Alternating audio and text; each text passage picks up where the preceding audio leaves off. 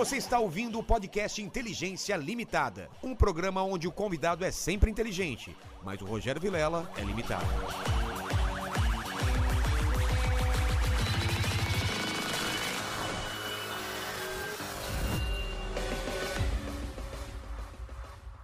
Olá, terráqueos! Como é que você tá? Eu sou o Rogério Vilela e está começando mais um Inteligência Limitada, o programa onde você já sabe a limitação da inteligência acontece somente por parte do apresentador que vos fala, porque sempre trago pessoas mais inteligentes, mais interessantes e com a vida como Cara, muito mais legal do que a sua. Do que a sua também. Também, vai. Tá Cê- justo, justo. Você já fez metade, metade não, um décimo das coisas que o Frota já fez na vida? Cara, eu acho que a- quando eu chegar na idade do Frota, eu não vou ter feito um décimo Mano, ele viveu quantas vidas? Umas 10 vidas numa vida só, cara. É incrível, mano. É, É, realmente. Você começa a ver tudo que os caras. A gente vai falar mais aqui. Mas antes de falar com o Frota, fala com o pessoal da live como que eles participam com pergunta e, e, mandar as coisas pra gente aí. Como que é? Cara, é bem fácil, é só mandar um super chat. Os valores eu vou fixar aqui no chat da, da live. Então é só ir no comentário fixado do Inteligência Limitada e ver os valores pra participar com perguntas, comentários. Lembrando que a gente vai ler as melhores perguntas dos melhores comentários e pra participar com jabazão também. É, o pessoal que fica xingando tem que pagar pelo menos pra xingar, né? É, Não pode exato. xingar só de graça. E ser inscrito do E canal. ser inscrito no canal. Exato. Exatamente. Tem que inscrever pra participar. Então, obrigado, vocês estão aí. Obrigado, Frota, por ter aceitado aqui o convite. A gente se tromba várias vezes na fritada, em algum evento. Outro podcast que a gente foi participar, você tava lá também. A gente tá sempre se trombando aí. Isso aí, isso aí. E- Obrigado pelo convite, né? Vinho, ó, em sua homenagem Pô, aqui, olha aqui, ó. Ganhei- Adorei a camisa do Corinthians Steamrollers É, ganhei essa. os de responsabilidade. É. Parabéns quem mandou a camisa pra você. Eu joguei aí é, durante cinco anos, né? Fui, foi uma experiência incrível. Talvez tenha sido uma das minhas últimas loucuras assim, porque é, você jogar futebol americano realmente É. você precisa ter disposição, precisa treinar, precisa ter é, vontade, força, enfim. E dói, né? E machuca, machuca bastante. Eu tô todo Você tava, falando, você tava falando que você era um dos, dos caras menores de lá. É, um dos menores, jogava de fullback e, eh, enfim, jogava no ataque, né? O fullback fica no ataque. E fui é, tetracampeão paulista, Porra. Fui campeão brasileiro. O Corinthians é bicampeão brasileiro, mas eu fui campeão brasileiro, só joguei um campeonato brasileiro. Viajei o Brasil todo jogando futebol americano com eles. Me dediquei muito e a minha passagem, como tudo que eu faço na minha vida, eu faço com intensidade, eu me entrego, É isso que eu entendeu? vejo. Você entra de cabeça em É. tudo que você faz. E no, é. e no futebol americano não foi diferente. Então a minha entrada no futebol americano, ela deu uma levantada no esporte que então estava é. engatinhando, né? É. Então nós conseguimos atrair a atenção de muitos patrocinadores, fizemos grandes campeonatos, tivemos a entrada de muitos apoiadores, fãs também, né? E grandes jogos, grandes disputas. Foi uma fase muito bacana e confesso a você que tenho saudade, mas vou te falar que é, realmente eu saí de lá é, destruído. Porque até, Até porque hoje eu- guarda marcas. é, até porque é, eu, meio que virava uma caça pros caras, né? Os caras falavam, Ah, é. Ó, pô, o Frota. é o Frota, é, é eu um- vou... é um alvo. É um alvo, né? O, cara, o cara me dá uma porrada lá, parecia um gol. Parecia um touchdown no, no, no estádio, né? E os caras vêm correndo de lado, te É, pega e te vem- joga no chão, É, cara. Vem de lado, vem de frente, Caralho. vem por onde der para chegar, né? Então é um esporte, é um esporte coletivo, onde você precisa proteger o seu, o seu parceiro que está Praticamente jogando uma contigo. guerra, né? Onde você é uma guerra de frente, isso. estratégia pra caramba. É, são muitos jogadores, jogadores de defesa, jogadores de ataque, jogadores do time de especialistas. Tem gente que né? nem pega na bola praticamente. Tem gente que não joga, nunca pegou na bola. É, é só pra. É só para bloquear, fazer a contenção, Cara, né, segurar o ímpeto do time que vem de lá.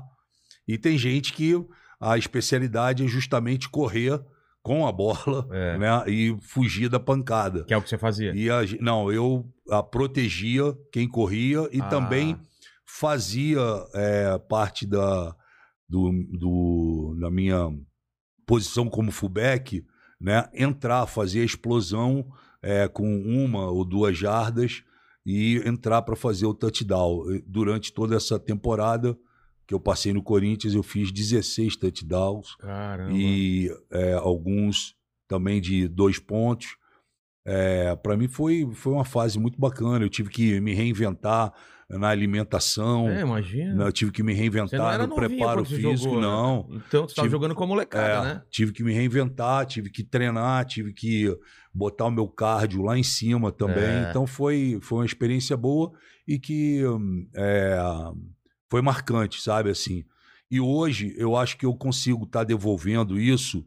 É, o Ricardo Trigo, que é o presidente da, da Associação né, Paulista e de Futebol Americano, da Federação, ele me apresentou um projeto para fazer no Parque Ecológico do Tietê, numa área que estava totalmente é, desativada, né? É, um, um estádio é, multi-esportivo, né? Para um estádio que outros esportes poderão é, usufruir, né? Mais o primeiro estádio de futebol americano é, do Brasil, né? E em volta do local tem 11 escolas. Ele pensou em tudo isso. Então, ter as escolas, fazer o trabalho social, é, é, hum, reativar aquele local que estava esquecido, né?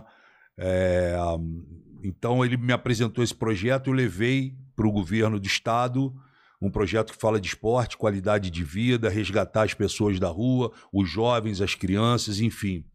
É, e foi muito bem aceito no, no, no governo, foi assinado já e já está em fase para iniciar as obras para fazer esse estádio de futebol americano, onde eu acredito, Cara, que legal. onde eu acredito que não só o campeonato local, o campeonato paulista, mas que outros campeonatos venham também Claro. para São Paulo e até o brasileiro também seja disputado lá, porque é uma arena, apesar dela ser uma arena de multiuso, né, para outros esportes e tudo, é uma arena que ela fundamentalmente ela é hum, voltada para o futebol americano, que é um esporte que vem crescendo no país da bola, né, do É. bola futebol, redonda. da bola redonda. Então eu estou devolvendo isso para eles também É lá acho perto que- do centro de treinamento do perto do Corinthians? centro de treinamento do Corinthians, Ah, perto é. do centro de treinamento ali da Portuguesa também que Tá. tem. Né? É um- uma área que estava totalmente desabitada, hostil, sem nenhum tipo de. Ninguém estava Terra de ninguém. é, assim, ninguém né? estava fazendo nada com aquele local e uh, deu tudo certo. Secretaria de Meio Ambiente, o governo do estado e agora é só aguardar o início das obras. Boa, boa, boa. Mas a gente começou a falar e eu esqueci de pedir que a primeira, pergu- a, a- a primeira coisa que eu sempre peço é meu presente inútil. Você Tá. trouxe alguma coisa pra mim? Eu trouxe um presente inútil que eu acho que você vai deixar ele até pendurado aí, que é o seguinte. E ele se tornou totalmente inútil para mim.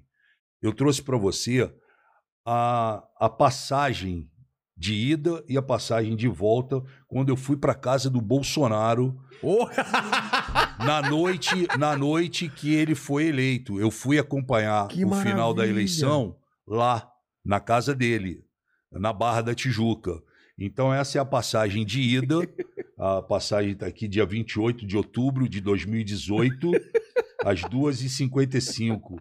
E voltei no dia eh, 29 de outubro de 2018, às 6h30 da tarde, né?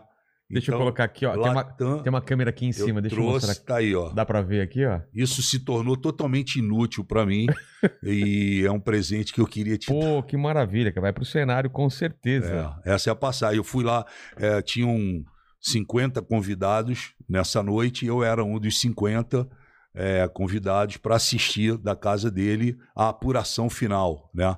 Então nós assistimos pelo pela TV Globo, no Jornal Nacional, todo mundo lá dentro, Magno Malta, é, Bebiano, que morreu, o Julian Lemos, Paulo Guedes, Borrachinha do, do Vale Tudo, que o Bolsonaro se amarra no Borrachinha, o Borrachinha é, foi, foi lá também, estava lá, estava o Flávio Bolsonaro, estava o Queiroz, e eu não lembro. Olha e- Mas eu não conhecia o Queiroz. Ele eu não tava, mas você não sabia quem eu ele sabia que, que esse cara um dia seria o Queiroz da Da Rachadinha. rachadinha. Né? Então tava o Queiroz e tava mais algumas outras outras pessoas e e aí ele ele né, se tornou presidente do país É, de lá ele ligou para o João Dória, ligou para várias outras pessoas que eu acompanhei, eu estava ali sentado, Que estavam Tava- com ele. estava no chão, sentado no chão ali da casa.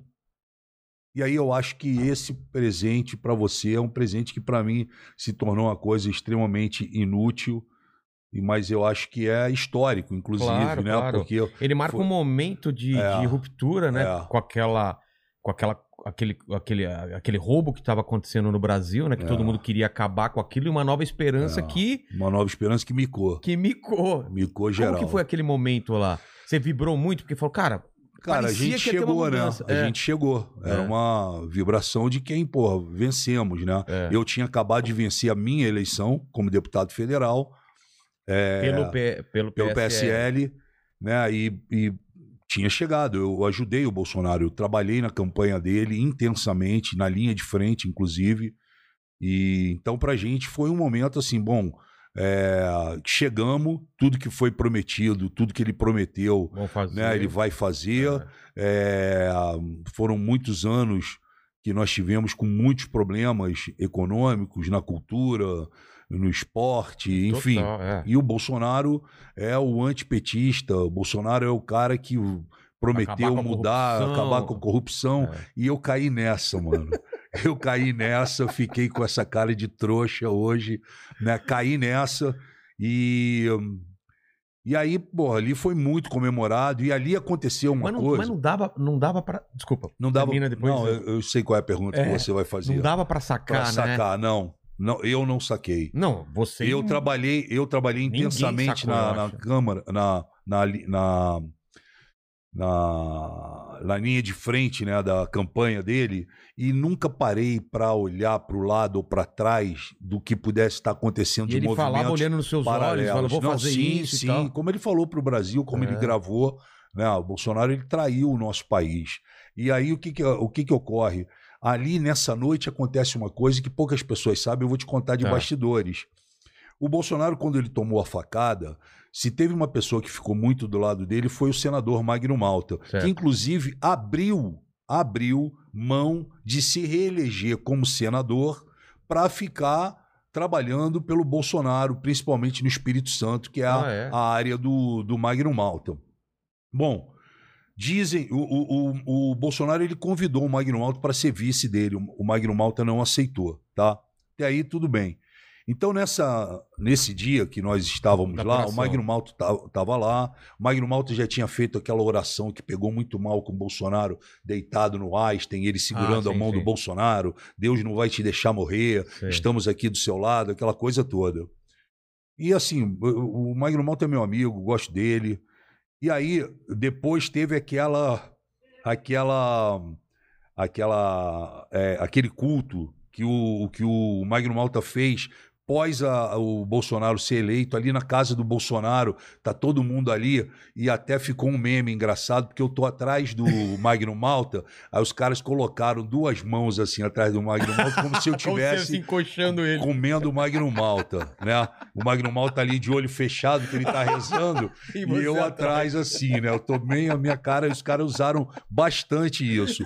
E o Magno fez aquela oração, tá? Isso era por volta de já oito horas, que já, o, o resultado saiu sete e pouco, oito horas, enfim. E nós ficamos na casa do, na casa do Bolsonaro até umas nove horas, e aí o Onyx Lorenzoni, que hoje é chefe da Casa, era o chefe da Casa Civil, agora é secretário do governo, que assumiu que faz Caixa 2. O Onyx Lorenzoni, ele falou: pô, vamos lá para fora, que tá uma multidão, o Bolsonaro não vai sair, vamos nós, eu, você e o Magno, a gente sobe no trio elétrico, na frente da casa. Tinha, meu irmão, tinha, pô, sei lá, 50 mil pessoas na, na Barra da Tijuca. E vamos lá, e tinha o trio elétrico. Bolsonaro só vai falar pelo telão. Então ele de dentro de casa falou o telão lá na praia, né? Então eu fui com o Magno e com o Onyx. Nós fizemos, subimos no trio, cada um falou, deu recado, aquela multidão de gente. Quando a gente desceu, o, o, o hotel onde a gente estava era bem do lado do condomínio do, do Bolsonaro, é, muro com muro. Quando a gente desceu, a gente caminhou pro hotel. E aí o Magno Malta estava atrás de mim, ele, Frota, fui roubado, levaram meu celular. Ele tava com o celular no bolso. Cara, ele desceu, do, ele desceu do trio, foi coisa de 15 segundos. Já meteram a mão no meteram bolso. a mão. Bom, a gente chegou no, no hotel, pô, cansado, aí jantamos, aquela coisa toda. Pô, vamos se encontrar amanhã, de manhã, não sei o quê, coisa e tal, papapá. Vamos pra casa do Bolsonaro, aquela coisa toda. Aí o cada um subiu, foi pro seu quarto. Bom, dia seguinte, café da manhã, eu tô no café da manhã, já tinham me ligado e tinham falado, ó, o Bolsonaro tá te esperando aqui na casa dele. Eu falei, pô, tranquilo. Aí tô lá no café da manhã e desce o Magno Malta.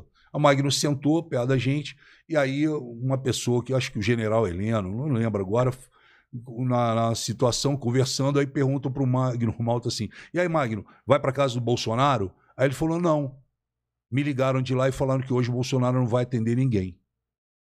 Eita. E todos nós que estávamos, pelo menos a maioria que estava na mesa, ia para casa do Bolsonaro. Eu, na hora, falei, cara, eu não, pô, eu não vou falar nada, porque, pô, se ele tem esse recado que é para ele não ir, algum motivo tem, eu É. não sei. Mas enfim, eu fui para casa do Bolsonaro, chegou lá, estava todo mundo, aquela coisa toda, e o Magno Malta não foi.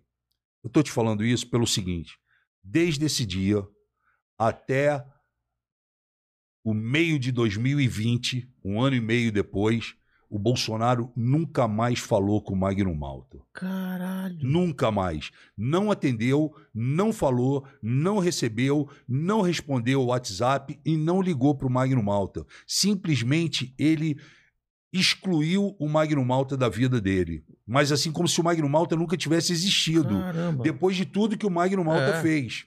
E depois daquela noite. Ou seja, da hora que nós chegamos no hotel, das 22 horas, vamos chamar, né, até as 9 horas da manhã do dia seguinte, porra, alguma coisa aconteceu que o Magno Malta, que tinha acabado de fazer no Jornal Nacional o culto, É. né?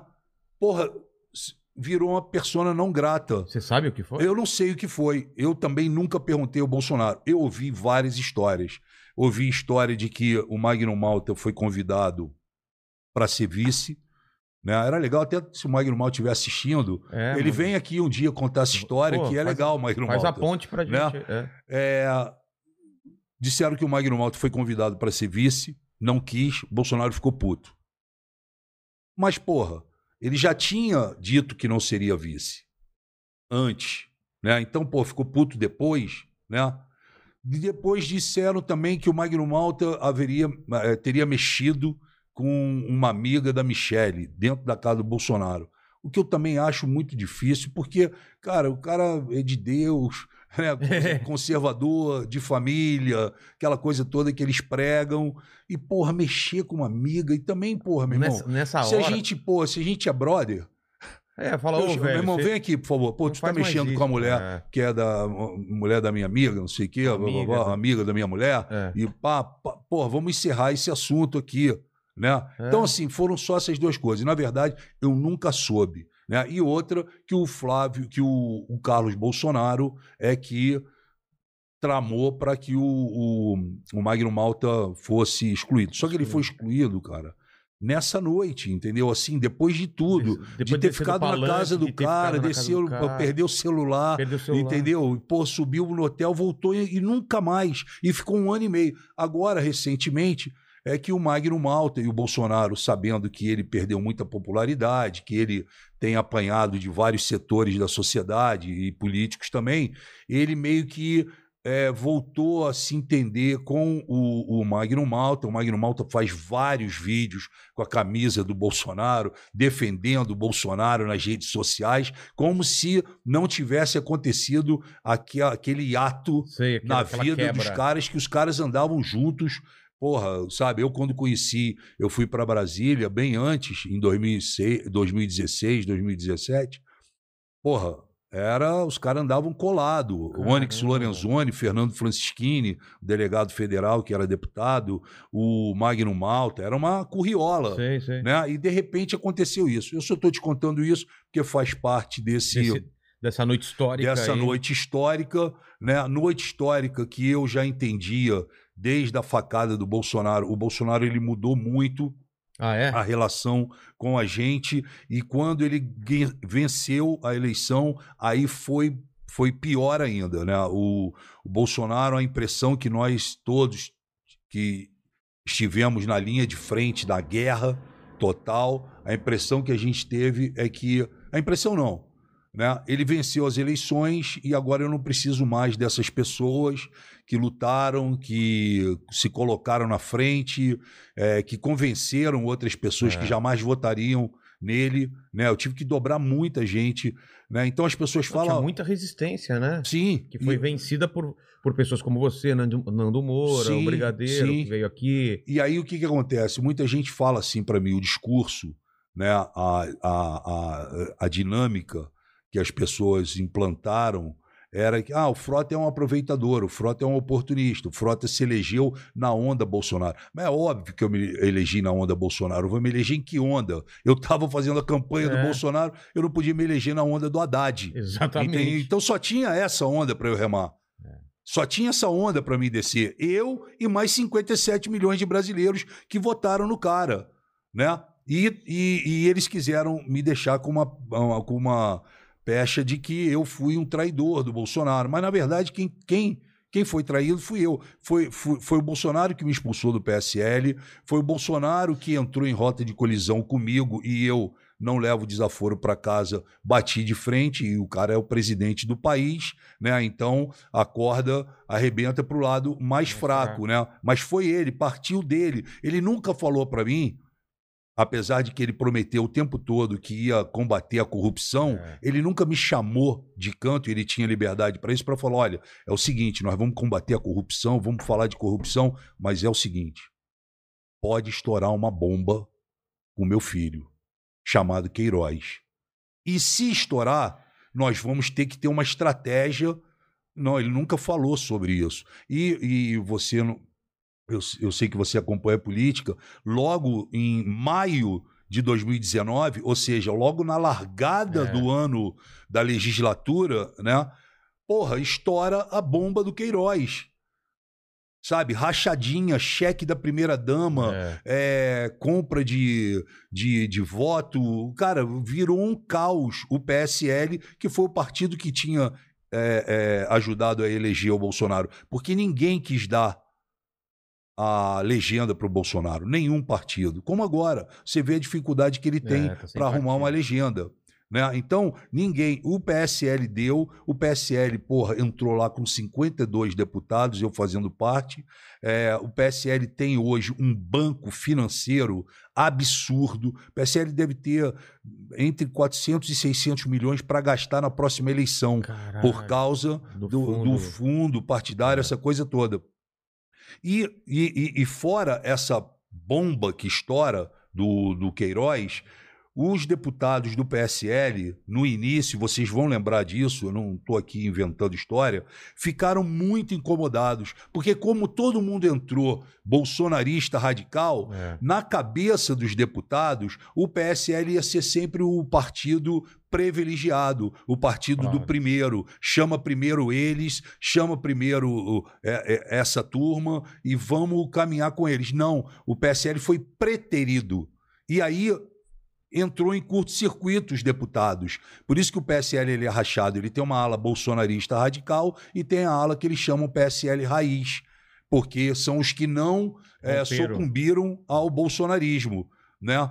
Então teve, tinha essa, essa confusão também do PSL, que foi muito grande. Muito grande. Foi de bastidores e foi um negócio muito pesado a ponto do Bolsonaro sair do PSL. Ele saiu por causa disso.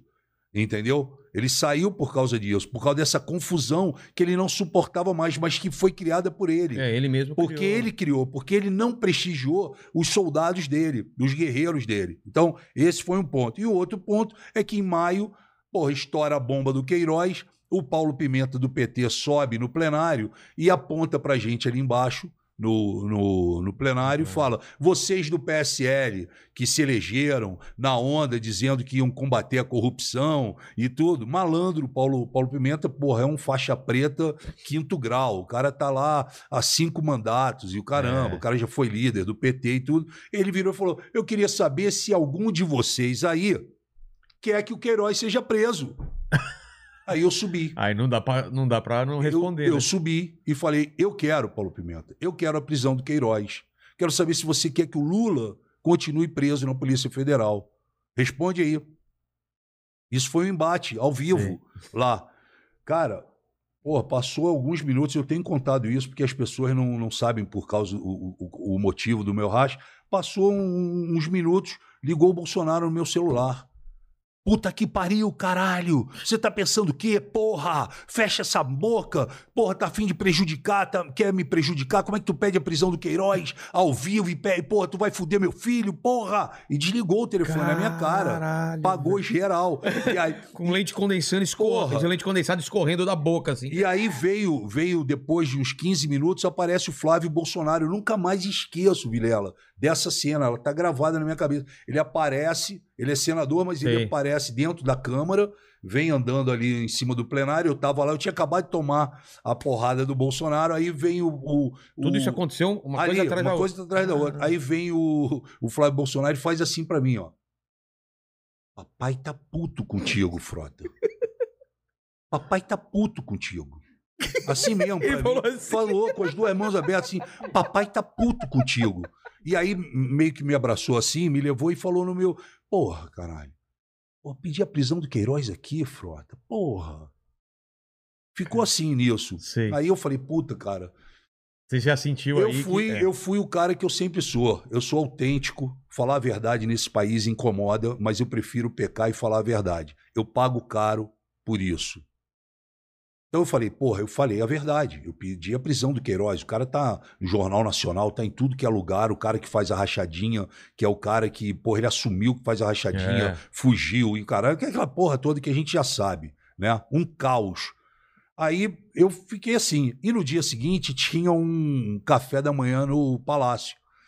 Eu ainda tinha tomado aquela no queixo, né? É. aquele Mike Tyson do, do, do Bolsonaro. Eu falei, pô, mas eu vou no, no café da manhã. E fui no café da Caramba. manhã. E aí cheguei no café da manhã, porra, encontrei o Paulo Guedes. Eu tava até com o Paulo Guedes nessa hora conversando, e mais umas pessoas e tudo. E, pô, tinha um monte de gente com celular gravando, pá, né? Não sei o quê. Aí o Bolsonaro tava numa roda de eh, políticos e empresários. Ele me viu, saiu da roda, veio andando na minha direção.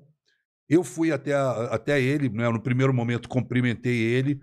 E aí ele me pega pelo braço, e isso tem gravado na, na, na- na rede social, porque essa Sim. mulher estava gravando e a gente não sabia. Tá. Ele me pega pelo braço, e aí ele. Porque o Bolsonaro, antes de eu te contar o que ele fez comigo, Bolsonaro ele tem uma. Ele tem uma, um tipo de brincadeira totalmente sem graça, que só ele acha engraçado. Tiozão. É, que tudo é assim. Ah, se, por exemplo, ele vem aqui, ó, ele faz o programa contigo, ele fala: Ô, eu tô saindo aqui do programa, eu tô apaixonado pelo Vilela, acho que vou casar com ele amanhã. Ah, eu tô, tô noivo do Rodrigo Maia. Sim. Ah, eu tô agora, eu tô começando a namorar o Paulo Guedes. Ele tem sempre essa parada. E Sim. pode reparar que nunca é com mulher, é, sempre com homem. Né? Ele tá sempre apaixonado por um, Por um homem. cara. Recentemente, o Rodrigo Maia disse que ele era gay. Né? O, é, o Rodrigo Maia falou que ele era gay. E no dia seguinte, o, o, o ex-funcionário da ex-esposa do Bolsonaro falou que o Bolsonaro era corno, que, que o bombeiro ia na casa do Bolsonaro e comia a mulher do Bolsonaro, É. entendeu? Foi isso. Quinta e sexta, ele foi gay e corno. Tem nada com isso. Tô te falando que Claro. foi colocado. E ele tem essa brincadeira. Então, na hora que ele me pega, ali, ele me puxa pra perto. No primeiro momento veio o tiro de 45. Chegou no meu ouvido e falou: Puta que pariu, fecha essa matraca, caralho. Assim mesmo. Porra! Pra que que vai falar essa porra do Queiroz assim no meu ouvido? Sei. E depois E você, veio a... e você Não, quieto? eu fiquei quieto, claro. Vou falar o quê? Vai tomar no cu, Bolsonaro? Porra. Entendeu? Eu fiquei quieto, ouvindo ali. Aí ele se afasta de mim e faz assim: Porra, Frota, eu quero continuar transando contigo. E a mulher, E a mulher a filmou. mulher filmou tudo isso. E, porra, três segundos depois, tava, na rede. Tudo quanto é lugar. Bolsonaro diz que quer continuar transando com Frota. Entendeu? Tá ok? Porra, tá ok? Porra, ele mandou essa e eu, cara, e, e- e isso viralizou, Viralizou. na rede. Eles cortaram a parte do esporro Sei. e ficaram só o Bolsonaro assim: Porra, Frota, quero continuar transando contigo. Os caras, porra, Frota, quero continuar. Porra, Frota, eu quero continuar transando contigo. Aquelas montagens que Sei. os caras fazem. Maravilhoso. Porra, cara, aí, sabe? E a partir dali, a partir dali, as coisas foram tomando um rumo, né? o cara me deu expor. Falei, Porra, será que eu falei demais? Será que eu não falei demais? Que merda. Porra, mas, cara, eu entrei aqui com esse Mas em nenhum momento teve uma, uma, uma reunião Não, pra falar assim, não, ó, cara, Não teve. a nossa estratégia é não, essa. não teve. Ele já estava, o Bolsonaro ele já estava invertido e de, de outra maneira. Ele já Ah, é? tinha meio que, porra, foda-se Frota, foda-se Joyce, foda-se É minha cacete. família e quero saber, minha família, meus amigos, quem vai no comboio comigo. É. Esses caras serviram para lutar.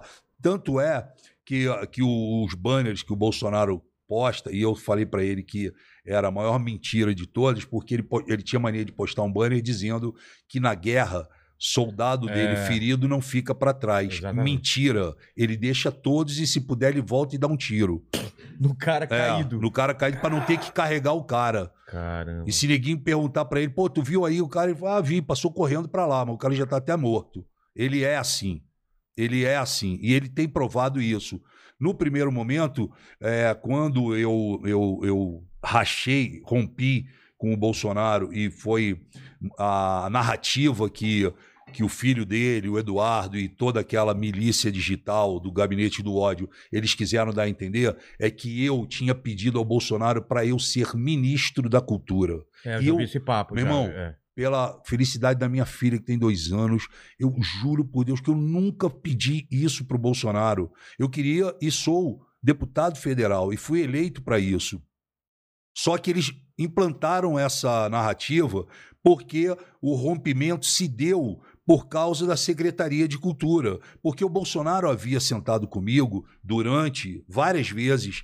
eh, durante a Na campanha, campanha? e tinha falado para mim, Frota, nós vamos dar um jeito na cultura do país nós vamos ajudar, nós vamos fomentar, nós vamos é, fazer uma reforma quebrar na, na. Lei Rouanet, É. vamos ajudar todo mundo.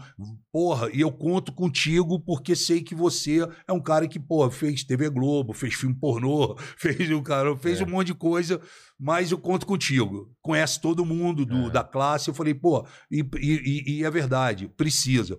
Só que no meio da campanha, você vai lembrar, a Daniela Mercury, junto com vários outros grandes é, atores, é, cantores e cantoras, eles lançaram aquela hashtag Ele Não. Ele não, claro. E aquilo incomodou demais o Bolsonaro. Ah, é? E o Bolsonaro passou a querer se vingar da classe artística. Então o que, que o Pô, Bolsonaro ele sentiu pra caramba, então. isso. sentiu? Sentiu. Aquilo pegou forte É. nele.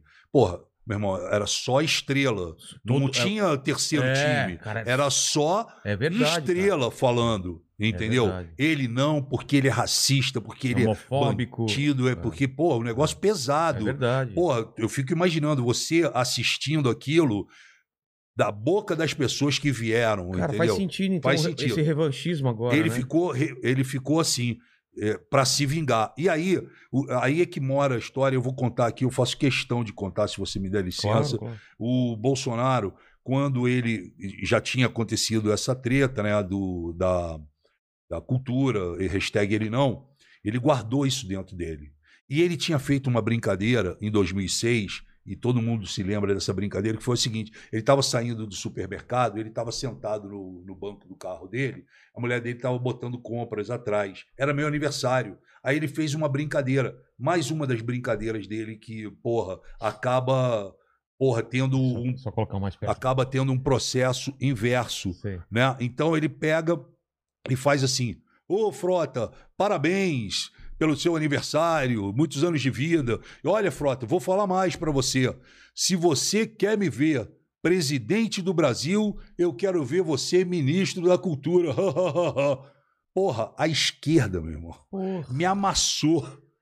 E amassou ele. Que levou a Porra, sério. é. Bolsonaro quer colocar o Alexandre Frota, porque pô, os caras esquecem que eu fiz novela, apresentei Rock in Rio, fiz Apaga peça. tudo. Não, é. era só ator pornô. É. Porra, o cara quer botar no, no- na, na, na cultura um ator pornô. Engraçado que partiu da esquerda, Que é essa- totalmente liberal. que é liberal, É. que é plural, que nós Exatamente. temos que ter um país onde todos devem ser tratados Mas na hora igualmente. bater, mas na hora mostra- de bater, Mostra os preconceitos, mais Preconceitos. profundos. falsos moralistas É. e, e assim, o tempo todo. Como pode, ator pornô, não sei o quê, filmou com a Bianca e o cacete. Meu irmão, Cara. falaram, me massacraram. Eu fui, Como se ape- fosse o, o- o cristão conservador. eu fui apedrejado, É. né? E, num- e por uma galera que se diz o tempo todo, não. Nós somos todos iguais perante a é. sociedade, não interessa a sua religião, a sua cor, ou a sua raça, é, somos um país plural, precisamos nos entender e entender as diferenças. No discurso é isso. É. Na prática, eu fui massacrado por essa brincadeirinha dele. Entendi. Por essa brincadeira dele, que ele foi obrigado, obrigado a desmentir isso. A gente estava numa rádio em Curitiba. Caramba. Os caras, o, o locutor, que não era nem um pouco bolsonarista, guardou isso, irmão.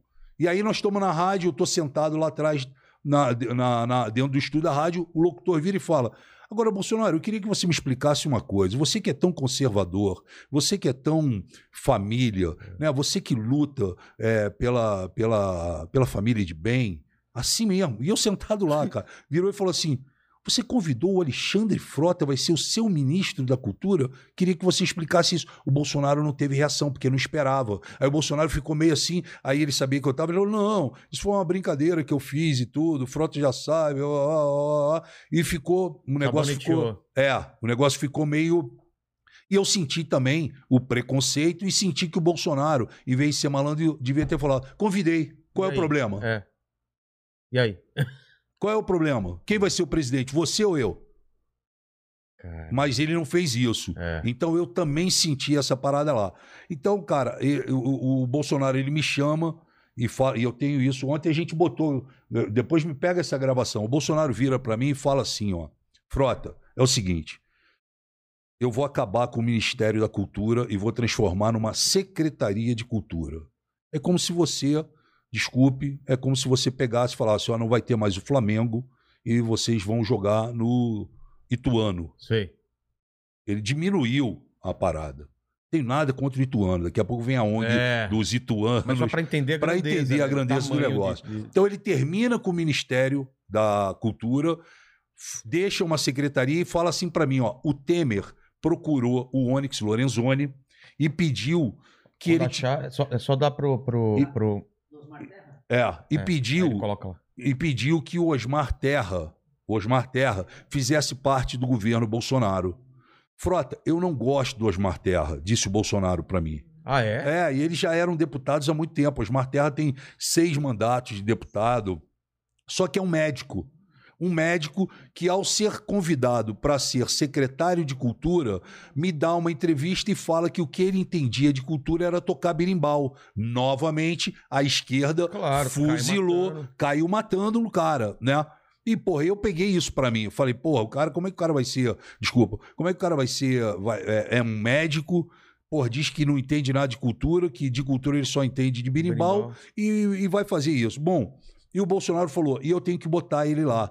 É pedido do Temer, o. Onyx me encheu o saco. Eu falei, porra, tá bom. E aí, o que você quer que eu faça? Eu quero que você ajude ele. Como você conhece a classe, como você conhece todo mundo, você tem que dar uma sustentação a ele. No seguinte sentido: embaixo da Secretaria de Cultura tem seis secretarias. A de Fomento, que entra a Lei Rouanet, Sei. direitos autorais, audiovisual, é, é, praças públicas, é, museus e mais outras coisas, diversidade, várias secretarias. Vê quem você quer chamar para essas secretarias, que eu assino embaixo. Quem você indicar, eu assino embaixo. Pô, ele deu carta branca. Deu carta branca para mim. Eu peguei, fui pro mercado, não convidei nenhum amigo, amiguinho meu, convidei pessoas profissionais que estavam empregadas em outros lugares, tirei as pessoas desses, desses empregos e falei: pode vir comigo, irmão. Pode preparar sua mudança. Vamos mudar Vem pra porra, é. Brasília, porra, vai ser do cacete, não sei o que, coisa e tal. E convidei todas essas pessoas. Bom, aí o Osmar Terra, a família dele mora em- no Canadá. Então ele ia viajar pro Canadá no final do ano, isso em dezembro. E ele falou: porra, vamos esperar para ver em janeiro. Eu sei como é que são as coisas. Eu falei: não. Vamos logo fechar agora em dezembro. Faz o seguinte: você está indo para o Canadá, teu voo. Você vai ficar três horas parado em Guarulhos. Ele ia de Brasília para São Paulo, São Paulo, Canadá. É. Nessas três horas, eu fechei um restaurante em Guarulhos. Chamei todo mundo que eu tinha convidado e levei o Osmar Terra. Ele desceu do avião dele, ia ficar três horas, foi direto pro restaurante. Sentamos no restaurante, conversamos, apresentei todo mundo, tirou foto, aquela coisa toda. Não, que legal, bacana, não sei o quê, é ótimo, é não sei o quê, é bom. Ah, apresentei todo mundo. Bom, ele foi embora pro Canadá, passou Natal, passou Ano Novo e quando virou janeiro, as pessoas que eu tinha convidado começaram assim, Frota, e aí? Meu crachá, quanto que eu vou ganhar? Eu já pedi amanhã, amanhã, o meu último dia aqui na Fox. Pô, E o caramba. E eu é. falei, não, fica tranquilo, tá tudo certo, vai dar tudo certo, não sei o quê. Aí eu comecei a ligar para Osmar Terra. Osmar Terra não me atendia. Aí comecei a ligar para o Onyx Lorenzoni, que era o chefe da Casa Civil. O Onyx não me atendia também. Eu, porra, eu senti que tinha alguma coisa errada. Aí eu vejo nas redes sociais que o, o Osmar Terra estava montando o secretariado dele. Caramba. Aí eu falei, como ele está montando o secretariado dele se eu montei a pedido do presidente para ele e apresentei todo mundo? Eu fiquei meio que em pânico. Eu falei, cara, porra, tá acontecendo alguma merda, né? Eu preciso ver o que, que é isso. Aí eu fui tentar falar com o Osmar Terra, o Osmar Terra falou, não, Frota, olha, é melhor você falar com o Onyx, porque a gente tá, replanejou a situação. Eu falei, pô, mas vocês não falaram comigo. Vocês não me ligaram. Vocês não mandaram nenhum WhatsApp. Porra, eu tenho uma galera nas minhas costas esperando chegar para vir para Brasília para te ajudar. É. Não, conversa com o Onyx. Aí fui no Onyx, o Onyx não me atendeu. Não, fala pro Frota que daqui a pouco voltar mais tarde. Eu falei, porra, que- como voltar mais tarde? Aí eu falei, pô, eu vou no Bolsonaro. Eu ainda nessa época entrava na, na sala do Bolsonaro, fui, é, me apresentei lá, falaram, entra aí, entrei. Aí sentei com o Bolsonaro e tudo isso que eu te contei, eu contei pro Bolsonaro. Pô, quando chegou, o Bolsonaro ele tem mania de ficar com a- passando a mão aqui assim na sobrancelha. Ele ficou assim, ó, eu falando. e eu dava a impressão que ele tava falando, puta que pariu, Frota, caralho, pô. E No, no início do governo já vem me trazer essa porra desse problema. E foi exatamente isso, Vilela. Ele virou pra mim quando eu acabei de falar, eu falei, pô, e os caras não querem me atender, eu tô com as pessoas aqui, como é que eu faço? Aí ele virou pra mim e fez assim, ó. Frota, puta que pariu, irmão. Resolve isso aí você com o Onyx. Eu falei, mas o Onyx não me atende. Ele falou, ah, irmão, quero saber disso, entendeu? Caramba. Aí eu falei, pô, mas você que pediu pra É. mim te ajudar. Não só pessoalmente, presencialmente, como gravado, que eu vou mostrar a gravação aqui agora. Aí, porra, ele virou e falou: não, você resolve. Aí, cara, eu fiquei muito puto. Eu fiquei muito puto porque, porra, Bolsonaro me deu uma rasteira, o Onyx me deu uma rasteira e o Osmar Terra me deu uma rasteira. Aí eu fui pro plenário, meu irmão. Língua de fogo. Aí, é Aí desci de descascou. traidor, vagabundo, bandido, e pá, apontei pro Onyx Lorenzoni, falei na televisão, chamei o Osmar Terra, pá, aí, irmão, Porra, agora que eu tô entendendo. Aí rachou. É. a parada. Aí rachou a parada. Aí, porra, a curriola dele era tudo que eles queriam. Eles colaram no Bolsonaro e falou: tá vendo Tá só? vendo? Não falei que Não o cara... falou que o cara é louco, ó, tá? Porra, entrou aqui, agora tá batendo em você, tá batendo no Ah. Onyx. Temos que tirar ele. Aí ele começou a chamar o Luciano Bivar, que é o presidente do PSL, e falou: Luciano, é o seguinte, o Frota tem que ir embora do PSL. Porra, ele tá batendo no governo. Porque eu até hoje, Vilela, eu sempre voto pelo país, voto pelo Brasil, mas eu não voto com o governo Bolsonaro. Eu virei oposição. Eu já ouvi até de algumas pessoas da esquerda que eu sou mais oposição do que a própria É, oposição. Exatamente. E aí, cara, eu fiquei assim, porra, eu tive que ligar para as pessoas, tu imagina a, a porra, calça riada que foi, Nossa. né? Pô, Frota convidou, um saiu do emprego, o cara chorou. Para não dizer que não ficou ninguém, eles deixaram uma pessoa no audiovisual totalmente sendo massacrada, humilhada, só porque tinha sido convidado por mim. E tanto eles fizeram que seis meses depois eles conseguiram Tirar. tirar o cara, Puta. entendeu? Então, assim, e aí qual foi o discurso dos bolsonaristas? Pô, o Frota queria ser ministro da Cultura, queria pegar tudo para ele, É. e como não foi dado para ele, ficou putinho e, e- e largou. E essa não é a verdade. Essa não é a verdade. Se fosse, se eu tivesse pedido ao Bolsonaro, eu estaria falando aqui para você. Eu pedi sim, ele não deu, irmão. Mesmo assim, eu achei uma sacanagem, mas não é. E ele também nunca chegou, sentou comigo e falou: Ó, você vai ser o ministro. O que ele falou é: você vai montar para mim as secretarias, Uhum. o que você fizer, eu assino embaixo. Quer ouvir a Vamos, gravação? Por favor. Agora tô entendendo todo o percurso aí até chegar nessa explosão. Isso é ele falando comigo no telefone, ó. Tá. É, só ver se vai ficar. Se não vai ficar muito baixo aqui, beleza? Tá. Aí senão eu passo pra você que Aumenta eu o sei que volume. É. Coloquei no máximo aqui.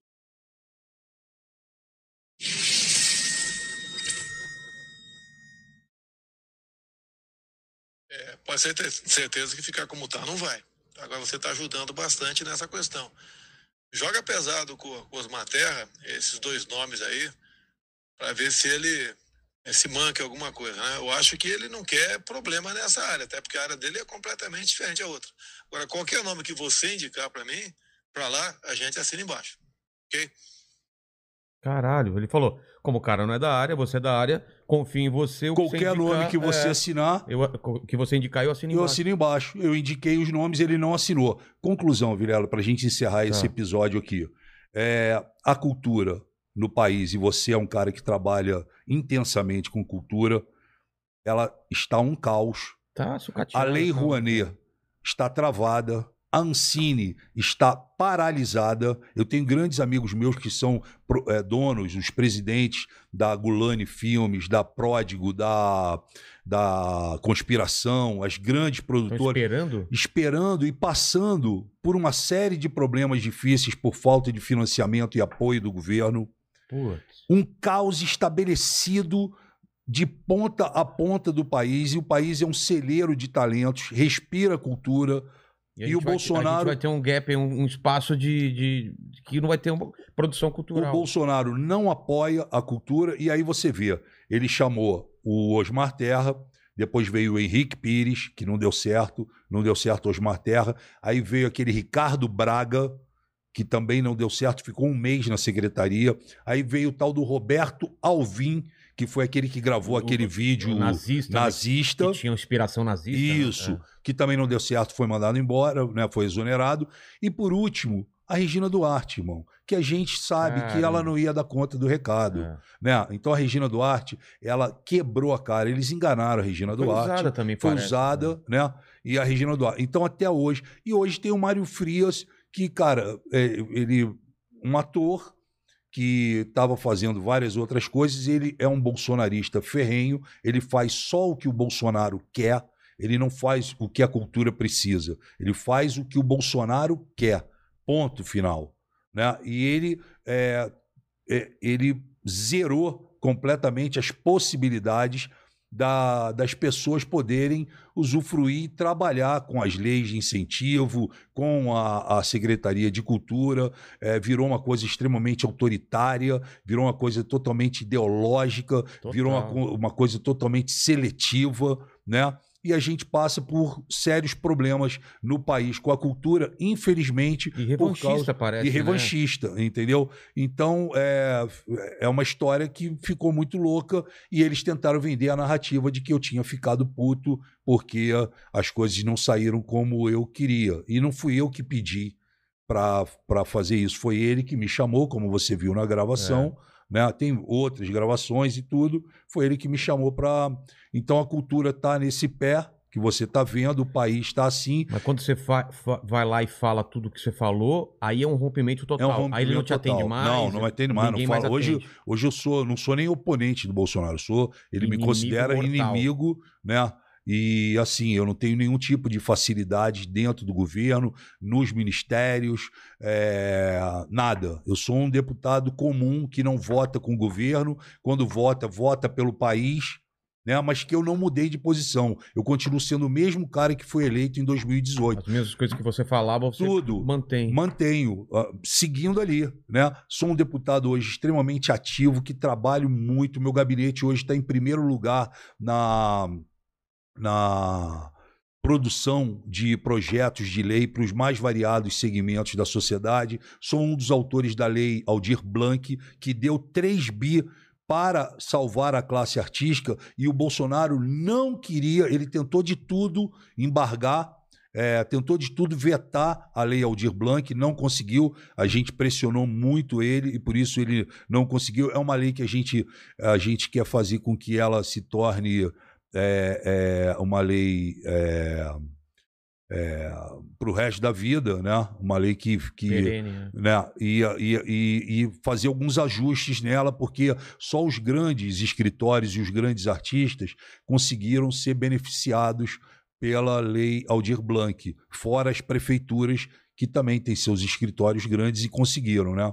Então eu fiz esse trabalho é, que me dá muito orgulho, porque eu consegui ajudar a classe artística nesse ponto, mas a gente hoje está de mãos atadas. Eu faço parte da comissão, sou titular da comissão de cultura, faço um trabalho grande com a Alice Portugal e com outros deputados também, buscando soluções, fazendo reuniões, audi audiências públicas para poder entender o mercado como está, o sufoco que os artistas estão passando e etc e tal, mas Mas até onde você consegue é, ir? é tudo em vão, é tudo É? em vão, porque, chega lá e chega barra. lá, chega lá ele barra, chega lá ele para.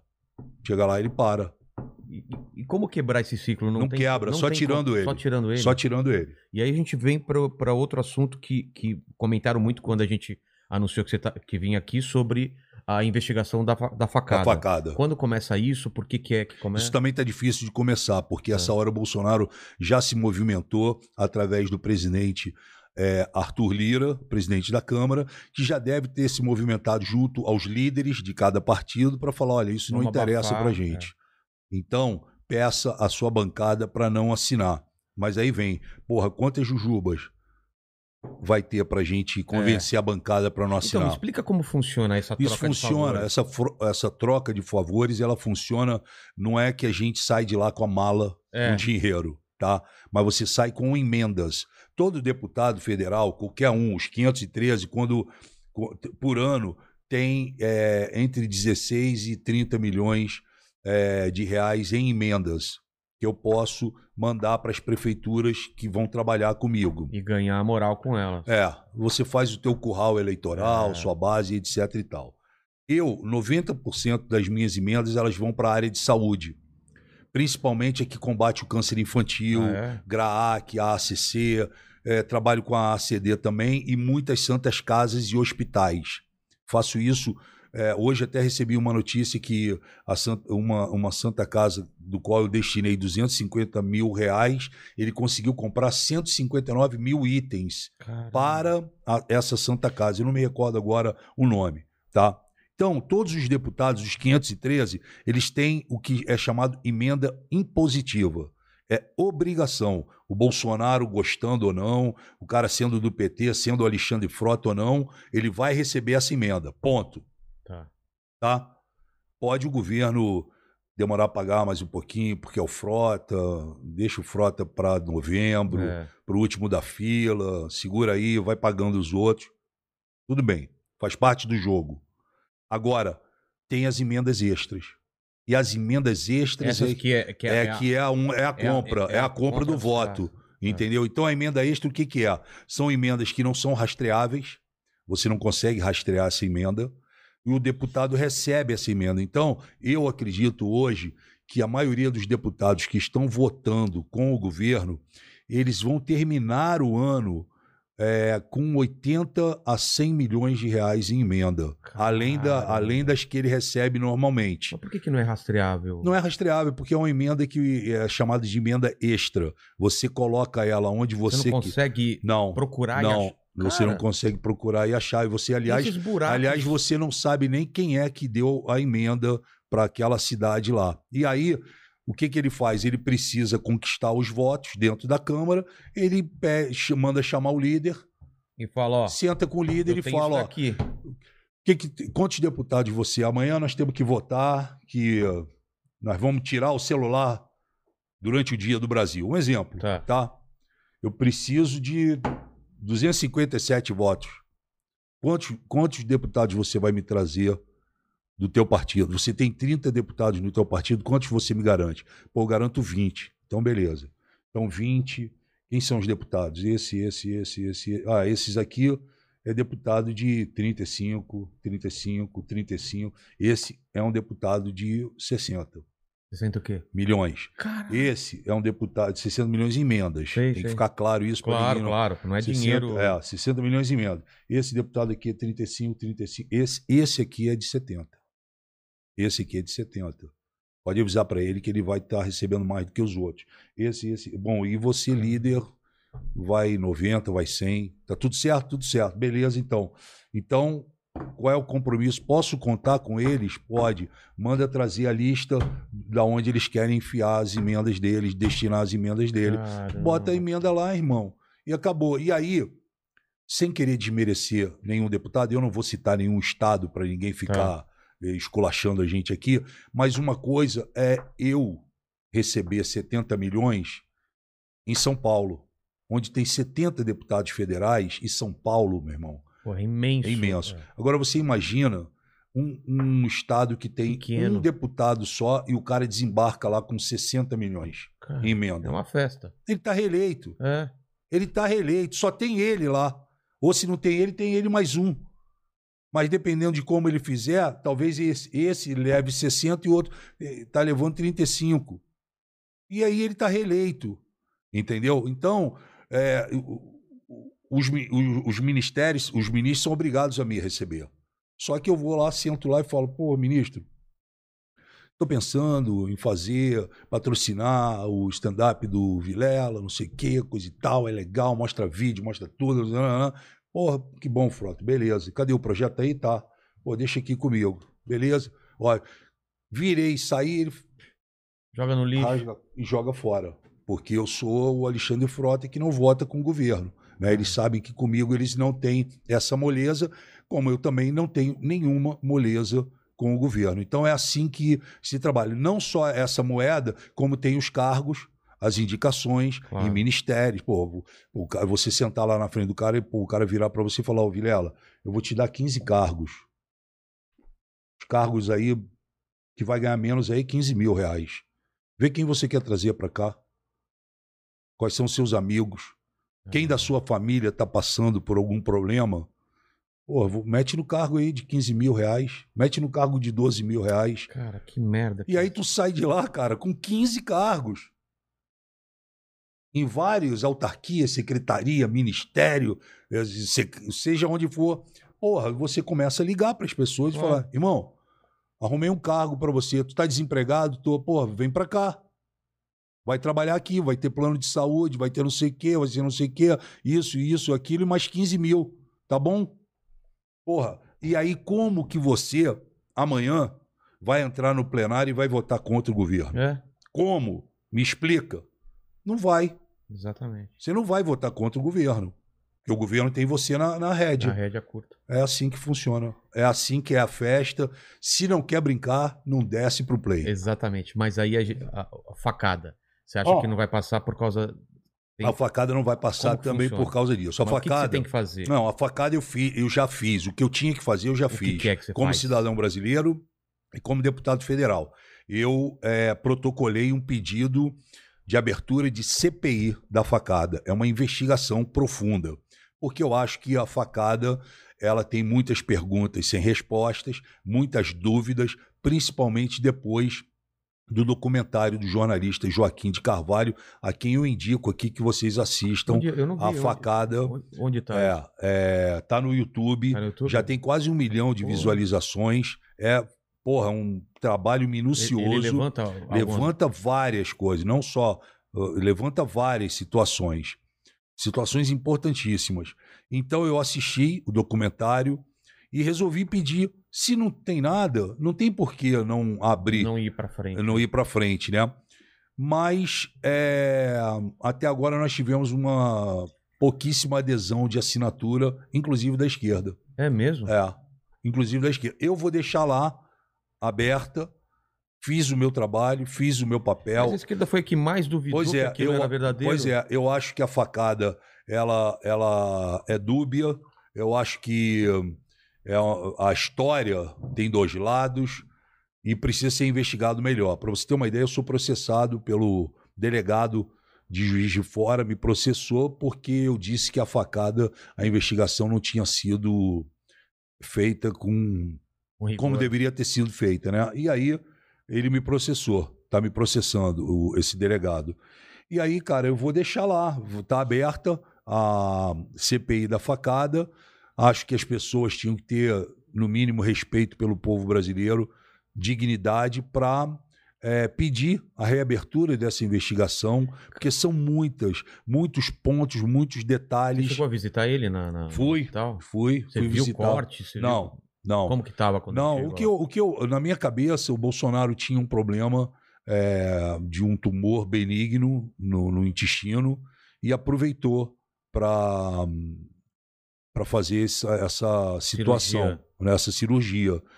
A facada deu a ele a, a presidência. Exatamente. Ele tinha, né? ele tinha oito segundos de televisão, passou a De ter repente, 24 horas. Tava em todos os Não jornais. foi tudo. nenhum debate, não teve que enfrentar nenhum oponente, né? Então assim, agora para 2022, Bolsonaro chegando lá e vai chegar porque o impeachment não vai sair, Não vai. não vai sair. Tá todo mundo, a maioria já está comprada, já tá feitos acertos. O Arthur Lira vai ficar sentado em cima dos 140 pedidos de impeachment. Só eu sou autor de 12 pedidos. Ele não vai, isso não vai para frente, porque o, o- o impeachment é um processo é, jurídico, político e nas ruas. Você precisa ter a voz das ruas. Você precisa ter. E nós não temos por causa da pandemia. E É. também tem esse racha entre direita e esquerda que eu acho muito difícil você juntar. É, porque, pô, juntar. como é que você vai querer levar a esquerda para a manifestação da direita tendo um boneco do Lula e do Bolsonaro abraçado falando nem Lula nem Bolsonaro? Porra, e tu vai levar a esquerda como para lá? É. O cara não larga do Lula. Não, e porra, nem Lula nem Bolsonaro, Então, meu irmão, a esquerda não vai. É. né? Então, eu acho muito difícil isso. E essa manifestação, ela, ela foi um fracasso para o Bolsonaro, apesar de ter 120 mil pessoas na Paulista, o Bolsonaro tinha gravado um vídeo dizendo que teriam 2 milhões de, de, de pessoas na Paulista. tá E não, do 7 de setembro. é, de 7 de setembro. E não teve, né? Não teve essa... é, é, então, não foi o que ele esperava. E a manifestação... Mas, mas incrivelmente foi maior do que. Ah, mas a que- gente já sabia, já porque sabia, eu- já. porque o Bolsonaro ele tem os ideológicos radicais, é, apaixonados, Apaixonado. entendeu?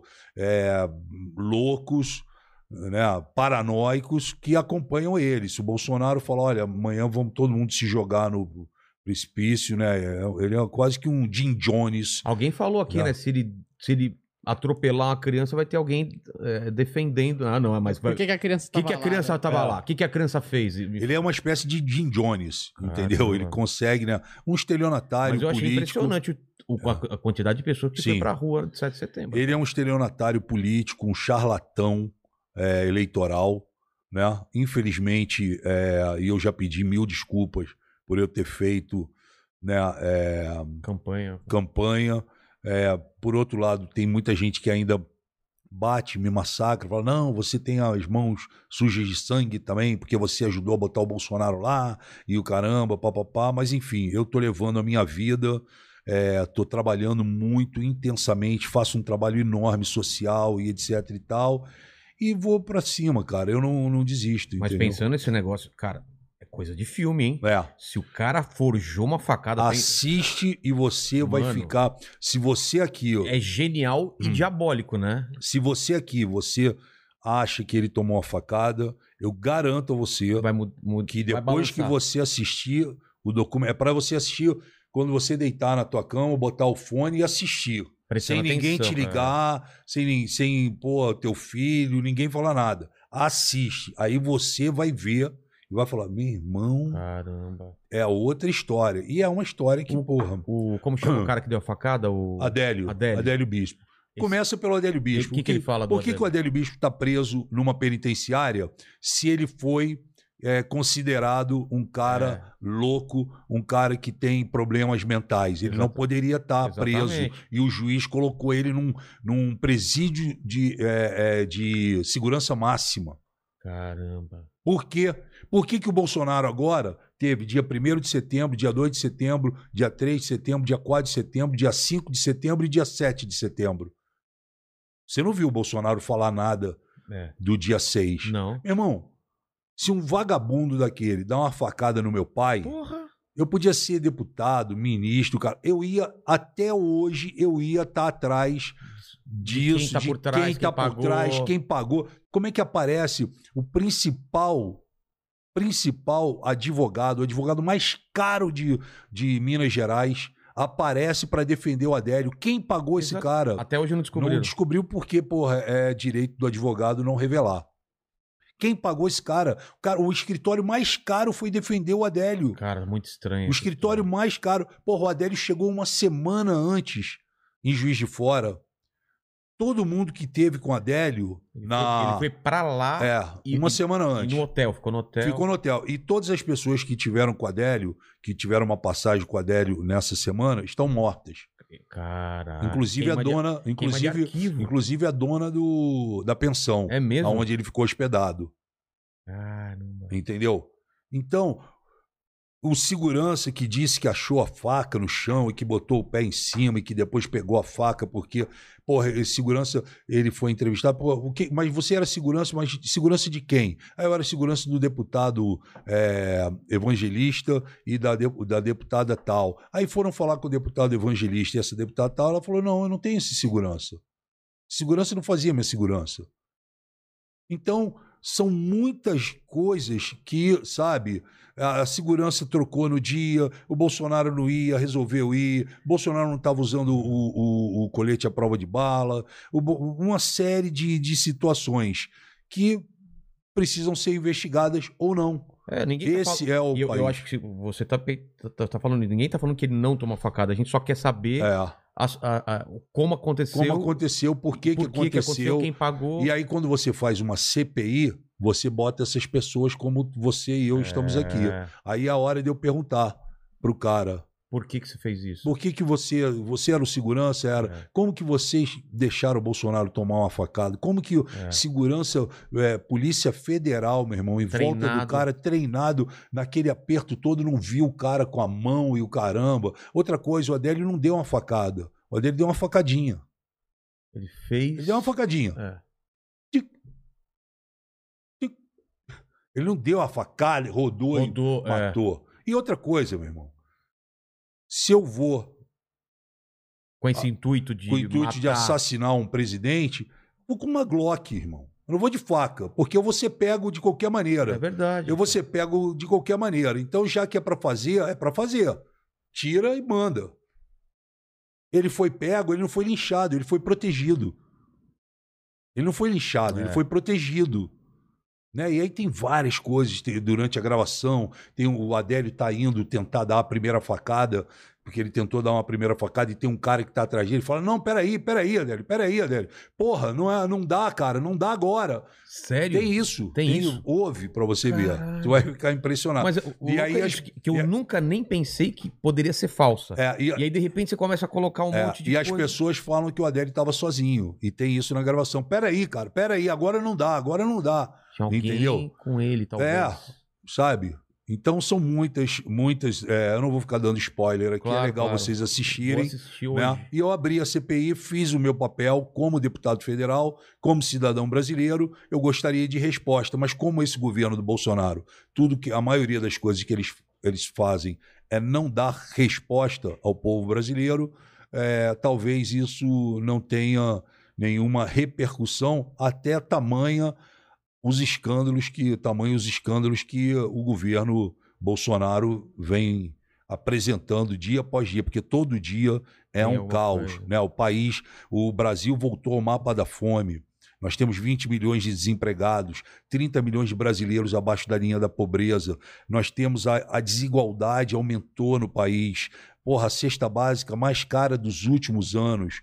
Gasolina. Gasolina batendo sete. Gasolina batendo 7 Gás. reais. E é mentira dele falar que ele, ICMS. ele abaixou o ICMS federal e disse que o governo estadual não faz a parte dele, mas ele sabe que para o governo estadual fazer a parte dele, isso tem que passar pela Câmara. E isso não foi proposto pela Câmara, porque ele segura isso através da liderança dele junto aos deputados.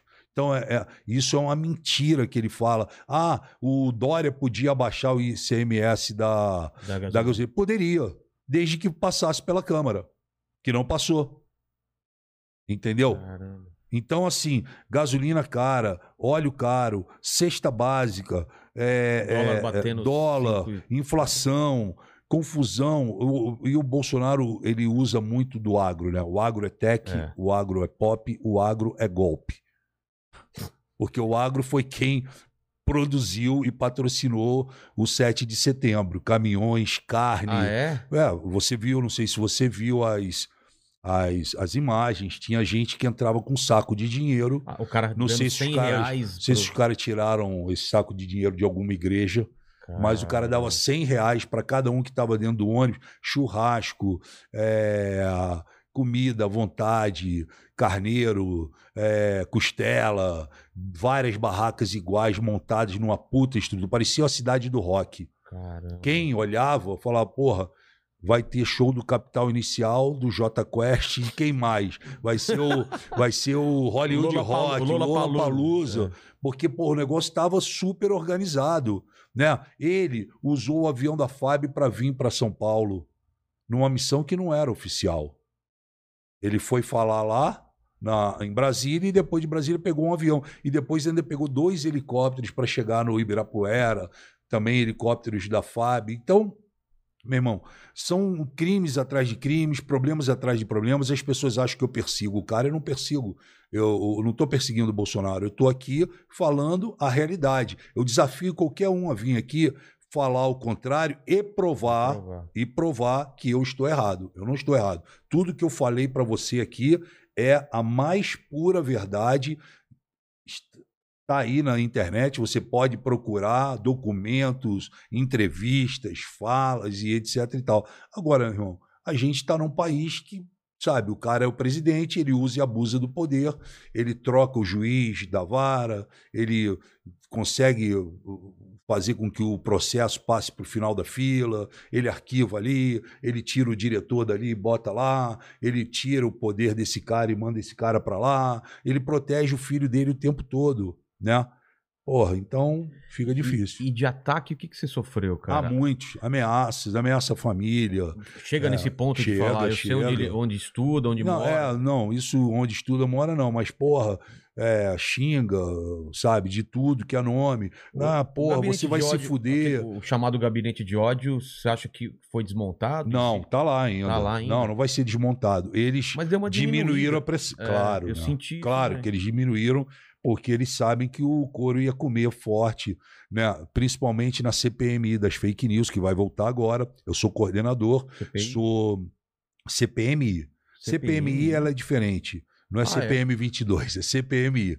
A, CP, Não, a, Tinha um imposto que chamava Não. CPMI, não tinha? a CP, a CPMF. Ah, A, a C- CPI, Nossa, viajei. a CPI, ela é só de senadores ou só de deputados. Tá, Uma CPI, tá.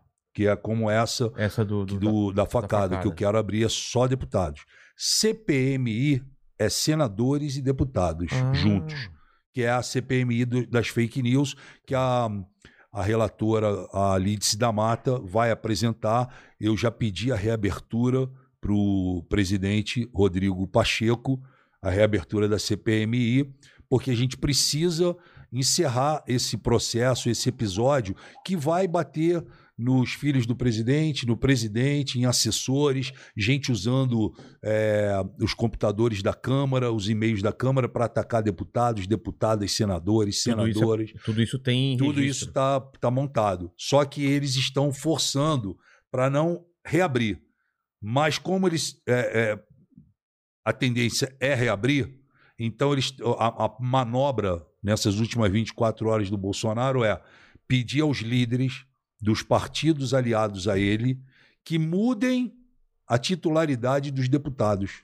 que estão lá. Ah, tá. Tipo, PSDB, tira o Alexandre Frota e bota um PSDBista que está votando com a gente. Caramba. Que aí esse cara fica calado, esse cara vota com a gente. Não Ah. Queremos que chamar o Carlos Bolsonaro para ser para ser ouvido aqui. Vamos votar. Ganhou para não ser ouvido. É isso que o Bolsonaro está tentando Entendi, nesse articular. momento articular para voltou a CPI, voltou a CPMI, mas sem a maioria, sem, sem a maioria para a oposição e sim Sim. a maioria para governo, pro governo. para o governo. Antes de ir pra gente, a gente para outro assunto, tem alguma coisa de chat aí, alguma pergunta? Porque a gente agora sai um pouco de política e vamos falar de outras coisas. Bom, Ou tem mais alguma coisa? Não, tá Vamos- ótimo. é. O pessoal tá meio revoltado aqui, né? Ah, você... que estranho. Pois é. Quando a gente fala de política aqui, o pessoal fica revoltado. É, então. O que que estão falando? Isso de acontecer. Mas tem muita gente aqui falando que o, o- o Bolsonaro é o caminho para 2022. Tem muita gente é, fa- criticando, falando do- dos gados bolsonaristas e etc. Mas um cara mandou. Ah, tá um- uma briga entre, entre duas facções. É, é entre duas facções, é. E tem gente que gosta do Frota e tem gente que odeia o Frota. Porra, mas eu sou um cara amado ou odiado. É, você não tem Sempre meio fui termo, assim. né? Não tem Ninguém meio termo. gosta mais ou menos É. de mim. Exatamente. Mas eu vou ler uma- um superchat aqui do Guilherme Tá, tá. Buzucci, que ele falou aqui da pontuação do ranking dos políticos. Aham. Tá. que é definida de acordo com informações obtidas em fontes oficiais, sites da Câmara, do Senado e dos tribunais. E você falou que é um dos mais atuantes, mas ele falou que você está em- no- na posição 409. Mas isso não significa que eu não seja atuante.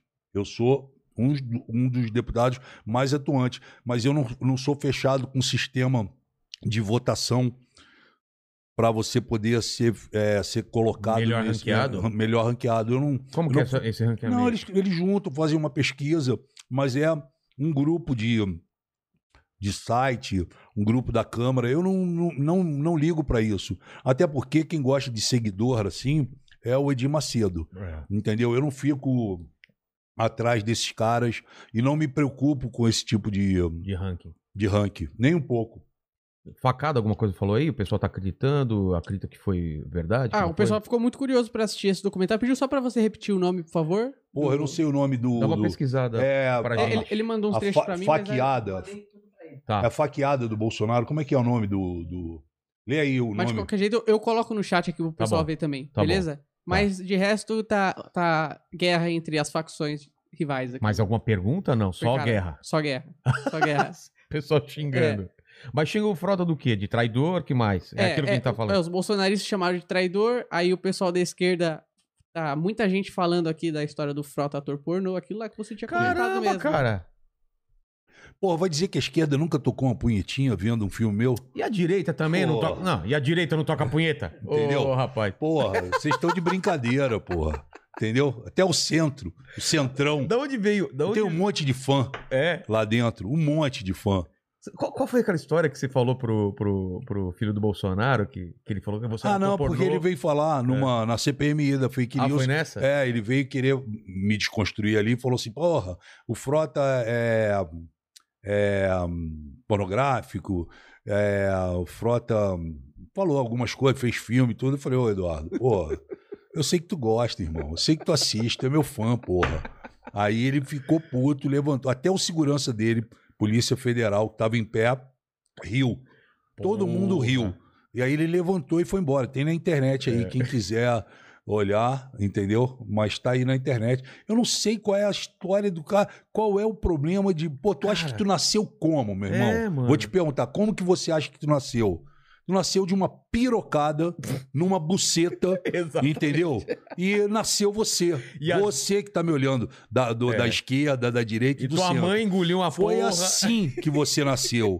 Uma piroca entrou numa buceta, entendeu? Da E- sua mãe. E você nasceu, caralho. É. E agora, pô, tu ficando, o Frota fez filme pornô. Eu, porra, como se eu tivesse Matado, roubado, é. matado. é, como se eu tivesse feito alguma coisa, como se eu tivesse feito uma rachadinha, como se eu fosse um senador que comprou uma, uma mansão de 12 milhões É. e apresentou por 6 milhões, como se eu tivesse um Queiroz na minha vida, como se eu fosse um cara que trabalhasse em cima de rachadinha né?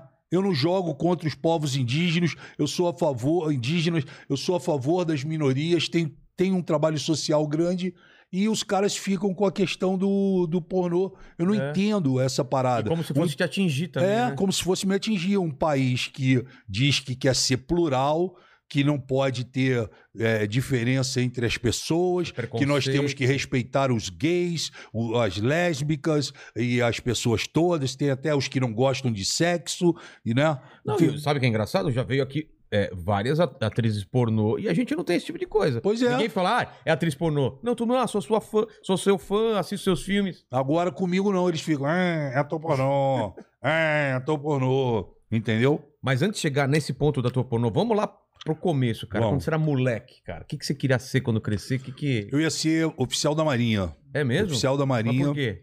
Meu avô tinha esse sonho. Eu comecei, eu entrei na escola Tamandaré, no Rio de Janeiro, que é uma escola preparatória para cadetes da Marinha. Tá. Fiz durante muito tempo, mas antes de concluir, eu fui fazer teatro, fui fazer uma aula é, experimental no Teatro Tablado da Maria Clara Machado. Minha mãe era secretária, Quantos anos você tinha? pô, ou tinha menos? 18 anos. Ah, tá. Não era. Tinha tão 18 moleque. anos. É, minha mãe era secretária executiva da Faculdade de Teatro no Rio de Janeiro, na Unirio. Meu pai foi produtor da TV Globo, então eu já vivia esse mundo, né? E aí eu fui fazer uma aula é, experimental e me apaixonei. Né? O Teatro Maria Clara Machado é um teatro, é um, um curso de teatro que dali saíram vários talentos, várias pessoas conhecidas e me apaixonei pelo teatro, comecei a fazer, fiz uma peça de teatro atrás da outra com o grupo de Ah, é? teatro no tablado. Peças. Não, peças, não, peças que a gente criava. Ah, é? Fiz o, eu eu trabalhei, fiz os 12 trabalhos de Hércules, fiz Capitães da Areia, Quem o Jorge Hércules? Machado, o Hércules era eu. É óbvio. E aí, é, quando, quan- em determinado momento, era muito perto da TV Globo, o- esse curso, no Jardim? Botânico. Então, geralmente, os diretores e os diretores de elenco saíam e iam pro tablado, sentavam na plateia para assistir às Ah, é? aulas. Era do, do cacete isso. E aí, ali, é, no primeiro momento, no grupo, eles levaram o Felipe Camargo e a Malu Mader para fazer. é, Ele era da mesma turma? da mesma Sua? turma, é. Caramba. Levaram para fazer. Como que foi o nome do. Anos, Gebe- Anos Dourados. Anos Dourados. Anos Dourados. Eles fizeram teste, foram fazer Ah, eles anos. começaram aí, É, a Malu também? Isso. Pô, aí foram, foram fazer Anos Dourados. Depois levaram o Roberto Batalin para fazer com a Marília é, Pera, O Homem que Veio de Minas, que era um- uma, uma quarta nobre. Lembra de quarta lembro, nobre? é. Um especial. Um especial O Homem que tinha. Veio de Minas, e aí o Batalin já é, é, emendou numa novela chamada Partido Alto. Tá. Tá, então estreou ali o Batalin como grande galã da época, o Felipe Camargo estourado, e depois veio eu e o Maurício Matar. Juntos mesmo? É, o Maurício Mas o Maurício tava lá também tava, tava. Pô, a que gente turma, fez. cara. O Marcelo Novaes estava na escola, Caramba. o Felipe Martins, porra, um monte de gente, Bianca Byton, Dedina Tudo- Tudo da mesma Bernardelli. geração, então. É, e aí é, o Maurício foi fazer teste e eu junto também, nós fizemos o O teste. teste, o teste como que era? Te dava uma Era, cena... te deram uma cena, você decorava a cena e, e, e, e contracenava, né? Tá. Com, com outras atrizes, com outras é, candidatas. Para ver se você se encaixava no É. papel que eles estavam pensando. E aí nós fomos fazer teste para uma novela das seis chamada Livre para Voar, com Tony Ramos, Carla Camurati. Eu fiz o teste, o Maurício fez o teste. Eu fiz, eu fui o primeiro a fazer o teste. O teste foi com o Wolf Maia e com o Paulo Biratã, que já morreu. Eu fiz o teste e falei, meu irmão, porra, família pobre, eu, eu vou passar nesse teste de qualquer maneira. Tinha outra, não, Não tinha outra opção, eu não podia errar. Era o pênalti da minha vida. E aí eu fui, fiz o teste com a Cássia Furró, que é uma atriz ruiva que fez novela, agora já não faz mais. E quando eu acabei o teste, o diretor falou: é, Você pode ficar para fazer mais um teste mais tarde? Eu falei: E você era o Posso. primeiro. Eu fui o primeiro a fazer. Caramba. Devia ter uns Que 50. cagaço, É. velho. Aí eu fiquei no final, e aí veio no final fazer teste comigo, que já tinha sido candidata também, tinha feito teste, e eles pediram para Pra voltar? para voltar no final. A, a Cássia, como é que é o nome dela? Cássia. Isso? Cássia Kiss. É mesmo? Cássia Kiss. É, Eu e ela fizemos o, o, o teste. Eu tô falando no telefone com uma pessoa e ela tá ali atrás. Aí, enfim. E aí eu passei. O Maurício, ele passou no teste, mas eles recolheram ele, contrataram ele, mas deixaram ele para a novela das oito Ah, tá. que vinha. Então, eu fiz a novela das seis, e quando eu acabei a novela das seis, eu já emendei na das oito, na qual Nessa eles, mesma? na qual Ah, eles Maurício jogaram Matar. o Maurício Ah. Matar, que era Rock Santeiro. Caralho, É. é me- Cara, o pessoal não tem ideia É, do que foi Rock Santeiro. É, Você foi nem sem- sabe, né, Mandíbula? Você não era nem nascido, eu acho. Eu sei de nome, pô. 100 Eu sei pontos de audiência. Não, não deu novela. 100 pontos. Deu 100 pontos de audiência. Ca- ca- Televisão ligada, tava Televisão ligada no, no, no- no Rock Santeiro. Você pode, pode ver aí na, na- Caralho! a morte do personagem do Maurício Matar, Ele fazia o João Ligeiro, que era o irmão do Rock Santeiro. Tá, tá. A morte dele, no dia da morte dele, esse capítulo deu Bateu 100 pontos 100. de audiência. Acho que nunca mais Não, nunca isso. mais, obviamente que nunca mais. Mas esse capítulo, especificamente esse capítulo. Caramba. Especificamente esse capítulo. E Você eu fazia tava o lá na novela. Eu fazia um diretor de, de, do cinema. Porque dentro da novela tinha um filme. O Fábio Júnior, o, o Zé Wilker era o Rock Santeiro. Sei. O Zé Wilker. Sei. Ele era o personagem, o Rock Santeiro. E chegava na cidade do interior, onde morava o Rock Santeiro, uma turma de cinema, uma produtora, para fazer o filme da vida do Rock Santeiro. Ah. E quem vivia o Rock Santeiro no filme era o Fábio Júnior. E quem vivia o Rock Santeiro era o. Chamava o Fábio o Zé. Wilker. Eu lembro Era disso. o. Que ele, Puta, esqueci agora que o nome do cara. nascia uma, uma planta onde ele... É, não então tinha- era o Fábio Júnior. Né? Tinha a Regina Duarte como viúva porcina, É. que acaba até se confundindo com o personagem do, do, do Fábio Júnior, né? É. E, enfim, Cara, é, foi uma novela novela foi muito legal. Então, assim, eu fiz diversas novelas Cara, na você TV já Globo. entrou, então na segunda novela já foi um É, puta sucesso. eu fiz várias novelas Mas na você TV já era Globo. fortão ou não? Você era, tinha um- Ah, normal. É, eu sempre, é, mas eu sempre tive um corpo mais mais trabalhado porque eu fiz polo aquático no Flamengo, sempre gostei de esporte Ah. e etc e tal. Então, O Maurício Matar também era, mas... é, é. E aí a gente faz essa Porque novela agora que ele tá comendo batata show, já, né? Batata Show. batata Foi um erro. show. Foi um amigo meu que produziu aquilo É. pra ele. E aí a gente. eh, Eu fiz várias novelas na Globo, fiz ah, vários especiais e entrei na área de eventos da TV E Globo. tinha o que o pessoal falava mesmo de, de, de assédio com ator novo, os caras... Cara, eu nunca passei por isso, É. mas as pessoas falam que É, tinha né? teste de sofá, Exatamente. tinha. Deve Não ter- só pra mulher, mas também pra É, homem falava. Sim, né? mas eu nunca passei por isso, ninguém nunca, nunca chegou, chegou nem mim. falou. Ah. Não, nunca ninguém chegou pra mim. Eu entrei por esforço próprio, é, fiz o meu teste com o Paulo Biratã, com o Wolf Maia, entrei na, na, na Livre para Voar, depois fui Depois não para. parou mais. É, aí eu fiz, fiz Quantas Perigosas no- Peruas, é, com eu, Mário Gomes, Vera Fischer e Silvia Pfeiffer. O Mário Gomes estour... é, É. estourado também. Não se Depois nessa época, Eu né? fiz Vereda Tropical, o início da Também. Vereda Tropical com o Mário Gomes. É, eu era jogador de futebol, que era Pô, o. Ele era, jogava no Ele jogava, é, ele jogava no início, ele jogava num, num, num time de várzea e eu era o rival dele no, no, no outro time. Ah, tá. É, Mas ele vai pro Corinthians, não vai? fiz top model, vai, ele vai- É? vem jogar no Corinthians. Fiz top model também, eu fazia um, um fotógrafo de moda que é, era casado com a com a Suzy, Suzy Rego Diego. né, que tinha um, um início de um romance com a Malu Mader, e fiz também é, alguns especiais. Eu fiz o eu fiz o Chapadão do Bugre, que foi na Bandeirantes, que foi um, um trabalho muito bacana junto com o Edson Celulari e com direção do Walter Avancini. Que eu era um jagunço, cara, sabe? E o Walter Avancini trabalhava isso na gente, então ele deixava a gente tipo uma semana sem tomar banho, sem passar shampoo no cabelo, na barba, sujo, imundo, comendo com a mão. Ele queria, sabe, sem usar relógio, desodorante, é, perfume. Ele acreditava nesse laboratório. Sei. E é, eu fiz também um que foi todo gravado na Boca do Lixo, que eu fiz com a Silvia Pfeiffer, que o nome era Boca do Lixo, do Silvio de Abreu, né? Eu, o Reginaldo Faria e a Silvia Pfeiffer.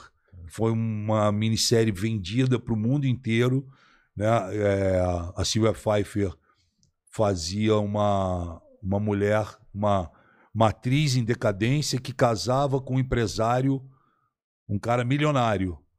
E esse empresário estava construindo uma mansão para eles dois, para ele e para ela. Só que, na verdade, o meu personagem tinha um caso com ele. E ela não sabia. Ah, tá. Entendeu? E em determinado momento a gente se apaixona e os dois tramam a morte do empresário. Olha a parada, cara. Um negócio Caramba. totalmente no sense, sabe? Total. É, pra gente, pra gente poder se preparar para esse para essa minissérie, é, a gente teve que assistir vários vários seriados e na época a gente assistiu aquele é, é, Twin Peaks. Quem, ma- quem matou Laura, Laura Palmer? Ó, O, cara é mó fã do, do Twin Peaks, do Twin mundo Peaks. aí. Eu, eu falo, pra mim é a melhor série de todos os tempos. A Então. que eu assisti que mexeu comigo. Eu assisti. Passava Eu- no domingo à noite na A Globo. gente, a gente teve que usou o, o Twin Peaks como laboratório, né, para fazer a Boca do Lixo, Caramba, que não foi sabia. foi uma minissérie em 12 capítulos, toda filmada em Avaré e no centro de São Paulo, né? Foi a estreia da Silvia Pfeiffer. Cara, eu vou te falar das Cara, eu gravei com a Silvia Pfeiffer todas as cenas, todas. Mas vamos falar aqui, é, das das 100 cenas com a Silvia Pfeiffer, 70 era de sexo com ela. Caralho! É. Eram cenas quentes, Pes- cenas pesadas. E, porra, cara, ela estreando em TV, eu já tinha feito novela e tudo, ela estreando em TV, então tinha uma preocupação, o peito não aparecer, que É. não podia aparecer, o peito, ela nervosa, a gente realmente nu em cena. A equipe toda lá. É, a equipe. Cara, foi um trabalho assim que nós fizemos, cara, mas foi Acertar muito a iluminação acertar certa, a iluminação é. certa. Tinha algumas cenas, tem até uma cena minha com ela de sexo na, na minissérie, que é no final do dia. Então, nós ensaiamos ela às três horas da tarde e esperamos, como a gravação era no outono, Sei. nós esperamos aquele sol dourado às Tô cinco e ligado. meia. A hora... E a gente tinha de 5 e meia, 15 para as 6 para fazer a cena. Cara, Porque depois o sol ia é embora. a hora mágica, né? Era a Que hora aquela mágica, aquela luz. perfeita, é. Isso. E aí, com direção do Roberto Talma. Então, ficamos Chamada lá parado. Golden Hour. É, ficamos parados na, na represa, depois do ensaio, esperando. Porra, seis câmeras para não perder nada. vai- É. E, porra, vai, vai. Tá na luz. Vamos rodar. E foi de primeira. E uma de cena, primeira? Foi. Pô. E uma cena difícil, porque eu pego ela, eu tiro a roupa, rasga a calcinha, coloco ela em cima da mesa, entendeu? E joga um monte de coisa no chão. E tinha que posicionar a cara dela pra câmera certa e não deixar o peito vazar, não aparecer Ah. nada. Porra, um monte de. Sabe? Um negócio assim. Marcadinho. Marcadinho, marcadinho. E a gente fez a cena e o Talma De primeira, valeu? De primeira. Ele, va- no final, ele. Valeu a cena pra mim, tá ótimo. Parabéns aos Fica dois. legal agora ver essa cena depois de você É. comentando como que foi. Parabéns aos dois. E aí a gente, pô, legal que a cena saiu, porque, pô, foi uma cena tensa. E nessa época, no outono, é muito frio em Avaré, na beira da represa. É muito frio. Então, seis horas da tarde, meu, frio, tensão, vai gravar, equipe, sabe? Então, eu sentia que a Silvia dava, tava com aquele com a Tremendo, tremedeira. é. E o Talma falava: aproveita a tremedeira. É como se fosse o tesão. E Ah. vamos, e aquela coisa toda, sabe? O Talma, um puta diretor, ele Caramba. sentado embaixo, assim, quase da cena, com o microfone, acompanhando. Tinha fala também ou não? Não, não tinha fala, Ah, era tá. só Ação. Podia improvisar se quisesse. Tá. Alguma fala, alguma coisa assim, né? Mas, porra, ele dirigindo o tempo todo. Vai, vira pra cá agora. Coloca a cabeça dela mais pra ali. Não sei o que mais. E vai, pega, beija, beija, vem descendo. Não sei o que, segura, pega a calcinha, câmera na mão dele. Pá, pá, pá, pá. Saiu a cena.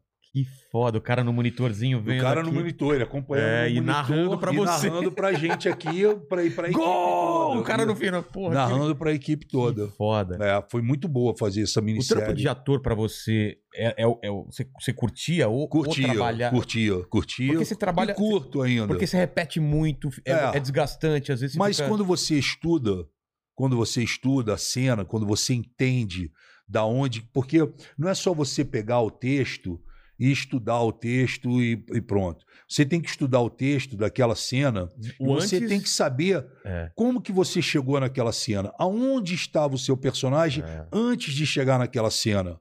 Né? Para você poder ter uma sequência lógica do que você está fazendo. Senão, Porque a galera não sabe, a- a- o filme não é filmado na sequência Não, certinho. muito- Às vezes tá fazendo uma cena de, de perseguição, e, isso e é no o- final e você aí depois E uma fazer- semana depois tu vai fazer. Então você tem que É. estar ligado, senão acontece como aqueles filmes mexicanos. É, O cara corre uma hora, chega dentro de casa, como se... Sem, Tá com fôlego vai, legal. tudo bem, é. tu- sabe? Porque não se tocou da, da sequência, né? Da continuidade. Então, isso é importante, você estar junto com a equipe também, a equipe gostar de você, porque a equipe colabora muito contigo. É, Olha, Frota, depende muito da galera, deixa né? eu te falar, porra, chega, chega pra gente o, o diretor de cena, ou chega pra gente o assistente, ou chega pra gente a continuista e fala, Frota, é, vai começar essa cena, você lembra que, que você fez antes, aonde o teu personagem estava, a gente gravou aquele dia, não sei o quê, olha o texto, pá, Ah. o cara relembra contigo, vamos passar, você tá mais ofegante aqui, porque você saiu de lá, você estava tomando água, cadê o copo? Tem que estar na tua mão esse copo. Então, você o tempo todo fotografado, né, para que não exista erro Um erro de de continuidade. continuidade, que mesmo assim acontece Pô, vários, né? né? Filme grande. É, aí. filme, pô, o Titanic é campeão de erro Matrix, de eu tava vendo um monte de, de Então, erro. não sou- que passa percebe, despercebido, Eu- né? É. passa despercebido, mas você vendo e assistindo várias vezes. Então, assim, foi uma, foi uma minissérie que, para mim, foi muito legal de ter feito, sabe? Me lançou no estrelato é, como, porra, ator protagonista, É. porque, porra, eram Esse 13... foi o primeiro era- que você foi protagonista pra valer? Não, não, já tinha sido em novela, mas... Mas por que você acha que esse foi o. Ah, porque esse é muito tenso, né? É diferente você fazer uma, uma novela, que é uma coisa aberta, né? Você vai, vai construindo junto com o público e de acordo com o sucesso. A minissérie não, ela é uma obra fechada. Você já Ah. pega o primeiro capítulo e já sabe o fim. Então você tem que construir esse personagem e mergulhar de cabeça nisso, viver intensamente esse processo para que as pessoas acreditem no trabalho que você está fazendo, né? Exatamente. E a minissérie ela é muito minuciosa. E Tem outro tempo, tem mais tem outro tem tempo, mais mais, tempo. cinematográfico. Eu do imagino que... que novela é. É, a novela é mais pauleira, é mais cinematográfico. E você, e especificamente essa minissérie, Boca do Lixo, são poucos personagens. Ah, então tá. é muito texto, é muita cena. Quase e- toda você tá na cena. Quase toda cena. todos você está na cena. Você contracena com quase todos os atores e personagens que estão escalados naquela minissérie. Então, assim, acorda quatro horas da manhã e é o último a dormir. Tá. Né? E fora que depois que você grava as cenas, você tem que voltar pro hotel, você janta, você toma banho, você vai para o quarto e você vai decorar o que você vai gravar no dia seguinte. Nem, nem tem tempo de dormir. E aí você tem que decorar aquilo no dia seguinte, anotar as duas, não sei o quê, e acorda de novo 4 horas da manhã, toma café Cara. até 4 e meia, 5 horas maquiagem, 6 horas gravando. A equipe já tá lá antes, já montou tudo. Já vai. montou tudo. Porra. Então, a pior coisa para um ator de televisão é você chegar sem estudar. É. Você chegar sem o texto decorado. Porque, porra, cara. Atrapalha todo mundo, E né? você tava falando do Mário Gomes, que é um puta galã, mas o Mário tem várias histórias assim, porque Ah, é? o Mário era um cara que não gostava de decorar texto, entendeu? Então o Mário vai Ele era que, meio o canastrão. Mário né? vai meio que no improviso É. ali. E, porra, o Mário chegava. Tem histórias dele que, porra, ele chegava. Chegou uma vez, a Fernanda Montenegro esperou ele uma hora e meia na praia. Por que ele tá. Que ele não chegava. E quando ele chegou, ele chegou de moto, sunga e com o pé sujo de areia. E ainda perguntou: é, qual que é a cena e o que, que eu falo? Qual que é a cena e o que, que eu falo? E os ca... isso virou, isso virou no, no mercado, dentro Sim. da televisão. O Mário virou um personagem. Só que ele, fa- onde ele entrava fazia muito sucesso. Eu lembro, tem uma época que ele era muito bombado. Cara. Só que os caras, uma vez, os caras é, que gravavam com ele, os caras me contam uma história que foi a seguinte: é, Cenourinha. o, o Mário, não, o Mário ele largava o texto, como ele não decorava, ele deixava o texto em as falas dele em pontos estratégicos que a Ah. câmera não pegava, Mas que ele podia dar uma. mas que ele dava, o- ele olhava e falava, Sei. tá? Então ele deixou aqui o texto. Aí deixou no outro lugar, deixou no outro lugar porque ele tinha que andar. E o diretor marcou, não. Tá. Então você levanta Ele plantou pá, a, pá, pá, a ele colinha plantou dele. Por onde iria passar o personagem. Porra, a cena tinha uns três minutos. Fala pra cacete. Porra, quando ele sai, os caras chegam, porque o Mário sempre teve negócio com cabelo, já não ficar careca Ah, e tudo. tá. Aí os caras chegaram pra ele e falaram: Porra, Mário, pô, tá aparecendo aí o, o careca. Ele, porra, eu, ele todo fala todo assim, né? É. Ele, Pô, eu vou lá no, na maquiagem. Ele foi lá na maquiagem. Enquanto ele foi na maquiagem, os caras trocaram o texto de lugar, as folhas. Trocaram as folhas. Tava na ordem certa Tava já. na ordem certa. E eles trocaram as folhas e botaram a folha aqui, a primeira aqui. É. Meu irmão, tu acredita que, pô, ele voltou pro, pro cenário, os atores lá, tá tudo certo, vamos gravar, vamos gravar, atenção. No 3, gravando. Gravando. Aí o Mário, ele tinha que dar uma andada pra falar o primeiro texto. A Sim. cena, lembra que a cena tinha É. três minutos. Aí ele olhou aqui e fez assim. Então é isso aí, amanhã a gente conversa. E saiu da cena. Então é isso aí, amanhã a gente conversa. Aí, porra. Aí, aí os caras, Mário, cara, porra, cadê a cena, cara? Ele, a primeira coisa que ele viu, ele falou: Então é isso aí, amanhã a gente conversa. E saiu de cena. que maravilhoso. Então é isso aí, amanhã a gente conversa. E saiu de cena, cara. Porra, os caras, porra, caíram, choraram de rir, cara. A primeira, que, a primeira coisa que ele viu ali, ele leu. Porra, ele nem se tocou do resto da cena. Que era uma cena com muito texto. Não devia nem ter lido, né? Nada, ele largou ali o que ele leu, ele. Pô, ele chegou, parou, falou: então amanhã a gente, a gente se encontra, a gente conversa e saiu. Cara. Ele tem uma história que o pessoal chamava ele de cenoura. Foi, não é que chamava, ficou essa história porque Ele contou depois por É, quê, né? Maldosamente, o Carlos Imperial e o Daniel Filho fizeram essa, essa coisa, porque o Mário, na, na época de galã, o Mário saiu Pegava com todas mundo. as mulheres, né? Hoje, você vê que eu falo saiu. É. Que eu a gente fala pegar, Comer, é, ou comer, comer, isso vai aqui dar bomba, problema. ninguém Então bate ele- na gente, Então né? ele saiu. Então ele saía com todas as mulheres que ele queria. É. E aí ele saiu com a filha do Carlos Imperial, que na época todo mundo queria sair, e saiu com a Beth Faria. Caramba. Só que ele não saiu. O Daniel, como diretor, levou o Mário para tomar um vinho na casa dele com a Beth. E os caras tomaram cinco garrafas de vinho e o Daniel foi dormir. Ah, mano. E o Mário ficou lá, porra, tu- tu- e o Mário contando a história é o melhor, porque o Mário fala, porra, irmão, porra, tava lá, Beth Faria, eu, porra, enfim. Ele e a Beth Tiveram, tiveram um, um relacionamento honroso. honroso. E aí, é... só que, porra, a Beth falou pro Daniel. Porra, aí ele, como meu irmão, aí o Daniel, meu irmão, acabou com a vida do Mário Gomes dentro da TV Globo. E essa é uma história real. Essa é uma história que ninguém deixa. O Mário já contou isso várias vezes. É, eu vi ele contando. tem livro, tem um monte de coisa. O Daniel já falou sobre isso também. Enfim. E aí aconteceu isso. Aí, porra, o Mário acordou de manhã para ir na, na, na praia, que ele gostava de ir na praia antes de começar a gravação. Só podia gravar com ele meio-dia. Ah, Não é? adiantava tu marcar a gravação com o Mário 9 horas Tinha da que ter manhã. a prainha. Tinha que estar pra ir. Aí Pô, ele, o cara pô, curtiu a vida, é, velho. aí ele sai pra ir na praia, galanzão. Porra, ele fala pra mim que. Ele contou isso pra mim. Ele falou que ele passou em frente à banca de jornal. Aí o jornaleiro amigo dele, Mário! Aí ele, e aí, irmão? Tá tudo bem? Tá? Como é que tu tá? Aí ele falou, pô, tô bem, cara. tô sem camisa, tô de sunga. Tô indo pra praia. Não, porra. E aí, Mário? Ele falou, o que que foi, cara? Ele falou, porra, mas tu já voltou do hospital? Ele falou, que hospital, cara? Ele falou, porra, Mário, olha aqui no jornal, porra. Saiu no jornal esse Saiu. negócio? Não tinha internet, hein? Caralho, fake news no jornal. Aí ele falou assim, porra, aqui no jornal diz que você deu entrada no, no hospital essa noite com uma cenoura no no, ânus. Todo mundo sabia disso, Aí cara. Era falou- moleque para Aí ele falou passou- assim, como? É, tu, porra, tu não tava no hospital, cara, com a cenoura no ânus? Ele falou, porra, irmão, tá me estranhando.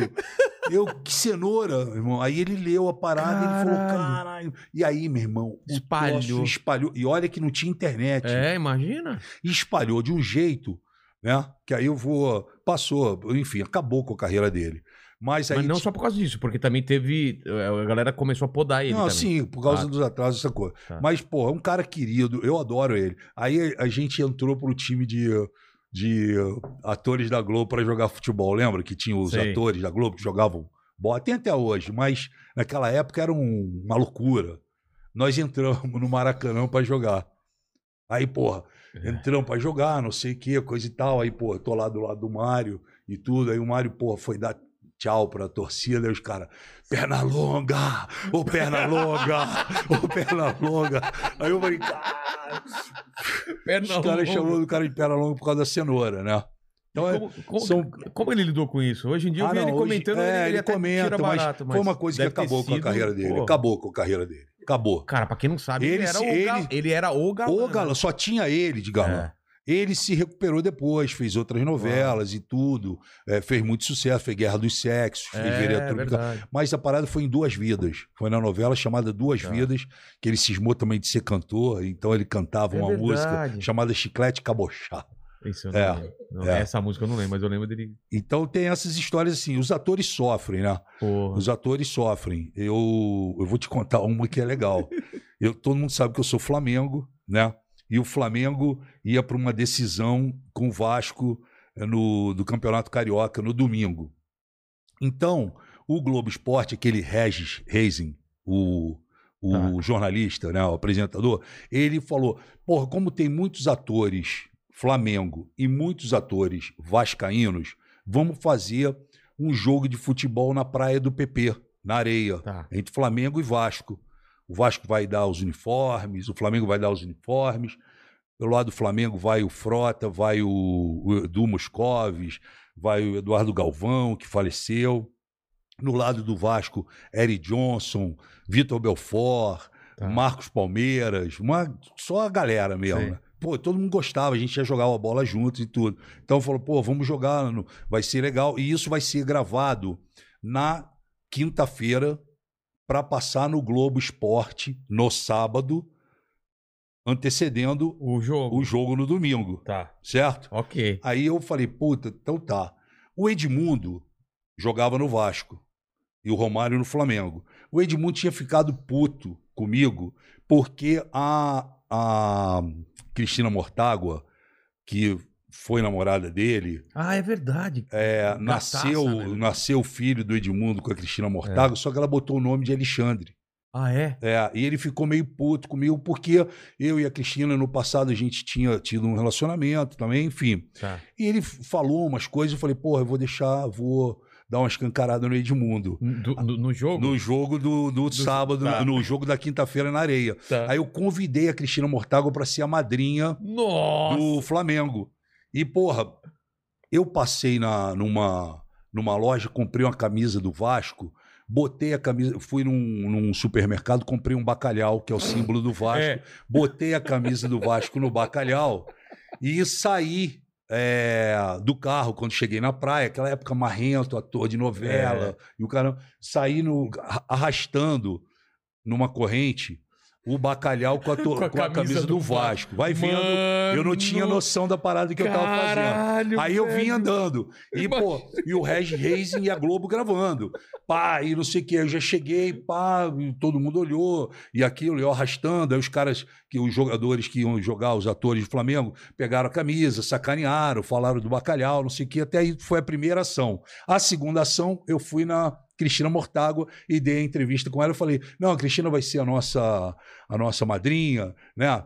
Até porque, porra, ela é uma mulher que geralmente os animais não sabem tratar.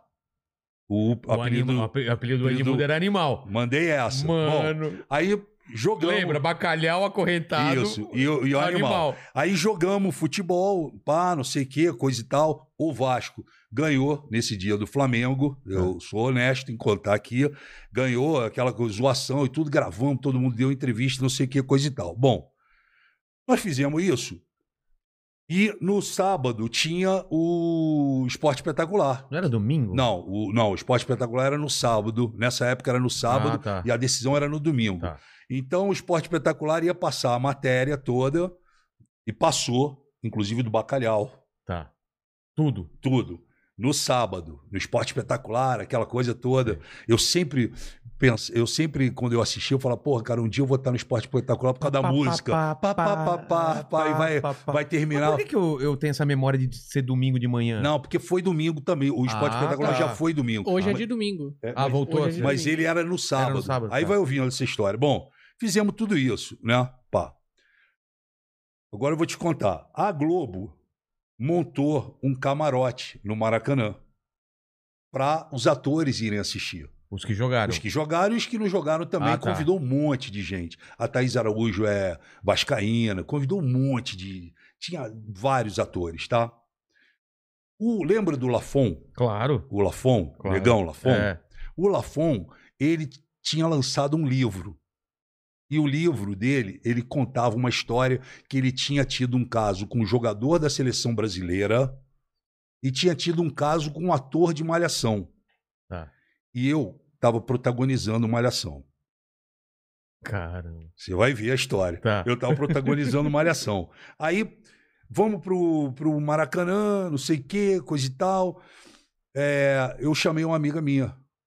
Falei, pô, vamos assistir comigo. Uma modelo tudo, uma loura. Falei, vamos assistir comigo. Mara- Ela falou, pô, tu não gosta de Maracanã? Porra, confusão. Eu falei, não, porra, camarote da Globo. Porra, tu vai estar, sabe, de patrão a situação. Só que a Globo fez o camarote na área VIP encostada na torcida do Vasco, que tinha uma divisão de ferro. Eu não tô sabendo. Tô subindo no Maracanã, camisa do Flamengo, amarradão. Tinha passado o Globo Esporte. Claro. O, o, aquele cartola do Vasco da Gama, o Eurico Miranda, ele viu no sábado. E no próprio sábado, ele emitiu uma nota. Dizendo que o ator Alexandre Frota poderia ter toda a diferença ser Flamengo e ter toda a diferença com o Vasco.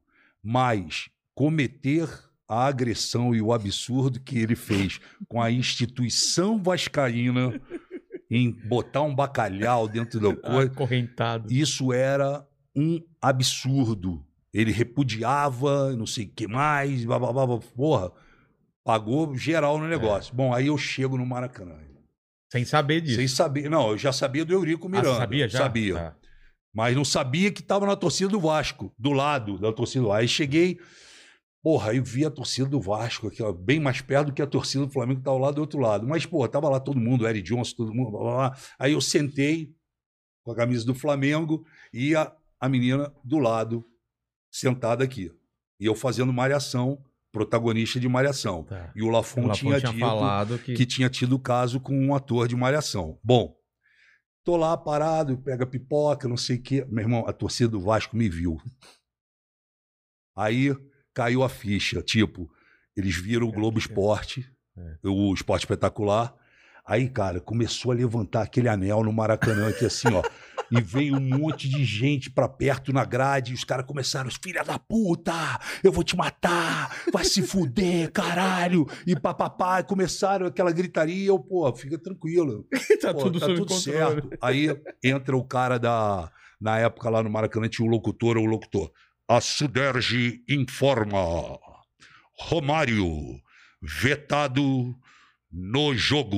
O Romário tinha feito um teste na panturrilha Ah, e foi tá. vetado no jogo dentro do vestiário.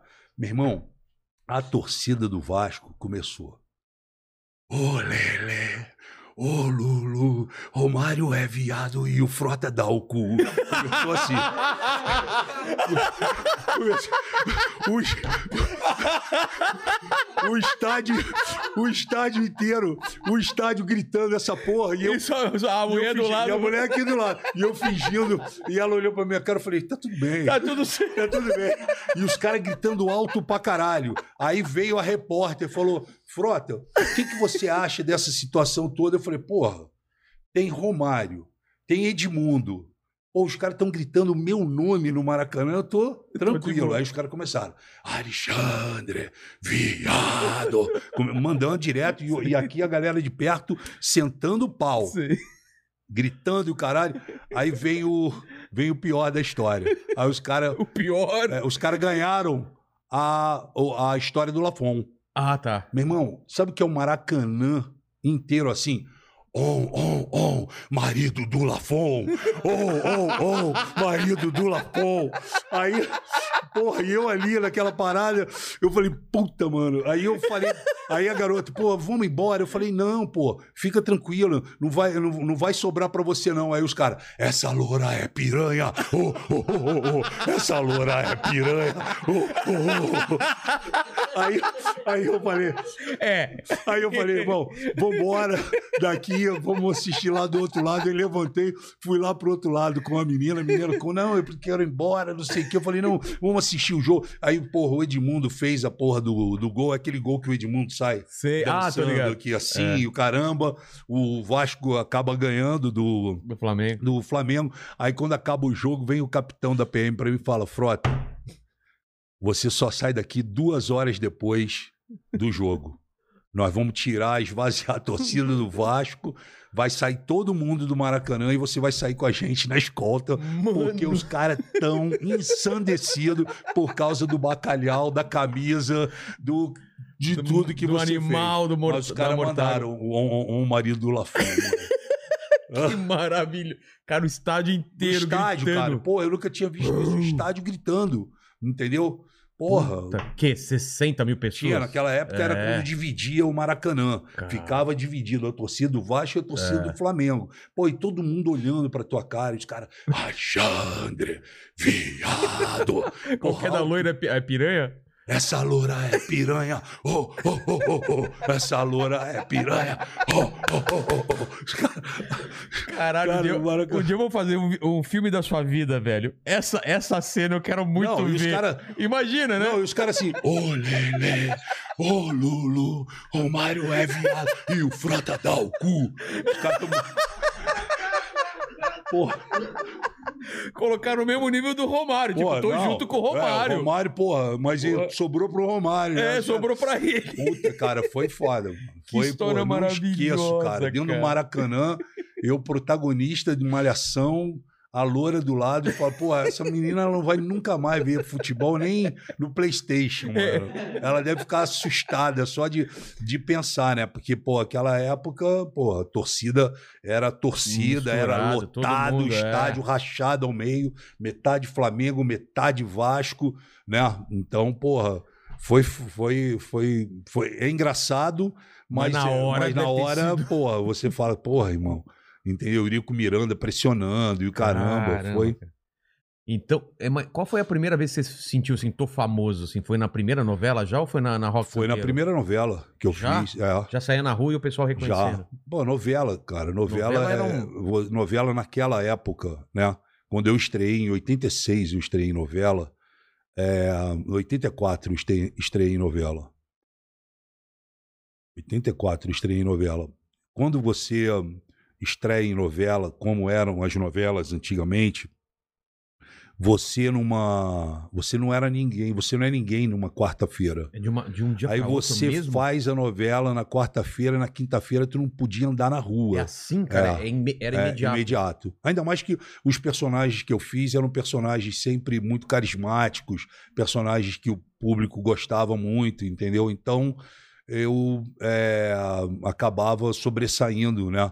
E pra mim foi, cara, e eu não fui preparado pra isso, entendeu, o Vilela? É, eu não fui um preparado cara- pro sucesso. Ninguém, porque hoje você pega um ator, você Pô, o sabe disso. Tem, é. O cara tem todo um staff em volta dele, né? Ele tem é, é, Manager, manager, é. representante, assessoria de é, imprensa. style, né? Não sei o que, o stylist, tem um monte de coisa, né?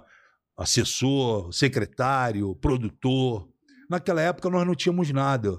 Então a gente, cara, a gente era lançado, né? E a gente vinha de uma geração que já estava começando a ser a geração não sapato alto, mas uma geração já que, porra, caralho, tô fazendo sucesso, É. entendeu? Não era a geração é, antes, Tarcisão, Tony, Tony caramba, os caras né, do teatro vieram de São Paulo, caramba, aquela coisa de Lima Duarte, né?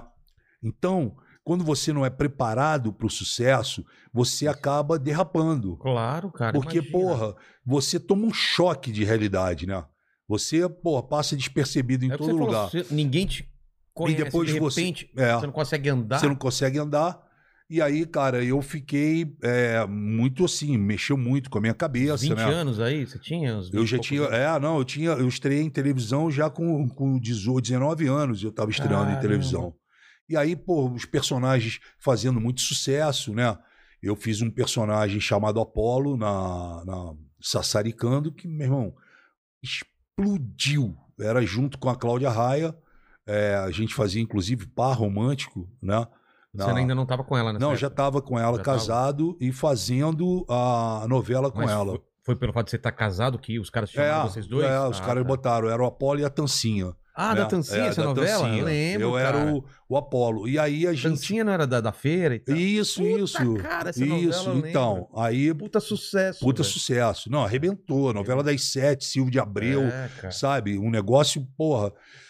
E aí, cara, você vai fazendo a novela, aí depende de ator para ator, entendeu? Eu confesso a você, abrindo meu coração aqui, que eu dei uma pirada, eu meti os pés pelas mãos, eu errei, vacilei, escorreguei e, e acabei, porra, batendo no guarda-rei, entendeu? Porque, cara, eu, Muito novo, muito novo, fama, entendeu? Muita, Muita fama, dinheiro e tudo. E eu falei, meu irmão, eu sou o cara agora. É, cê- O Mário Gomes tá, tava saindo, tinha saído, eu sou o próximo cara. e eu sou o cara que, sabe, tô chegando, né?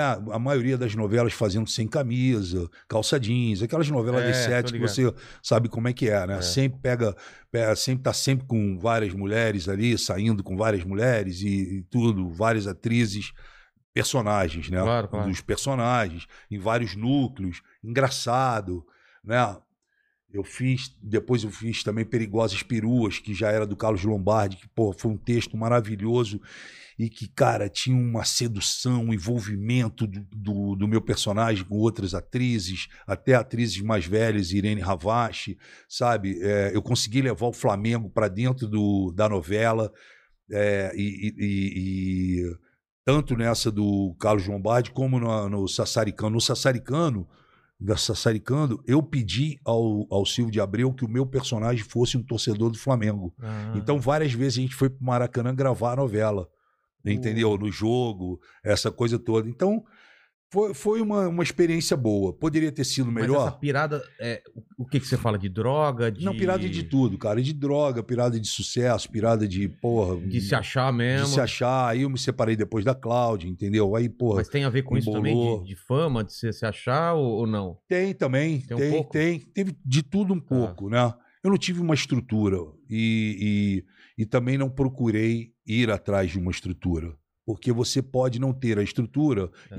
e, e ser pé no chão e falar, não, Ou ter algum amigo que É, segura a onda? eu quero chegar e quero ficar, né? É. Eu não pensava no quero ficar. Eu só pensava, quero chegar, cheguei e agora Vou aproveitar sei o lá o que, que vai É. acontecer, mas não podia ter sido assim, entendeu? E foi. E aí, porra, eu passei por muitos problemas, aí saí da televisão, voltei, retornei depois, mas saí, me envolvi com drogas, eh, passei por vários problemas sérios, entendeu? Todos superados. Né? Eu fiquei muitos anos envolvido com droga, isso acabou com a minha vida, perdi um monte de Mas como- coisa. Começou por causa da novela? Não, começou por causa de. Começou é, filmando. Eu fui fazer um filme é, com o André de Biasi, o Sérgio Malandro e o.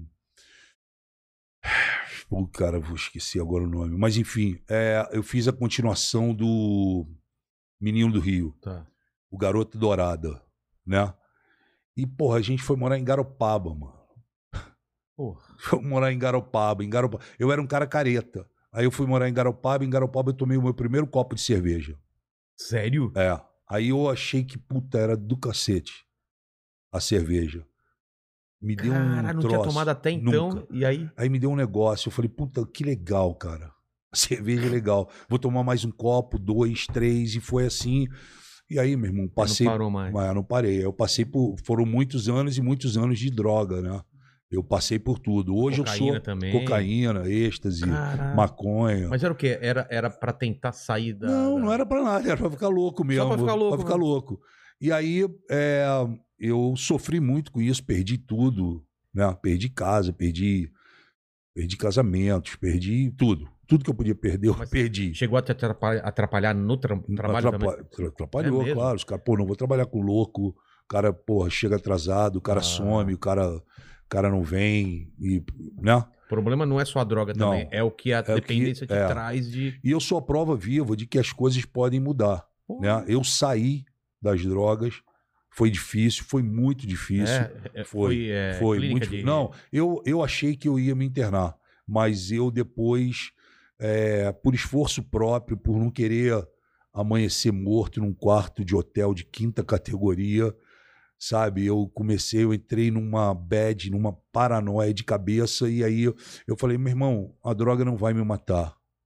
Eu já fiz de tudo que eu podia fazer com droga. É, A única coisa que eu nunca tive coragem foi me aplicar, Tá, in- injetar. injetar. E aí eu, eu comecei a batalhar a minha reconstrução de cabeça, de alma, de Você fé. lembra quando foi que você tomou essa decisão? Por, por alguma coisa específica? Não, Você pô, tava eu- numa. num- Foi uma decisão que eu. É... Porra, eu cheguei no fundo do poço e eu já não tinha nem aonde morar. Eu tava morando na casa de um amigo, Pô, né? Escrevendo na parede que não acreditava em Deus. É mesmo? É. É, Você porque Perdeu casa, perdeu. perdi tudo. Cara, Aí queimei que uma Bíblia, botei Cara, fogo Tava na Bíblia. revoltado. Tava revoltado. E, a- Perdão. E aí, é, cara, eu, eu caí de joelhos e pedi, falei pra Deus, falei, pô, não dá. Eu, eu quero fazer mais coisas, entendeu? Então, eu assumi é, essa mudança. Não foi radical, não foi de quinta para sexta. Claro. Ela foi, né? Idas e vindas, recaídas, difíceis, até que é, até que em 2010 eu em, 2000, em 2007 eu começo em 2006 ali no final de 2006 para 2007 eu começo esse processo de sair e me limpar das drogas. Até a hora que eu conheço a Fabiana em 2010 eu já estava praticamente já tinha saído das drogas e aí eu começo a entender um monte de coisa na minha vida né Fabiana me deu uma família, me deu um equilíbrio, é, me deu porra, voltar para casa, ter uma referência, né? Eu, eu hoje eu eu tenho o Enzo que é meu filho de 14 anos, que é filho da Fabiana com o Arnaldo. E eu adotei o Enzo com 3 anos de idade. Pô, Eu conheci o Enzo aos três anos de idade, né? E tudo isso mudou. A minha responsabilidade com a família, com a criança, com a mulher. agora. não era né? só mais eu, Se entendeu? mal, você ia estar É, e aí eu botei isso tudo na minha cabeça e falei, meu irmão, daqui pra frente eu, eu tenho que recomeçar minha vida do zero, né? E recomecei minha vida do zero, vim fazendo, vim aos trancos e barrancos, tentando, tentando espaço aqui, tentando espaço ali. Passei pelo SBT, passei pela Record, é, é, voltei na Globo, vo- voltei para a Record, voltei na, na Bandeirantes e fui, fui reconstruindo, fui tentando ah, um monte de coisa e até a gente chegar aos dias de hoje. É, cara. Você- se reergueu várias vezes, várias reinventou. vezes. Várias vezes. Então, várias eu não sei vezes. a ordem. Você falou aí a ordem. É, SBT você foi fazer o quê? Foi... SBT, eu fui. A primeira coisa que eu fui fazer no praça? SBT foi a Praça Nossa. Entre idas e vindas, se passaram pelo menos uns 15 anos de 15 i- é, anos? idas e Ah, vindas. tá. Eu Não entrava, ficava dois anos, três direto. saía. A Casa dos Artistas é Casa quando? dos Artistas foi em 2001. Tá. Eu saí de Malhação, fiz 2001 Casa dos Como Artistas. que foi o convite? Qual que era a ideia? Porque já Foi- tinha BBB ou não? Não, tinha fora do país só. Aqui ainda não. Não, aliás, está completando. Ontem estava completando é, 20 anos de Casa dos Artistas. Cara, não pode ser que passaram É. 20 anos já. 20 anos. Foi em Mano. 2001. Nós estreamos é, dia 14 de setembro, de, ou no dia 16 de Pô, setembro. depois das Torres Gêmeas? É, a gente estreou. Caramba. Foi E muito foi legal. Um puta sucesso. Como Foi foi, um o puta convite? Qual que sucesso. ideia? Você Não, quem me, o que, que convidou, quem me convidou foi o Fernando Rancoleta, que é diretor é, de elenco do SBT, hoje está na, na Record. Falou para mim que ia ter um reality show. Eu já tinha lido algo É, sobre o reality falar- show. Vamos falar isso, não é que nem hoje que todo mundo sabe que é, É. reality show. É Não, naquela época nova, ninguém né? sabia, mas É. eu já tinha lido É? sobre o Big Brother lá fora. Já As era sucesso pessoas lá fora? Já fazia sucesso. As pessoas que ficavam confinadas na casa. Eu falei, porra, cara, isso aí é minha cara. Eu É. poderia ir fazer uma parada dessa. Aí surgiu o meu nome para fazer Casa dos Artistas. Silvio Santos me chamou. Eu fui fazer. É, eu fui um dos expoentes, um dos Era principais. você, eu, Supla, é, A tiazinha era Leandro, ou não? Leandro Leardi, é, Taiguara Nazaré, Marco Mastronelli, hum, quem mais? Matheus Carriere, Nana Gouveia, Núbia Oliver, Ah, Mária tô Alexandre, tá. Patrícia Coelho, Bárbara Paz. É. E aí, cara, a gente foi fazer, né? Aí eu falei, puta, eu vou entrar, vou me dedicar, vou aproveitar cada minuto desse reality show. E foi o reality show de maior sucesso do país, parou o país, né? É, foram sete semanas Você vitoriosas. saiu, voltou. Saí, voltei. Como foi essa história Não, mesmo? eu saí, cara. Eu até contei isso no Danilo ontem. Eu saí porque na primeira semana, a Alessandra Scatena, ah, tinha a Alessandra Scatena também, ela ficou propagando dentro da casa que ela era. que ela foi assistente do Silvio Santos durante muitos anos, que o. SBT tinha um carinho por ela, que o Gugu, que ela foi do Gugu e tudo. E eu senti que ela estava jogando com isso para ganhar, ganhar. os SBTistas Entendi. para ganhar o público. Eu senti que ela, não, porque o Gugu, porque Ah. o Silvio, porque eu fiz, porque isso, eu tô aqui dentro da casa, tem 10 anos, 12 anos, sei lá quantos anos tinha. Falei, porra, essa mulher, né, ela quer se destacar Como como. a, a mulher daqui do SBT. É, exatamente. Então eu falei, essa é a primeira a ter que sair fora. Já pensou e aí no eu, jogo. aí eu- é, eu sempre joguei. É. O, o barato do reality show é que ele é um jogo. É, Quem não, não entende disso. que é um jogo, quebra a cara. É. Então, eu eu fiz três na minha vida. Os três eu fui pra final. Só pra você ter uma ideia. Não ganhei nenhum, porque o público parece que quer que eu vá até a final e chega na final e fala: Bom, Frota, Bro, agora tu é, já cumpriu a exatamente. parada. Já, já rimos, já choramos, já se divertimos É. contigo, agora tchau. Você é o cara que traz o caos, que É. traz a diversão, mas Isso. agora. é. E aí, é, A a estratégia era tirar ela. tirar primeiro. ela. Aí eu peguei, montei a estratégia durante o dia com todo mundo. Tá. Né? No dia da, da votação, a gente foi montando. Olha, é o seguinte, porra, vota aqui, não sei o que, coisa e tal, papapá. Contei toda a história para todo mundo e montamos uma parada. Porra, mas você sabe que tudo é gravado 24 horas, É. tá?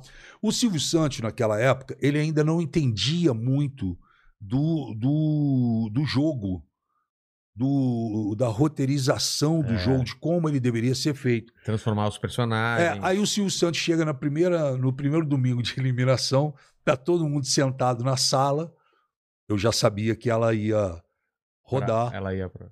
ela ia para Berlinda, que a gente É. chamava. Aí, pô, vira o Silvio Santos pra gente e fala assim, falando e tudo, blá, blá, blá, daqui a pouco ele vira e fala: "Frota!" Eu falei: "Tudo bem, Silvio?" Ele falou: "Tudo bem." Quer dizer que você quer tirar Alessandro Scatena? Ele perguntou pra mim. Aí eu virei e falei: "Não, não quero não." Ele falou: "Não? Roda o VT." Aí, só que o VT, se o Silvio Santos entendesse naquela época como era a dinâmica do jogo, Sei. ele rodaria o VT para quem tá em casa assistir. Ah, ele não rodou? Não, ele rodou para quem tá em casa e pra gente dentro. Ah, não era pra pessoal ver. Não era pra gente que tava dentro É. da casa ver, era pra era para ficar o VT rodando pra você que tá em casa E assistir E a galera não vendo nada. e a gente dentro da casa não vendo nada. É. Ia ficar a minha palavra contra dele ali. Porra, ele roda o VT. Aí tá, Alessandro Scatena assistindo o VT, sentada no chão, chorando já. E, porra, e eu no VT grande assim. E ainda coisas que não dá pra entender, os caras botaram crédito ainda. Ah, é? É, olha, é o seguinte, bota no Alessandro Scatena, porque a gente vai te. Ó, fulano, não sei fulano, não sei fulano, não sei. Porra, eu, aí voltou, acabou o VT. Aí voltou Volta pra gente. você, a mina Aí ele- chorando. E aí, Frota? Tem nada pra falar. Vou falar o quê? Tem nada pra falar. E ela, eu sabia que eu não podia confiar no Frota, porque o Frota, não sei o quê. Chorando pra cacete na parada. Aí, pô, Frota, e todo mundo meio que olhou, as mulheres também. Ah, ficou todo mundo olhando, ficou aquela pressão. Limão. Ela foi eliminada.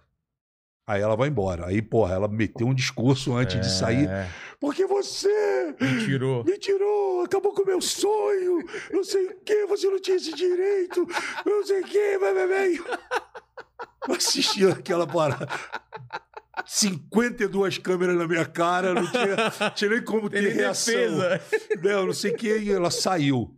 Aí, porra, você sabe que depois de uma eliminação, irmão, é a treva dentro do, do- Tá, seja na Fazenda, no Big Brother, não é aquela treva, é aquele clima, né? De porra, fulano traiu, fulano fez. É um clima, meu irmão. É a pior parte do reality show. É, É- pós. é- ele- A hora que sai uma pessoa, o- as duas horas depois desse troço. Cara. É muito porrada. Aí, cara, ficou aquele clima. Aí, porra, eu fiquei muito. Eu falei, cara, o Silvio fudeu meu jogo. Acabou com a minha estratégia, né? Mas, porra, aí passou. Aí, quando foi de madrugada, a casa tava, já tinha diminuído a pressão da casa. A gente estava no quarto dos homens, lá naquela época era homens e quarto das mulheres. Não misturava.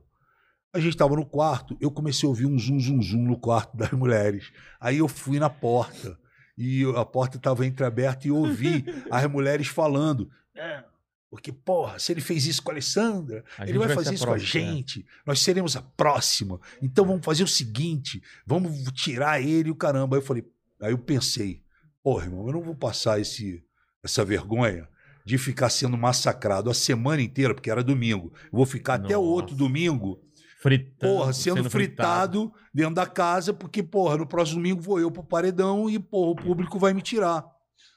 Eu vou pedir para sair. E Isso foi de madrugada. A, a- a conversa delas eu, eu vi, era tipo umas duas horas da manhã. Eu fiquei, cara, sem dormir, ma- maquinando. Aí eu falei, puta, eu vou pedir para sair. Aí quando foi seis horas da manhã, eu fui pro espelho da casa e falei, chama a produção aí, por favor, que eu quero sair. Aí, porra, silêncio. É. Aí eu insisti. Aí eles mandaram a psicóloga, que vai uma psicóloga tentar fazer sua cabeça. Sei. Não, como que você vai sair? Veja Fica bem. tranquilo, veja bem. Você tá tão bem, entendeu? As pessoas aqui fora estão te adorando, não sei o que mais. Você precisa entender que isso é um jogo, vai passar, amanhã é um outro dia, e não sei o que. Pô, você tem que entender que a vida é assim. Eu falei, ó, falei assim mesmo. Foda-se o que a senhora tá falando. Eu vou sair. Eu vou sair. Eu vou sair. Não, porque aí veio o diretor. Falei, pode chamar o diretor aí, por favor, que eu vou sair. Aí veio um dos diretores lá. Não, Frota, precisa ficar calmo. Falei, ó, é o seguinte: vocês não vão tirar? Vocês não vão abrir a porta da casa? Eu vou pegar essa cadeira que estou sentado, vou quebrar esse vidro e vou sair aí dentro, Caralho. onde vocês estão. Vou sair na produção e ninguém vai me segurar nessa merda. Eu vou embora. Eu quero ir embora, porque eu quero ir embora. Os caras, não, peraí, calma. Vamos abrir a porta e tu vai embora. Aí, pô, isso já era 11 horas da manhã. Eu fiquei de 6 às 11, eles tentando me convencer a ficar. Aí viram que não tinha como ficar, aí eu fui pro fui pra porta, me despedi de todo mundo, aí galera, tchau, não quero saber mais, pá, e fui embora. Aí dei de cara com o Fernando Rucoleta, que era o diretor que tinha me convidado. Aí o Fernando, você tá maluco? Você tem noção do que você tá fazendo? Eu falei, não quero ficar mais, que eu não quero ficar mais, e o caramba. Frota, estamos ganhando da TV Globo. Caralho. O programa é primeiro lugar de audiência todos os dias. Você está jogando isso fora. Eu falei, tô. Eu quero ir embora. Eu achava que era mais uma, Ah, uma conversinha. uma conversinha dele. Aí, porra, entrei na van do SBT e fui embora. Irmão, quando eu entrei na van, o, o cara da O van, motorista. ele quase teve um troço quando ele me viu. Ele falou: Porra, eu não esperava nunca que eu fosse te levar. Meu irmão, você não acredita. A minha mulher, porra, eu, meus filhos, a gente tá adorando você dentro da coisa. Eu, eu vou assim, mas tu tá assistindo? Ele falou: Porra, até a reprise eu tô vendo. A reprise, eu não perco, não sei o que, coisa e tal. Aí eu fui de van embora, né? E, porra, cheguei em casa. Meu irmão, quando eu cheguei na porta da minha casa, Vilela, você não acredita, cara. Uma galera? Não, uma galera tinha uma multidão de jornalistas, repórteres, Caramba. TV Globo, tudo lá, do lado de fora. Aí eu cheguei e ninguém sabia que eu tinha saído. Então, eu estava morando nessa época na casa de um amigo meu. Eu saí eu entrei da, da van e entrei na casa dele. O Japão, não, não, não. Eu falei, não, daqui a pouco eu faço o coletivo. Mas eu nunca tinha visto tanto repórter junto. Eu falei, Caramba. caralho, mano. Porra, isso aí tem um grau. É. Aí eu entrei, porra, fui pra cozinha direto. Aí meu amigo tava na geladeira, porra. Ele fechou a porta e quando ele olhou, ele, ele falou: tá fazendo aqui, Frota? Aí eu falei, porra, saí da casa. Você tá maluco? Porra, tu tá maluco, Frota? Eu falei, por que maluco? Meu irmão, a casa é um estrondo de sucesso. Eu falei, que porra. Frota, noção, você tá louco, Frota. Como é que você veio parar aqui? Aí eu contei a história pra ele, ele falou, você tá maluco. Eu falei, não, inclusive tá imprensa aí fora, eu vou dar uma coletiva. Aí os caras, não, vai dar coletiva, bota todo mundo na sala para dar coletiva. Bom, esse é o meu lado. Agora Tá. eu vou te contar o outro lado. O Silvio acorda. A casa era colada com a casa do Silvio Santos aqui no Morumbi. Ah, é? É, pertinho daqui, inclusive. Porra. Era uma casa que ele comprou para a filha dele e transformou na casa dos artistas. Tá. Era muro com muro. Tanto é que o Silvio ele construiu um corredor que dava da casa dele para a casa dos artistas. Uma vez eu fui imitar a, a Nana Gouveia sambando, que é um dos momentos chaves do programa. Sei. Quando eu botei o cotovelo na pia para mostrar como ela fazia, eu dei de cara com o Silvio Santos do outro lado do vidro e com as quê? filhas assistindo, todo mundo de pijama, meio. Que doideira, Eu falei, cara. bicho, olha o Silvio aqui na minha cara, assistindo a parada. Cara. Ele, ele, ele perdia o sono, ele ficava andando dentro da Dentro da casa, casa. com outras pessoas, convidava pessoas, amigos. Ô, vamos tomar um café lá em casa? Vou te levar na casa dos artistas pra tu ver a galera. Olha que, que viagem. Bom, Mano. mas eu tô em casa, vou fazer a coletiva. O Jaça, o Silvio vai no Jaça fazer o cabelo, que ele ia gravar. Quando o Silvio chega no Jaça, Silvio não estava sabendo e ninguém teve coragem de falar para ele Que você tinha saído. que eu tinha saído. E na imprensa já rodava que eu não tinha tido essa conversa com o psicólogo e pá, pá, pá, que eu ia. Eu tinha, tinham dito que eu tinha pulado o muro e tinha corrido pela Avenida Morumbi e tinha ido embora. Vai vendo a parada. Era isso que estava nos jornais. Frota pula o muro da casa e deixa a casa. O Silvio não estava sabendo disso. Neguinho blindou o Silvio nesse primeiro momento, Sei. porque queria entender como é que ia chegar pro Silvio e falar: Silvio, porra, o Frota saiu. E, porra, naquele momento, eu não estava sabendo nem do sucesso da casa e nem do sucesso que eu estava fazendo. Entendi. Aí, quando eu vou na coletiva, tá a coletiva inteira na minha frente, um monte de repórter, o cara, eu nunca tinha visto tanto repórter na minha frente, os caras, não, então, a gente queria saber porque você saiu, não sei o quê. Eu expliquei essa história, o Silvio não entendeu o jogo, eu queria eliminar a Alessandra Scatena, e o caramba, quando eu tô no meio dessa conversa, entra a assistente do Fernando Rancoleto, o diretor, Tá. ela entra por trás da coletiva, não me esqueço mais disso. Ela entra e faz, com o celular e faz assim, ó. Silvio, quer falar com você? Porque ele foi no Você já Jaça. tinha começado a falar? Não. Já estava falando. Tá. O- ele foi no Jaça preparar o cabelo dele para ele gravar. E aí, porra, o Jaça chegou para começou a preparar o cabelo dele e fez assim. Pronto, Jaça. Você podia acabar com a casa. A casa acabou. E fazendo o cabelo dele. E ele, que casa? Casa dos artistas acabou. Acabou por quê, Jaça? Porra, o Frota saiu. Aí o Silvio, o Frota saiu. Frota saiu, Silvio. Tu não tá sabendo? Pulou um muro, correu, correu pela Avenida Morumbi. Como o Frota pulou o muro? Se ele pulasse o muro, caía aqui dentro de ca- caía lá dentro de casa. Não, pulou o muro, não sei o quê, coisa e tal. Frota fora da casa.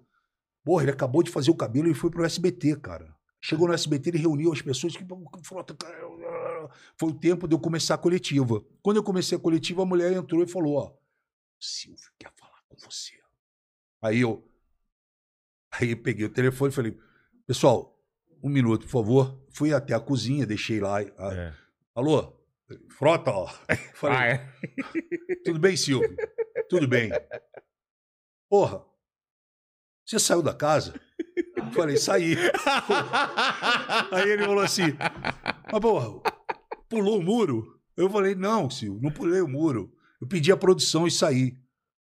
Mas por que, que você saiu? Aí eu falei, ah, juro por Deus, eu falei, porque eu fiquei puto contigo. Aí ele,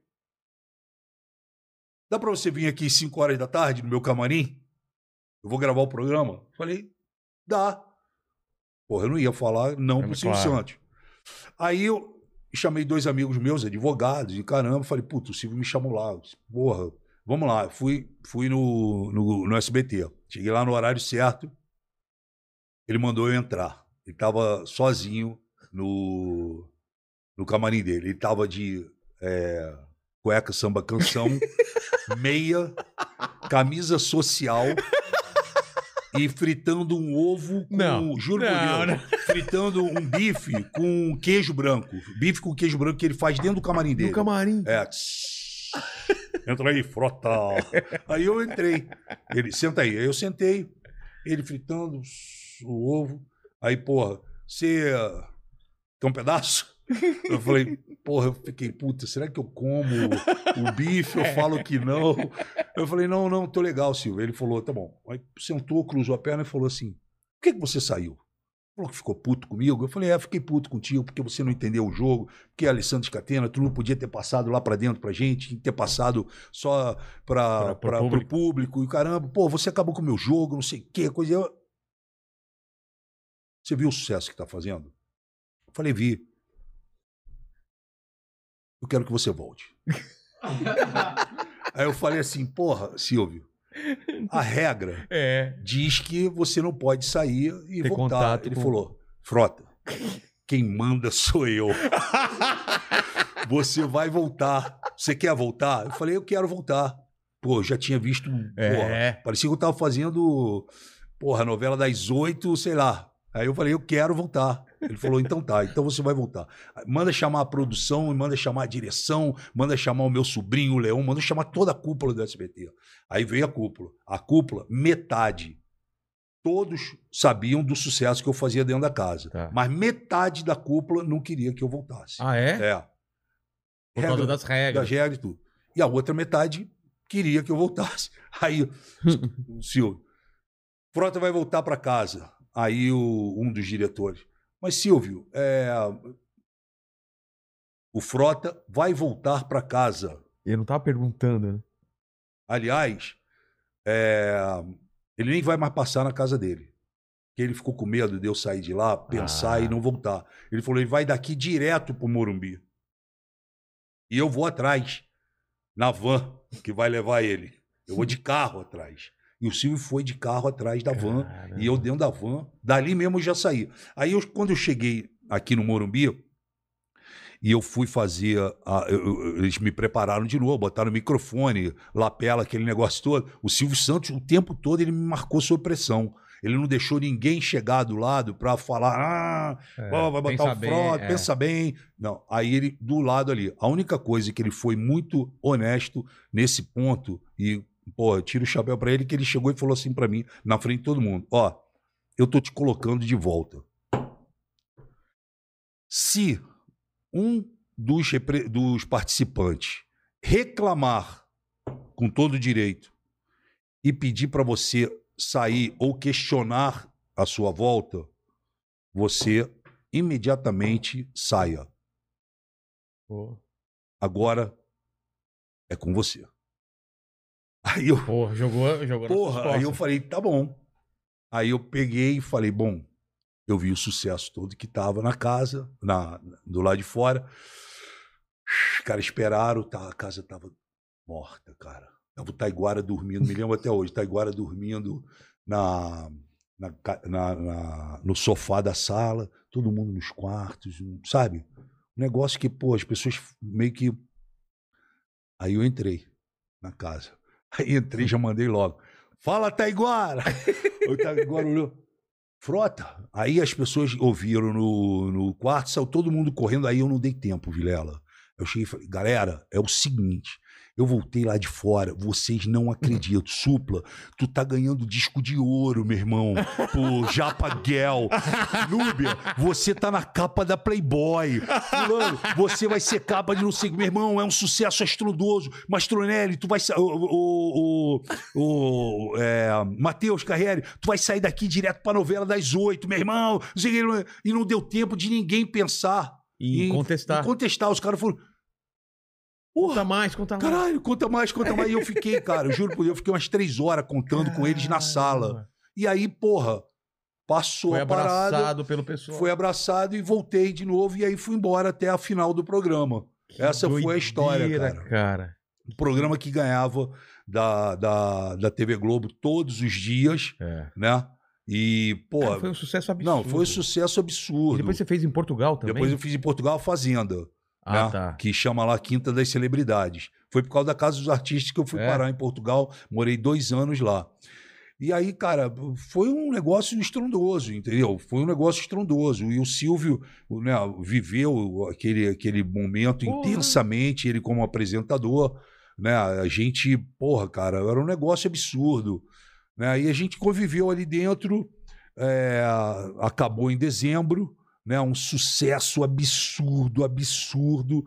A gente, no, no último programa, o Silvio nunca tinha feito um merchan com a gente. Ah, é? E aí, nesse dia, no último programa, o Silvio pega e fala: "Ah, estamos aqui agora na final, não sei o quê, coisa e tal, só os finalistas, a gente lá dentro. Aí ele fala assim: eu vou, vou pedir licença para vocês, mas eu vou passar aqui o comercial de um carro novo que está sendo lançado pela Fiat, o Doblô.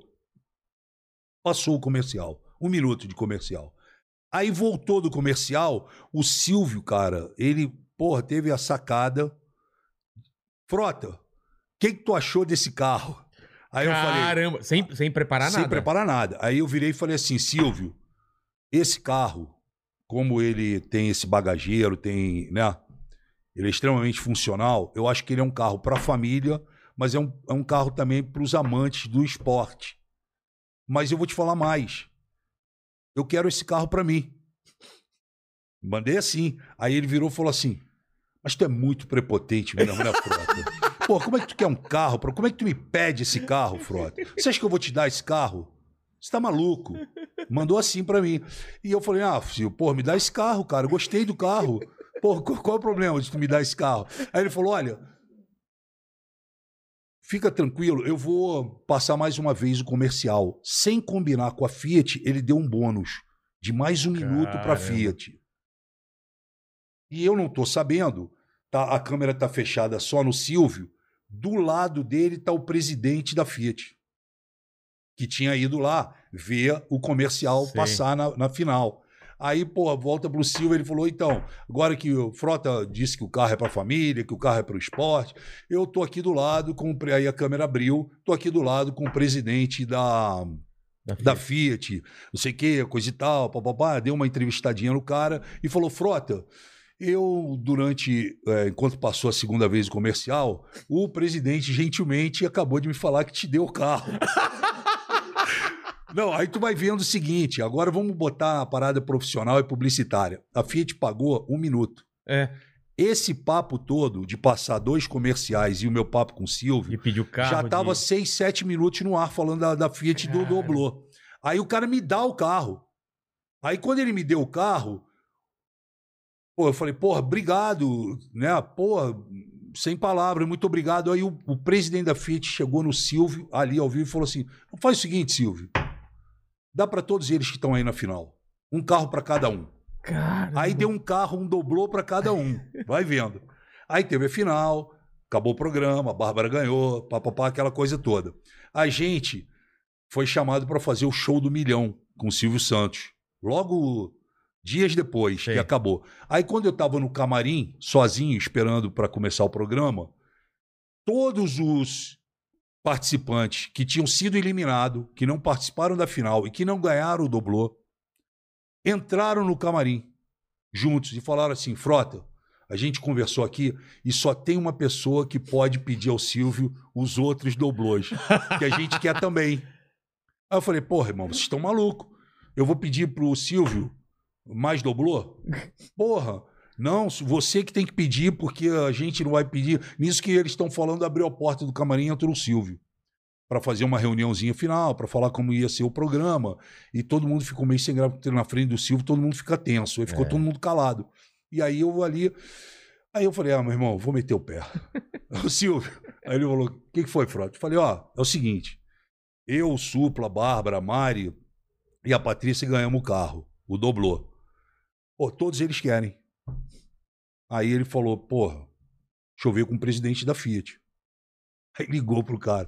Ô, estou aqui no camarim fazer um show do milhão, eles querem o carro. Não. Tá bom, todo mundo ganhou o carro. Só que nós vamos entregar esse carro na EB, num programa especial que vocês vão fazer da EB.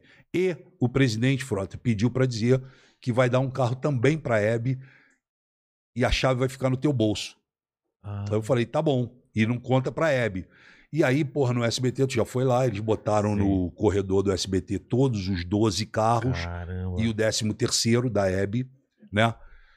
Era o lançamento do Doblô E aí, porra, a gente foi pro programa da Hebe, não sei o quê, a- o cara da Fiat, o diretor de marketing, entregando a chave, todo mundo com doblô, não sei o quê. Aí no final eu falei, ô Hebe, não somos só nós que vamos ganhar o doblô. Eu tenho um doblô aqui para você também, ó. E dei o doblô para ela. Aí entrou cada um num carro e a gente saiu ali pelo corredor no pátio do SBT, o helicóptero gravando, os Oh. 12 doblôs, os 13 andando, aquela coisa toda. Então, para Fiat foi um negócio enorme. Absurdo. E aí a Fiat me contratou para fazer cinco convenções deles, é, é, relembrando a final da Casa dos Artistas no telão Tá. e falando do doblô. Então, essa foi a história é, Caralho, do que doblô. doideira, É, cara. do- 13, 13 doblôs. Ganhamos os 13 doblôs e por tudo porque eu fui. Eu Cara tive de a cara pau, de pau é. de falar para ele, porra, eu quero esse carro, meu irmão. É, Pô, o, o tá- não você já tinha, O né? não já tinha. O cara passa, o- passa, o cara passa o, o comercial do carro dentro da final. Eu, É. pô, na minha cabeça, eu falei, meu irmão, esse cara vai ou vai sortear o carro ou ele vai dar esse carro pra gente. É. Não é possível, né? E aí, pô, ele deu o carro, a Fiat ficou feliz demais. É, minha mãe ficou também, porque eu dei pra minha mãe o, o, o doblô, todo mundo, Pô, cada um deu o carro para o pai, para a mãe, o outro quis vender o carro, mas eu achei que pô, o carro é uma relíquia no sentido de. Né, ter uma memória. é, né? Então, é, ficou com minha mãe, enquanto minha mãe é, ficou por anos com ela, né, praticamente dobrou, quase acabou depois que. De tanto tempo que ficou com minha mãe. Caramba. E aí, pô, foi essa foi a história do, do Silvio.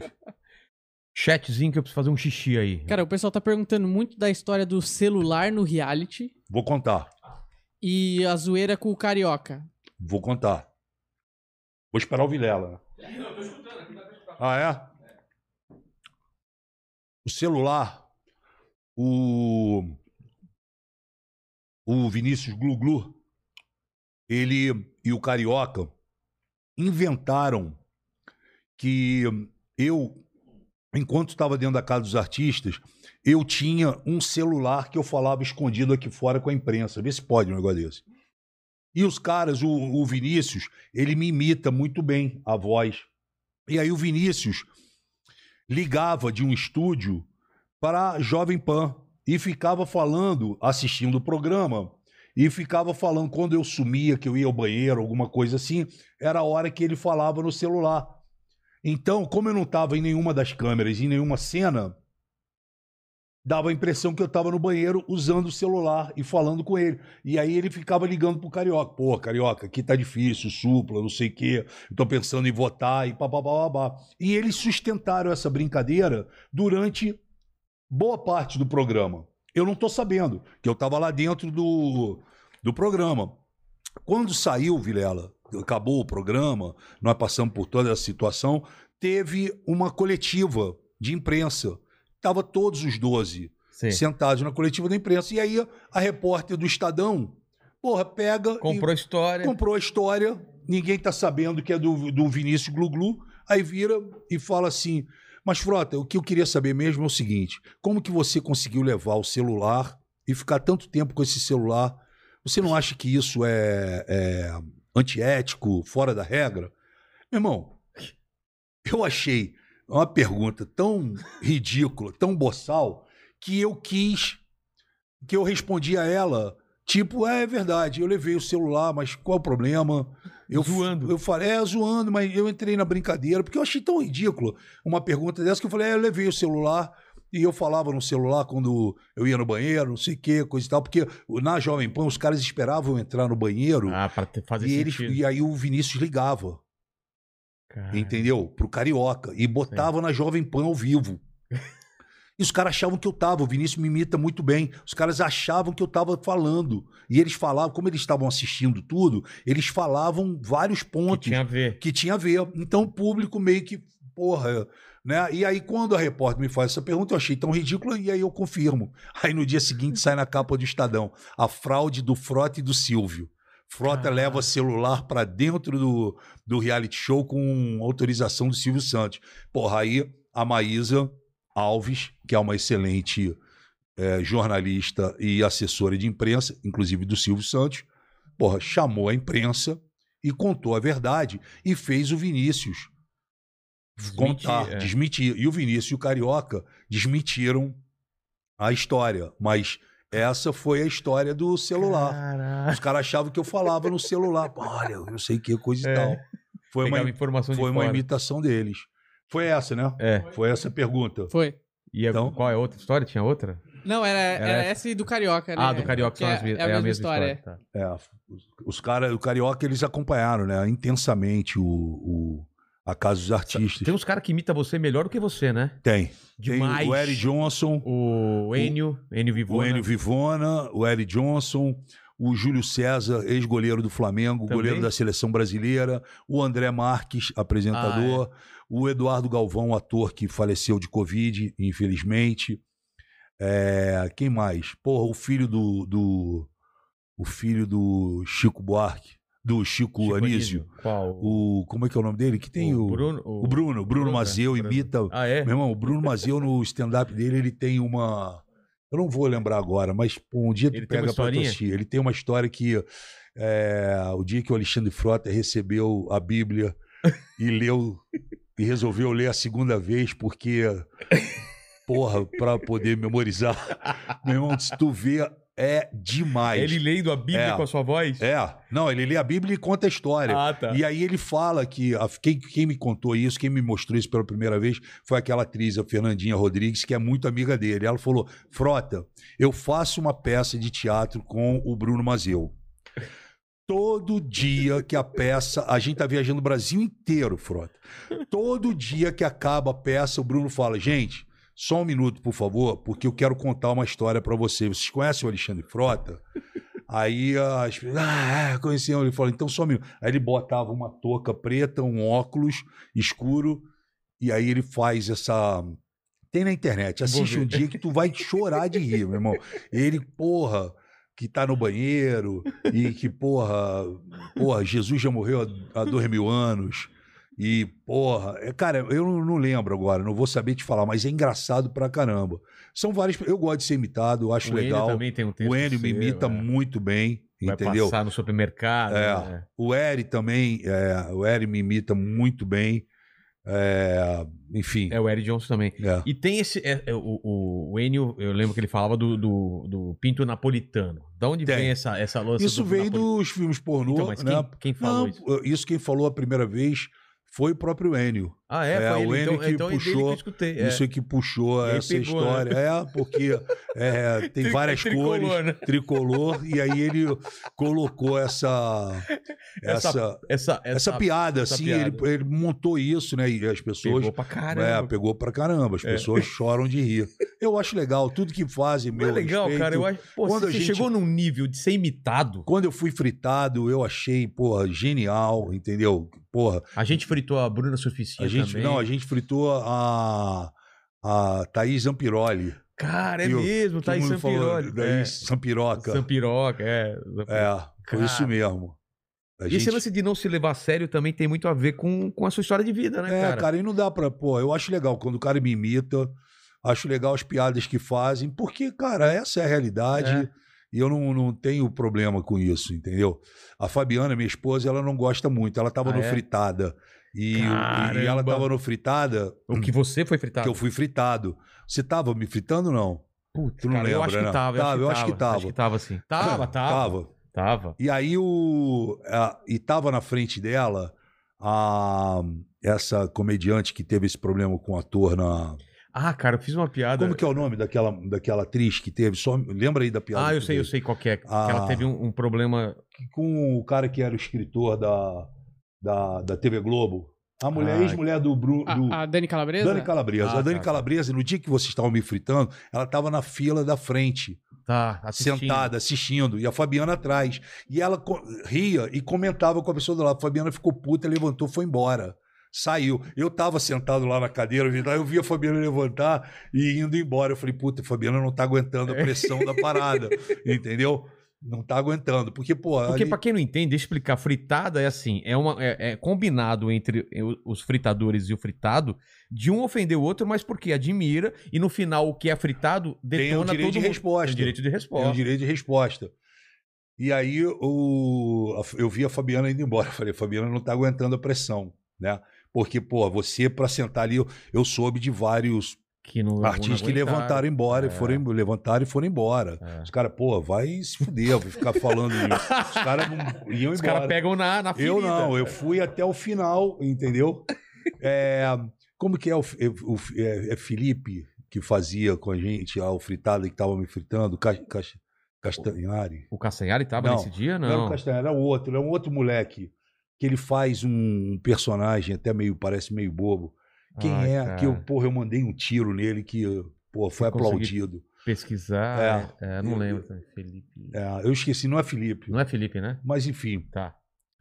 E, pô, eu levei super de boa, entendeu? É. Eu fui super de boa, eu fui tranquilo. Não, E aí, o dia que a gente- Cristo já. o, o é. dia que a gente fritou a Thaís Zampiroli foi, porra. Era engraçado pra É. caramba. Hoje em dia eu não sei se ainda dá certo, né? Porque a galera Achei que era a única bola entender. que o Romário tivesse batido no peito, era essa. Pô, foi bom, foi bom, eu gostei. Pô. E, e aquele fritada que nós fizemos, diga-se aqui pra marcar, foi o que deu origem à série. Aquele foi É? um piloto, não é? Ah, o, é o. Diogo Portugal fala até hoje isso comigo. Ele fala, Frota, te devo muito. Porque Porra. além de ter lotado o teatro, né, por todos nós É. que estávamos lá, foi um sucesso enorme. E aquilo foi o piloto para série... a série de Do fritadas Multishow. do Multishow. Você achou quem é? Ó, é, Patrick Maia. Patrick, Patrick Maia. Maia, tá. Porque o Patrick Maia falou, falou, falou. Bom, aí eu, na minha vez eu falei assim, gente, Quem fico é aqui Patrick- pensando, pô, eu vou responder. Quem é Patrick Maia? Aí pronto. Sabe cara. que virou até nome de show dele, Virou, né? né? Quem é Patrick, Patrick Maia? Maia, É. isso mesmo, era o Patrick Maia. Puta, eu foi, foi demais, é mesmo. cara. Quem é o Patrick Maia, cara? Entendeu? Eu- Mas eu gostei de ter feito. É. Gostei de ter feito. Foi bom. E, e vamos falar então do, do- do- do- dos filmes, dos, filmes pornô. Em, Tá. em- em que, na linha temporal, quando ele acontece? Ele acontece. Foi depois dessa queda sua e Foi, foi, foi. 2001 eu fiz, fiz Casa dos Artistas. 2003 Não, mas eu tô falando daquela parte de droga e tal. Sim, Foi sim. bem depois. foi, foi logo na sequência. Tá. Em 2001 eu faço a Casa dos Artistas. Eu venho da TV Globo, Tá. faço Casa dos Artistas, saio... Você faz dois- colado na TV Globo então É, faz o artista. isso. Tá. Eu fiquei em 99, 2000, eu fiquei na Globo fazendo Malhação. Tá. On, on, on, marido do Lafon. É, on, on, on marido Do do Lafon. Lafon. É. Aí, na- em 2001, eu fiz Casa dos Artistas. Em 2002, eu assinei contrato com o SBT e fiz Marisol, a novela Marisol, e é, fiquei no SBT em 2002, 2003. 2004, é, 2004, no início de 2004, eu faço os primeiros filmes. Eu já tinha acabado meu contrato com o SBT e eu tava, meu irmão, perdido, tinha me separado da, da mulher que eu tava namorando na época. E aí, porra, não tinha nenhuma referência, o que, que eu vou fazer? Porra, tá difícil, já tinha feito revista G, Ah, entendeu? Então a revista G já estava colaborando para essa marca Entendi. do Alexandre Frota, né? Aí eu falei, quer saber, cara, eu adoro sexo. Eu vou fazer o que eu sei fazer bem E ainda e ganhar. eu pra- ganhar um dinheiro com isso. Porque teve gente que fez de graça o caso do Ronaldinho. É, me... é, O Ronaldo vazou. Fenômeno. É. Aí eu falei, porra, lá vou eu. Fu- Procurei a melhor produtora, fui atrás, entrei lá e falei pro cara, meu Ah, irmão, você foi eu atrás? fui atrás. Como sempre, eu vou atrás das minhas coisas. Cara, a vida é Não feita deixa acontecer. A vida é atrás. feita de escolhas. É. E aí eu fui, sentei na frente do produtor e falei, eu vim aqui, eu quero fazer filme pornô. O cara não acreditou. Pô, o cara fez essa cara que eu fiz. Ele, ele riu e falou, você não vai fazer filme pornô, Frota. Pô, tu veio da TV Globo, tu fez novela, tu, veio... tu não vai fazer. Eu falei, meu irmão, eu quero fazer filme pornô. É o seguinte, eu quero ganhar 500 mil reais e eu tava sem casa, eu falei, quero um apartamento, uma casa, quero alguma coisa. Aí ele falou, tá bom, eu fecho esse contrato contigo, tu vai fazer quatro filmes. Falei, pô, tu disse que eu não ia fazer nenhum, já vou fazer quatro. Tu vai fazer quatro. E é, só que é o seguinte, eu te dou de entrada o apartamento na na na Alameda, Rua Moema, e os 500 mil eu vou dividir à medida que você vai fazendo os filmes. Eu falei, tá O fechado. cara acha que não acreditava de É, que você ia fazer? Não, fez- não acreditava. E até tem uma piada que o, o, o Enio o Enio faz, transformou. é verdade. Que o Enio, ele pergunta pra mim. Ele perguntou mesmo e aí ele transformou isso em piada. Ele falou, Frota, por que, que você fez os filmes pornô? Aí eu falei, pô, porque eu tava precisando de grana. Aí ele falou, pô, tu tava precisando de grana mesmo, hein, irmão? Você Porque, fez pô, fez, porra, 12 12 filmes, irmão. É muita Entendeu? grana que você tá Pô, tu precisando. tava precisando de. Então eu peguei, cara, fechei com ele, fui pra, pra Búzios, né? Ele me trouxe o cardápio. Falou, pô, Ah, você escolhia? escolhe as mulheres que você Tá. quer contracenar. Eu falei, essa, essa, essa, essa e essa. Essa aqui também. Leva mais essa aqui. É, se der. Entendeu? Se der, tudo bem. Ele falou, beleza, vamos embora. Aí fui pra Búzios com ele. E aí eles me pegaram de surpresa, porque estava marcado para começar a filmagem no dia seguinte à chegada de Búzios. E É. nós chegamos no primeiro dia, ele estava tentando me deixar à vontade, tranquilo, não sei que coisa e tal. Só que, porra, ele tava todo mundo conversando tanto, não sei o que, coisa e tal, papapá, papapá. E quando eu vi, estavam montadas as câmeras e ele virou e falou: pô, vamos filmar? Um dia antes do que era o previsto. É, na noite. Eu cheguei de tarde em Ué? Búzios. Eu cheguei de tarde em Sei. Búzios. Ia virar à noite e Ia ia filmar de seguinte. dia. Aí ele virou e falou: Vamos filmar? Já Ué? tava, todo mundo já tinha tomado, Ah, tá. coisa. Vamos filmar? Eu falei, pô, vamos. Caralho. Vamos filmar. Aí, pô, preparou a menina e o caramba e tal. E aí eu filmei. E aí, quando eu filmei. E eu já falei, valeu. Já valeu. Aí eu falei, porra, pegou no tranco. Vambora. Agora. Mas era época que não tinha Viagra ainda. Tinha não, que... tinha, tinha já Viagra tinha? e tinha Cialis. Só que eu nunca tomei Viagra. Porque É. o Viagra ele te deixa com a cara é, vermelha. Eu Fica- tomei uma vez. É, fica também. Não que eu Tomei tenha tomado, mas Não, ouvi eu dizer... tomei. Não, eu já tomei, pra caralho. Fiquei, fiquei com isso aqui assim, Fica sabe, a latejando, veia. É, lá... E o caramba, pô, eu não gostei, mas eu tomei o Cialis. é mais O tranquilo. Cialis é mais tranquilo, né? E aí, pô, eu jogava o Cialis pra dentro, porque, pô, você fazia o filme pornô, Porra! você não é só a questão da vontade, do tesão e de. É de Você que ficar manter... duas horas É. ali filmando, entendeu? É, pô, e eu. Tem que cara, refazer cena às vezes? não, não tem que refazer, mas tem, uma, tem determinadas coisas que o diretor já pede e, e você é obrigado a filmar, a fazer daquele jeito. Então, porra, é, é suando, pingando e tudo, e Caramba. para. Agora volta. uma- Eu é, tive a liberdade de assumir isso diante da produção e dos diretores. Eu falei, ó, não me pode ter o diretor, mas ele tem para ele fazer os cortes que ele quiser. Eu não quero ser interrompido. Eu já sei que tem que ficar duas horas. Tá. Eu já sei que tem que ficar uma hora e meia. E tem uma tática no filme pornô. Yeah. Que você faz o filme, por exemplo, eu fazia o filme sozinho, eu e uma mulher por cena, Tá. que dá o filme inteiro. Então fazia isso em cinco dias Tá. tá? Então você sempre começa é, pela mulher mais quente de cama. Ah, é? É. Porque ao longo dos dias tu vai se desgastando. Tu não pode pegar a mais Ah, insaciável entendi. no último dia. Entendi. Você tem que pegar a mais low profile, a mais Entendi. tranquila, entendeu?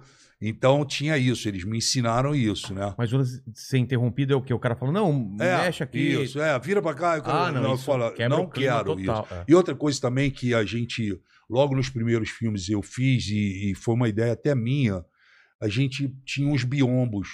Então botava os biombos, a equipe ficava atrás Ah, do biombo. Então, na verdade, um pouco mais de privacidade. ficava eu e a mulher. Né? Só o diretor. Não, nem o diretor. Nem o o diretor, diretor? ficava lá também nos monitores, Ah. vendo. Entendeu? Então, a gente não via a equipe, só o câmera. Tá, O câmera ficava ali, o câmera estava sempre junto. tá. né? O câmera estava sempre junto. Um câmera ou dois câmeras, né? E, E pra irmão, você foi tranquilo desde o começo? pra mim foi tranquilo desde o começo. Tá. Eu é o que, eu- que eu te falei, eu caio de cabeça nas coisas. É. Nessa eu caí literalmente com as duas cabeças. Com as duas cabeças. Entendeu? Mas fui, cara, fui, fiz. Se você perguntar pra mim, ah, tu se arrepende, Frota? Cara, eu me arrependo de, pô, porque eu moro num país hipócrita, num país É. de falsos moralistas, num país que as pessoas fingem, né? Finge uma, uma liberdade que não existe. Porque se fosse nos Estados Unidos, eu teria ganho até Oscar. Entendeu? Porque tem o Oscar do sexo Tem. lá. O Entendeu? Lá, Stallone, o Stallone fez Lá é também, uma né? coisa extremamente respeitada, Ah. sabe? As pessoas ganham dinheiro. Aqui é diferente. Mas é, eu me arrependo por esse lado, entendeu? Porque foi uma bandeira difícil de levantar e tudo. Só que o, eu, eu não sofri esses ataques no- logo nos primeiros anos. Não? Depois que eu já tinha deixado de fazer os filmes, quando eu comecei em 2013, 14 a achar e pensar que eu ia transitar na política, é que começou a vir. Ah, é? Ator pornô. Na época, pornô. na época, Na época galera, não, na época tudo tinha que- mundo, ah, todo legal. mundo viu, todo mundo É. pai e tal, e foi tranquilo, entendeu? Ah, o pessoal resgatou Resgatou e aí, aí começou a história, Entendi. entendeu? Aí começou essa história. Mas, porra, eu filmei bastante, filmei com um monte de gente, né? Eu criava os roteiros, eu criava as histórias, é, eu que, porra, das minhas viagens, várias fantasias sexuais eu consegui fazer no- nos filmes, porque eu, porra, caramba, O vou... Matheus Carreira também eu- fez, fez. né? Mas muita gente faz e fala que, pá, não quer saber. E você pode ver que ninguém fala, toca no nome do Matheus Carriere. É, por Ninguém quê? toca no meu nome. Porque não sei por quê. É. Entendeu? E aí, quando eu fiz os filmes, quando eu você. é, é, quando você faz o filme, você começa a imaginar, pô, eu vou fazer isso. Aí eu tinha acabado de assistir 11, on- on- é, 11 Homens e, E um segredo? e um Segredo. Sei. Aí eu, pô, eu vou filmar 13 mulheres e um segredo. Aí cheguei pro, produ- pro produtor e falei, ó, vamos fazer um filme chamado 13 Mulheres e um Segredo.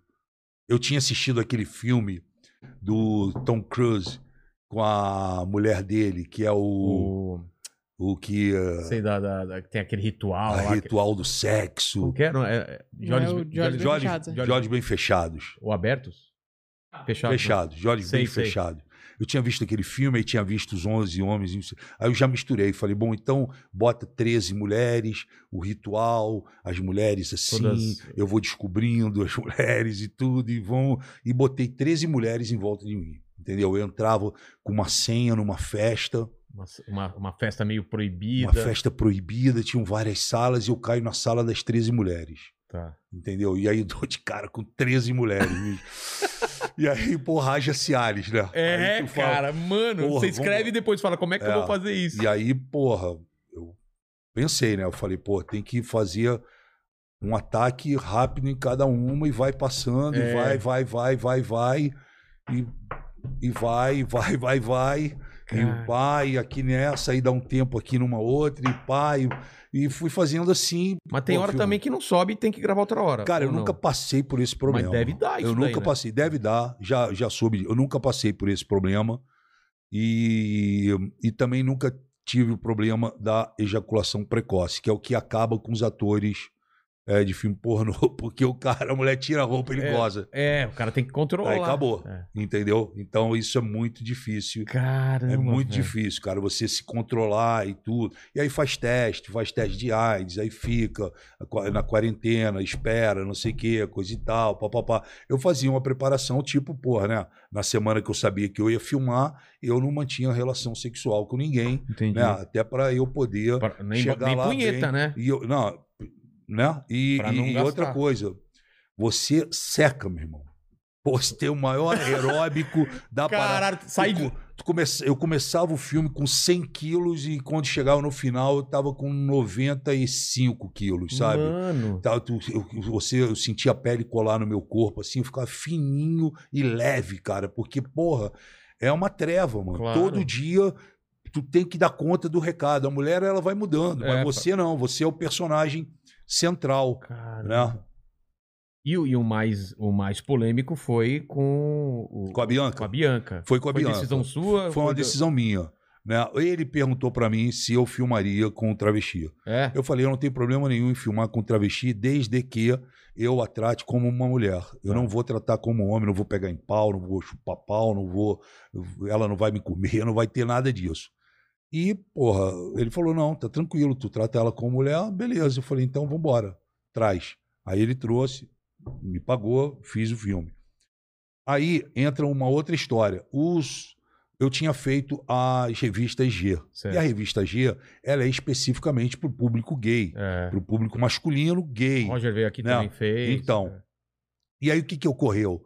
Os caras pegam as minhas fotos da revista G, que lá eu contracenava com outros homens, porque é o barato da revista, Sei. o roteiro da revista, e misturava com as fotos dos filmes. Então, quem olha Ah, acha que eu filmei com homem, homem. Sei, eu só sei, filmei com um travesti, que foi a Bianca. sei. Mas quem vê assim, porque a, a, a, internet ela tem isso, esse É, poder. Criar caras essa mis- narrativa. Os caras criaram essa narrativa, misturaram os meus filmes com as revistas, as fotos de revista. Então você acha que tá o Alexandre. Frota fez filme transando com homem. Mentira. Nunca aconteceu isso. Eu não fiz. Ah, E se fizesse, estaria falando pra você aqui, É, sem menor como eu problema. falei que, pô, fiz com É. o travesti, com a Bianca, né? E, porra, foi o, o filme que a Bianca que eu fiz.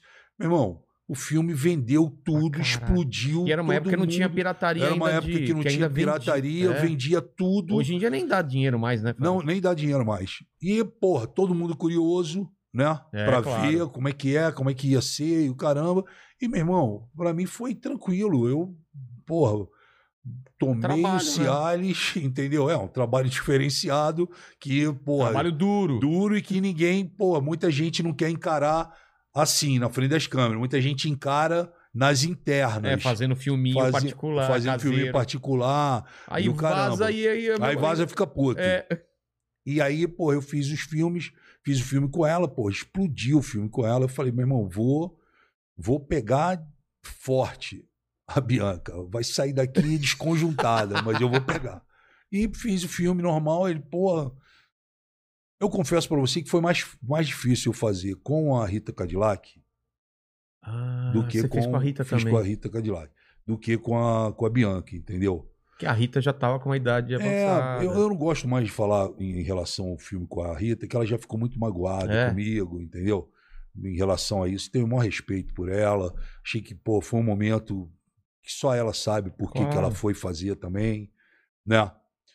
E, mas foi, para mim, foi, foi complicado, entendeu? Mas eu fiz, mas foi complicado. A gente fritou. Você tava na fritada dela também? Não, não, não. Eu lembro não que na tava. fritada dela, a mandíbula, eu, eu peço pra dar um beijo na bunda e falo, nossa, que cheiro de cigarro. Puta Eu assisti essa. assistiu eu essa? assisti, eu assisti. Mas ela é super de boa, mas eu, eu acho que ela tem um problema realmente com as coisas que ela fez. Fez, Você vê é. que ela fica meio assim, Que ela é, é difícil, mas é, é difícil. Pra mulher é pior, né? Pra mulher que, que, tenha, que tenha sido conhecida da mídia, Que né? foi símbolo que sexual. foi símbolo é. sexual e tudo, é, para ela é mais difícil, né? Assim, a, a Tami fez, mas fez, Ela fez. fez, mas a Tami fez com gente fazendo filme na, na frente dela, as cenas e ela assistindo. Ah, tá, tá. Tá, a Tami ela não, não teve a, não foi para para vias de pra fato. pauleira, é, né? não foi para pauleira, né? Mas veio, veio um monte de gente Teve uma atriz atrás. também da Globo, que era aquela professorinha também que fez. fez né? ela, É. fez a Regininha Poltergeist, É verdade. cara. entendeu? Fez a Regininha É, Poltergeist. cara, aqui no Brasil, realmente, ao mesmo tempo que a gente tem essa sociedade a Regininha carnaval... aconteceu uma coisa que não é grosseiro eu falar. Mas a Regininha, eu já conhecia a Regininha, já tinha ficado com a Regininha nos bons tempos que ela era Regininha. Regininha Poltergeist. Poltergeist. Porra, gataça É. linda. Aí, irmão, eu fui fazer o filme com a Regininha. E aí eu comecei a fazer o filme com ela, comecei a fazer. Cara, aí na minha cabeça eu falei, puta, cara, eu já conheço a Regininha, não é novidade pra mim. Pô, levantei e falei, galera, eu não vou filmar. Caramba. É. Já tinha começado, não? Já. Tá. Falei, não vou filmar. Não quero filmar mais. Pô, desculpa, Regininha. Não quero filmar. Não quero filmar. Sem. Não tô sacaneando ela, tá? Foi uma coisa minha. Eu falei, não quero filmar. Não tô afim, vou embora. Virei as costas e fui embora. Caramba. E ela pelada lá? Ela ficou lá. Ficou lá. Mas por quê? Porque você já tinha tido um relacionamento. É É, eu já tinha tido. Minha cabeça começou a embaralhar ali. Não, não, não posso te dizer o O- exatamente O, motivo exato. motivo, entendeu? Mas, deu, uma, aí deu uma... eu, eu peguei, levantei e falei, ó, não vou filmar, vou embora. E nem... E nada, porque, não valeu pô, nada. Regininha, É. porra, entendeu? Gostosa, é. A Regininha ali, pá, eu levantei fui embora, entendeu? É, Eu tenho uma história com a Regininha que eu O pessoal vou- não tem noção do quanto, o quanto ela era desejada, eu né? tenho uma história com a Regininha, eu vou te contar eu vou fazer alguns improvisos aqui, porque a Gininha, numa época, ameaçou me, me processar por causa Tá. da história. Então, eu vou pular alguns pontos Tá da bom. história. Mas eu tenho uma história muito legal. A Regininha estourou com as loiraças do Fausto Fawcett. É verdade, verdade. Todo mundo fazia Amém, Regininha, É. Amém, Regininha. Bom, Regininha estourada. O Rio de Janeiro inteiro queria namorar A a Regininha. Todo mundo. É. E o Eric Johnson começou a sair com a Regininha. E só que o Eric saiu e meio que saiu e, porra, Desencanou. desencanou da, da Regininha. Porra, aí chegou o carnaval. Eu tava com credenciais, camisas de camarote tudo. Aí eu liguei pro Eri e falei, Eri, fala, Frota. Eu falei, porra, tu tem o telefone da Regininha? Ele falou, eu tenho. Eu falei, puta, eu quero levar ela pro Sambódromo hoje. Aí ele falou, porra, tá aqui o telefone. Aí eu, porra, liguei. Regininha, tudo bem? Eu morando no Leblon. Tudo bem. É o Alexandre Frota. Oi, Frota, tudo bem, tudo bem, tudo bem, tudo bem. Falei, pô, o Eric me deu o telefone, tudo vai fazer o quê hoje à noite? Carnaval, noite de carnaval, não sei o quê. Não, pô, não sei. Pô, eu falei, pô, tem camarote, camisa da Brahma, camisa da Antártica, camisa não sei o quê. blá, blá, blá, blá. Vou sair na Beija-Flor e o caramba, eu Mandou. queria que você fosse. Ela, falou, assim, porra, eu, demais. Aí ela falou, eu vou. Eu falei, pô, então tá. Vou te pegar. Aí ela falou, tá bom, que horas? Eu falei, pô, passo aí umas 8 horas e eu te pego. Onde tu mora? Ela, no Meyer. É longe? Eu não Longe, longe. É. Eu fui criado Meyer. Eu falei, "Tran- tranquilo, meu irmão. Pra Regininha eu vou até o Egito. Entendeu? Porra, Porra! com a Regininha eu vou até o Egito. É. Aí eu fui. Pô, cheguei lá, peguei a Regininha, botei no carro, não sei o que, coisa e tal. Fomos pro. Sambódromo. Não, a gente foi pro, pra boate do Zé Vitor Oliva, que recebia as Ah, celebridades, Tá. e tu ia, deixava o carro e ia de van. Pegava a credencial e ia pra lá. Ia de van. Aquele esquema todo Sei. até hoje é assim. Fiz isso, não sei o quê, pô, super fotografado. Aí entrei com ela na van, meu irmão falava, nossa, mano. Tô Porra, tô com a. Regininha, cara. Regininha, porra, uma gata loura, mano. Falei, pô, vambora. Chegamos no sambódromo, descemos. Ah, entendeu? Eu vou aliviar pra ela não ficar mais chateada, porque eu já contei essa história na realidade e ela ficou. Mas a gente chegou no camarote da Brahma. Pô, e o camarote da Brahma, irmão, você sabe, quem já foi, é servidaço. O cara não deixa chegar no final do copo Já troca. e troca o garçom e caramba. Aí, pô, entro com ela, meu irmão. A Regininha já pega um copo de chopp.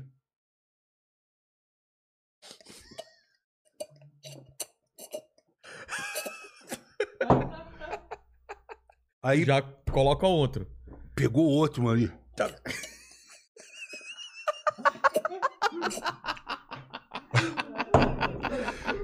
Já Eu enxugando. tô ali.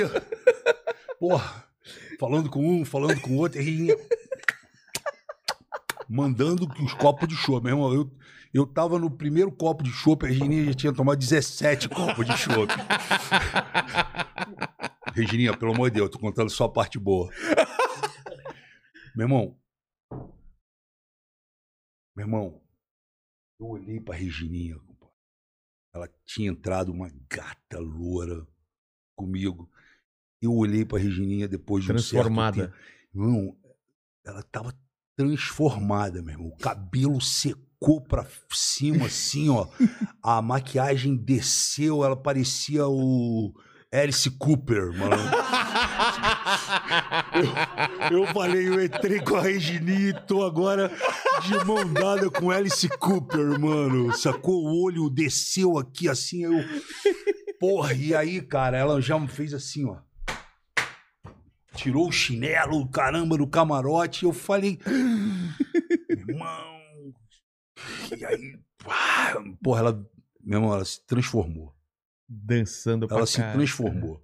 E eu tô aqui sendo educado e falando, pulando as partes. Tá. Ela se transformou. Porra, ela se transformou. Eu falei, cara, não dá mais pra sair na foto junto, né? Puta, o que que eu faço, cara? E, pô, "Não, vem cá, e o caramba. Eu falei, aí eu vou no banheiro. eu ia no banheiro. Quando eu saio no banheiro, cara, que eu vou sair do banheiro aqui assim, eu dei de cara com a Luísa Tomé. Que tava. Luísa Tomé. É, Luísa Tomé. É. Tava no auge. Irmão, dei de cara assim, ó. Parecia coisa de novela. Sei aquela. Dei de cara com a Luísa Tomé. Eu falei, tudo bem, Luísa? Aí ela falou, tudo bem, Frota. Tá com quem, Luísa? Ela falou, pô, tô sozinha. Eu falei, pô, não tá mais. Porra.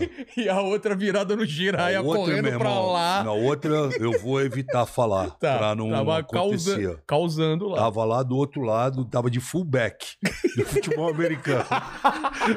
tava de fullback, mano. Porra. Aí eu. Porra, tu não tá mais sozinha. Ela riu, falou não. Falei, porra, eu queria. Já viu a voz da Luísa Tomé? Já. Não.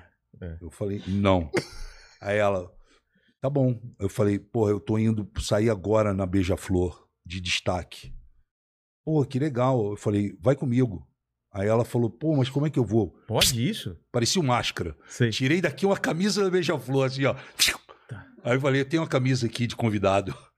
Aí ela, ah, então tá. Eu mandei a camisa nela, peguei pela mão e fui embora. Fui pro. Aí subi lá no carro da Beija-Flor, eu de destaque, e falei, Luísa, tu vai do lado do carro, acompanhando, e já botei na minha cabeça, tracei a estratégia. Tá. Vou chegar no final no sambódromo, desço, pego a, A Luísa. a Luísa se e vou manda. embora. Mas. E deixa a Regininha lá, Deixa mano. Que a Regininha. Porra, vou deixar a Regininha lá. Meu irmão, aí eu fui. E fiz isso. Fui desfilando, porra. Cantando samba e pá. já pensando do no coisa. final do sambódromo. É, e olhando a Luísa andando lá, eu falo, caraca, mano. E eu no samba, não sei o que. Aí, porra, quando vai chegando o camarote da Brahma, meu irmão, eu vejo pendurada no camarote da Brahma a Regininha aqui, assim, ó. Aí, eu, aí o camarote tava desse lado aqui. Sei. E aí eu vi, eu vi de rabo de olho, vi que ela tava me olhando só pra esse lado da arquibancada. Passei aqui. de costa pra ela. Fui embora de costa, passei de costa, nem pá. entendeu? Quando eu vi que tinha passado o camarote, aí eu virei de novo pra frente e fui embora. E pá, e, pô, falei, deixa pra lá, É. né? Porra, acabou o desfile, desci, peguei a Luísa, falei, Luísa, vamos embora pra van. Meu carro tá lá na. Na. Na boate lá no Zé Vitor Oliva. Nem vamos voltar no, no camarote e tudo. Ela falou, não, vambora, todo mundo. Porra, meu irmão, entrei no, na van, Na van. no ônibus, aquele micro-ônibus, e caramba, na frente, ar-condicionado. Porra, com a Luísa Tomé do lado, né, mano? Falei, porra, quatro horas da manhã com a Luísa Tomé. Porra, vou voltar, vou pra casa. Aí, porra, fui, cara. Aí, porra, o, o ônibus parou na, na boate do Zé Vitor. Aí, porra, ah, eu levantei, a Luísa foi andando na frente do, do ônibus e eu atrás e ela de mão dada comigo já. Tava tipo, tô namorando, né? Sei. tô andando. Meu irmão, quando eu desço na calçada, tá a Regininha. Mano. Ela veio correndo a pé. De lá. Cara, foi tão impactante aquilo, meu irmão, porque ela já tá, parecia que ela tava jogando uma capoeira, assim. Ela, Caralho, seu filho da puta! Tu me largou! Aí a porra, a Luísa entendeu na hora, a Luísa fez assim, ó. Soltou a mão. soltou minha mão, saiu, mano. E eu desci. E fiquei olhando pra Regininha jogando capoeira comigo ali. e, porra, a Luísa indo embora, e a Regininha ali, Cara, e a Luísa indo embora, e a, a Regininha ali, e a Luísa pega, faz sinal, entra no táxi e vai embora. Puta. Fiquei assim, olhando, olhando. Porra, aí, cara, aquela época, né? Época de homem canalha, né? Regininha, amor, deixa eu falar um negócio com você. Que eu falei, porra, perdi a Luísa, mas É. a Regininha mesmo. Aí eu virei, pô, Regininha, amor, deixa eu falar com você uma coisa. Pô, tranquilo, o que tu vai fazer? Não, porque você. Eu falei, Regininha, Pô, esquece, tá tudo certo, pá, vamos pra casa, não sei o que, coisa e tal. E fui pra casa, acabei em casa com a Regina. Com a Regininha. Que história maravilhosa, cara. e, a e nunca mais com a Tomé, nunca mais viu. Não, encontrei a Tomé várias vezes e tudo. Lembrou né? dessa história? Não, não, não Nunca- falei com ela, com mas essa história, porra, não vai sair da cabeça dela é, nunca, com né? certeza. Mas, É, porra, vendo aquela cena e- do táxi, você, É. você o ficou táxi- paralisado. Fiquei paralisado. Mas fiquei paralisado, mas, porra, falei, não, né? É, vou ficar por aqui mesmo e vamos. Vai... Não vai empatar essa noite. Não, né? é, vou embora, né? Então, foi uma, uma história. Eu pulei várias partes Claro. pra, Imagino. pra não ficarem, sabe, É. massacrando, batendo na gente aqui. Tá. Daqui a pouco aparece a ONG das mulheres e tá. Exatamente. Entendeu? Então, Então, como a gente está vivendo, é, como a gente está vivendo hoje um, um- negócio politicamente correto, É. e, pá, então eu preferi dar uma Omitir as cenas. é, omitir as Do que ela cenas. fez. Mas foi foi, um- foi uma passagem engraçada. E o mais engraçado é o Eri me ligando no dia seguinte. Ah, e aí? Frota? Como é que tá? Tudo bem? Eu falei, não, tá tudo bem. Pô, e aí? Ligou pra Regina? Eu falei, não, tudo certo, tudo, porra, maravilhoso, entendeu? Porra, tu não sabe como foi bom. E aquela parada toda. Mas foi, foram fases, mano. Foram Cara, fases. dá, dá um livro, dá um, um filme ou uma série, com certeza, cara. Tá, tá parecendo as histórias do Lobão, lembra? O Lobão também tem cada história Você- assim, você, cara. não, você acha um absurdo, né? Você, É, que você fala, cara. E- o bom cantor? É o cantor, ele veio aqui com umas Meu histórias amigo. do.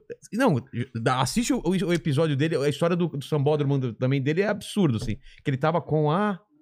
Monique Evans, Ah. cara. Muito boa a história também. Aquele camarote do Zé Vitor Oliva nos Nossa, anos 80 cara. e nos anos 90 Imagina o que aconteceu. era lá. o que tinha de melhor, entendeu? Porque era uma época em que as pessoas se permitiam. É. Era uma época em que Não tudo, tudo, tudo era câmera. válido, entendeu? Era, não tinha celulares, não tinha essa mimizada toda, entendeu? Não tinha um monte de coisa É, que, porra, eu nem vou ficar falando aqui, mas, porra, era, era uma época dourada, entendeu? Era uma época legal, uma época você que viveu essa época. eu cara. vivi essa época, cara. Eu vivi os anos intensamente, É. os anos 80, os anos 90, né? Foram anos que eu vivi intensamente. É, eu namorei todo mundo que eu quis, namorei você- todo mundo que eu não quis, É. entendeu? Eu fiz. Pô, naquela época você podia. É. Cara, eu imagino, cara. Ator da Globo, fazendo sucesso pra Não. caramba. A Cláudia Raia vem quando? Você tá em que Cláudia ano? Raia vem em 80 e 86, 86, 87, 88. Aí vocês- casam, 39. A gente casa em. Acho que. Agora eu não vi. Vê aí quando que eu casei com a Cláudia. Não mas você conheceu ela como? Não, conheci ela na feijoada do Amaral. No carnaval também. Eu desci, eu Carnaval. tava no carnaval, num, no camarote de, um, de uma feijoada que o Ricardo Amaral faz, um grande empresário, faz uma feijoada famosíssima, que iam É. todos os atores, atrizes, diretores, escola de samba e tudo, pô, demais. Bons tempos. E aí eu, porra, desci do camarote, dei de cara com a Cláudia Raia no, subindo a escada. Ela tava fazendo já novela? Ela já tava fazendo o Vivo Gordo. Ah, ela fazia Ela Vivo fazia o Vivo Gordo. Aquela cena da, da ginástica, né? Eu Isso. lembro, Aí eu cara. dei de cara com a Cláudia Raia e falei, pô, vai aqui agora, vamos lá. Eu sempre fui assim, entendeu? Sempre Ô, 86. Oito e meia? oito e meia, Tá. vendo? Eu sempre fui assim, entendeu? Então, Tá a- essa, sozinha? essa feijoada, Como essa Mandou feijoada... também um tá sozinha? Ela falou, É, tá sozinha? não Tô. tá mais. Não tá mais. não tá mais. aprende aí, mandíbula. E aí, é, essa feijoada deve ter sido em 85, por aí.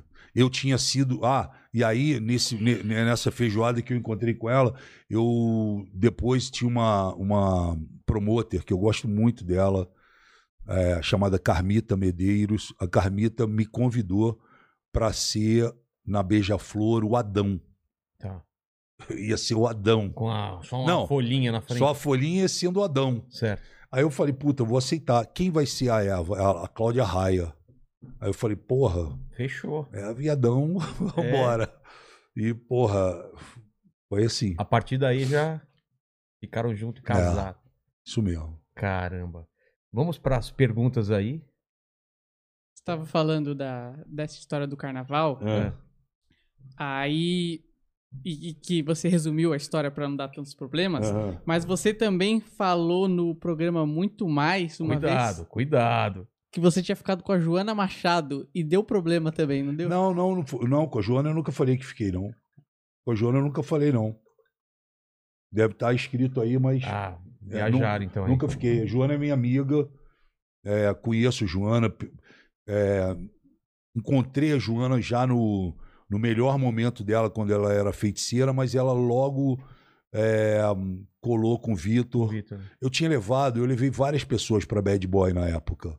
Ah, né, eu abri- Bad eu abri- Boy. eu abri o leque, né? E o Vitor foi uma das pessoas que eu ajudei muito, mas não fiquei. Nunca fiquei com a Joana Machado. Tá. Entendeu? Mas a galera, tem gente que acha. é por Tem isso gente que acha, porque eu Ah, acho tá. Que- por isso, é. Eu acho que, né, por causa do tipo, por causa, né? Entendi.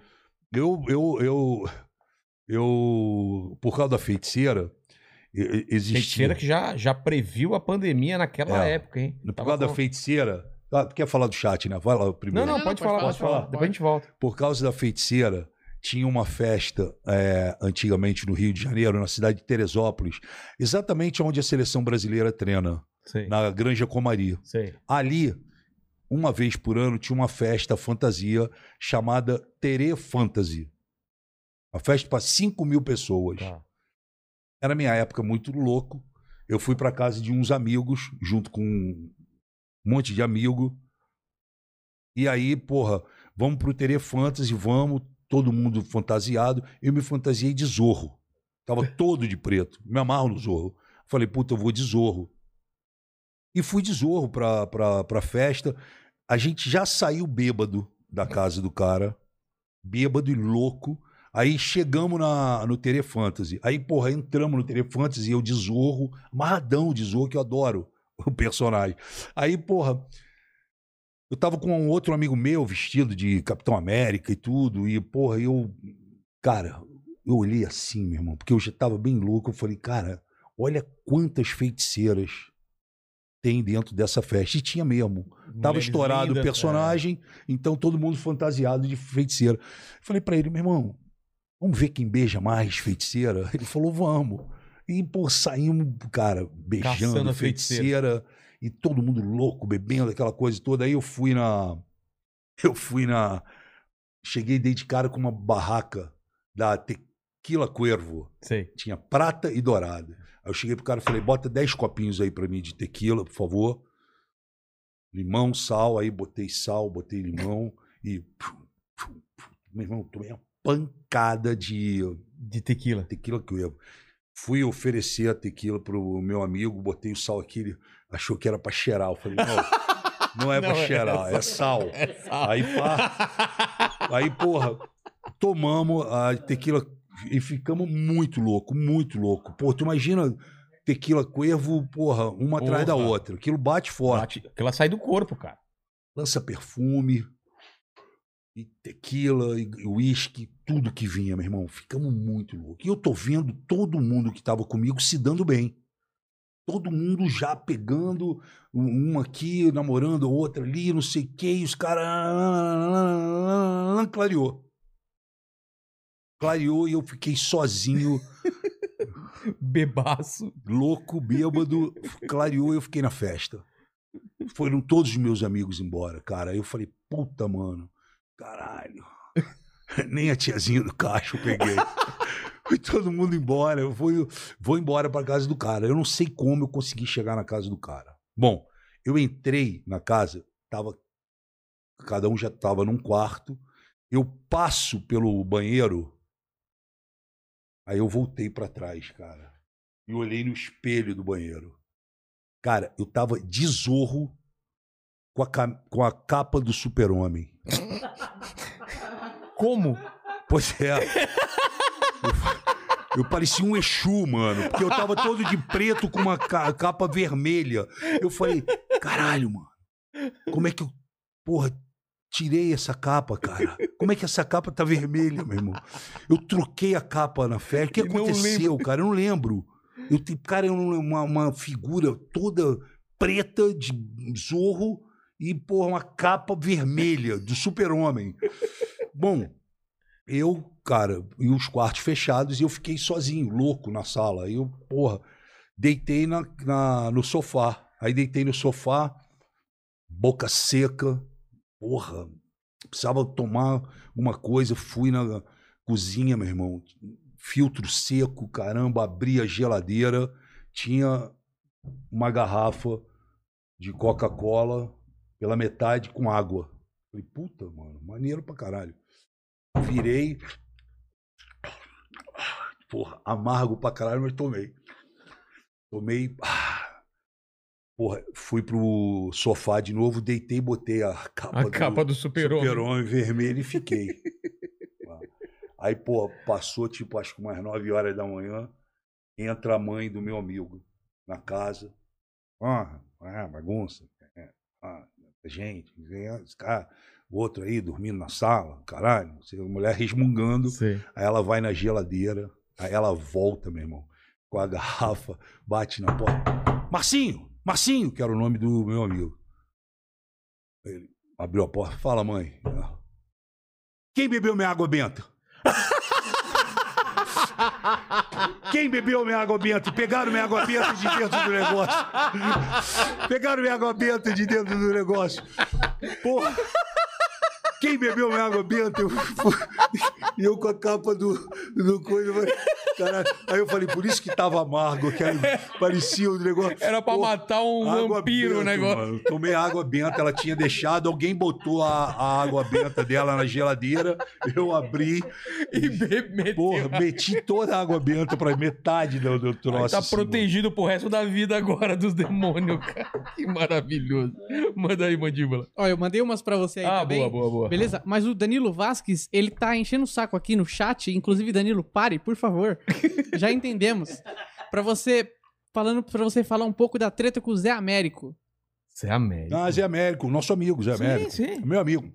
Aquilo não foi uma treta. Aquilo o Fernando Pelégio, diretor artístico Tá. da, do SBT, ele foi no meu camarim e falou assim: Frota, o Zé Américo vai gravar hoje o piloto do programa dele. Que o Zé ia ter um programa de notícias e mostrando coisas da internet. Sei, sei. Ele vai gravar o programa hoje. Tá lá no estúdio. O Zé, porra, era o sonho da vida do Zé montar aquele estúdio, montar a gravação do programa. Aí o Fernando falou assim: e eu vi no roteiro que o Zé tem uma hora que ele fala mal de você. Não mal me sacaneando, fala um negócio assim. Eu tava de diretor também no SBT. Ele falou: pô, vamos combinar, frota.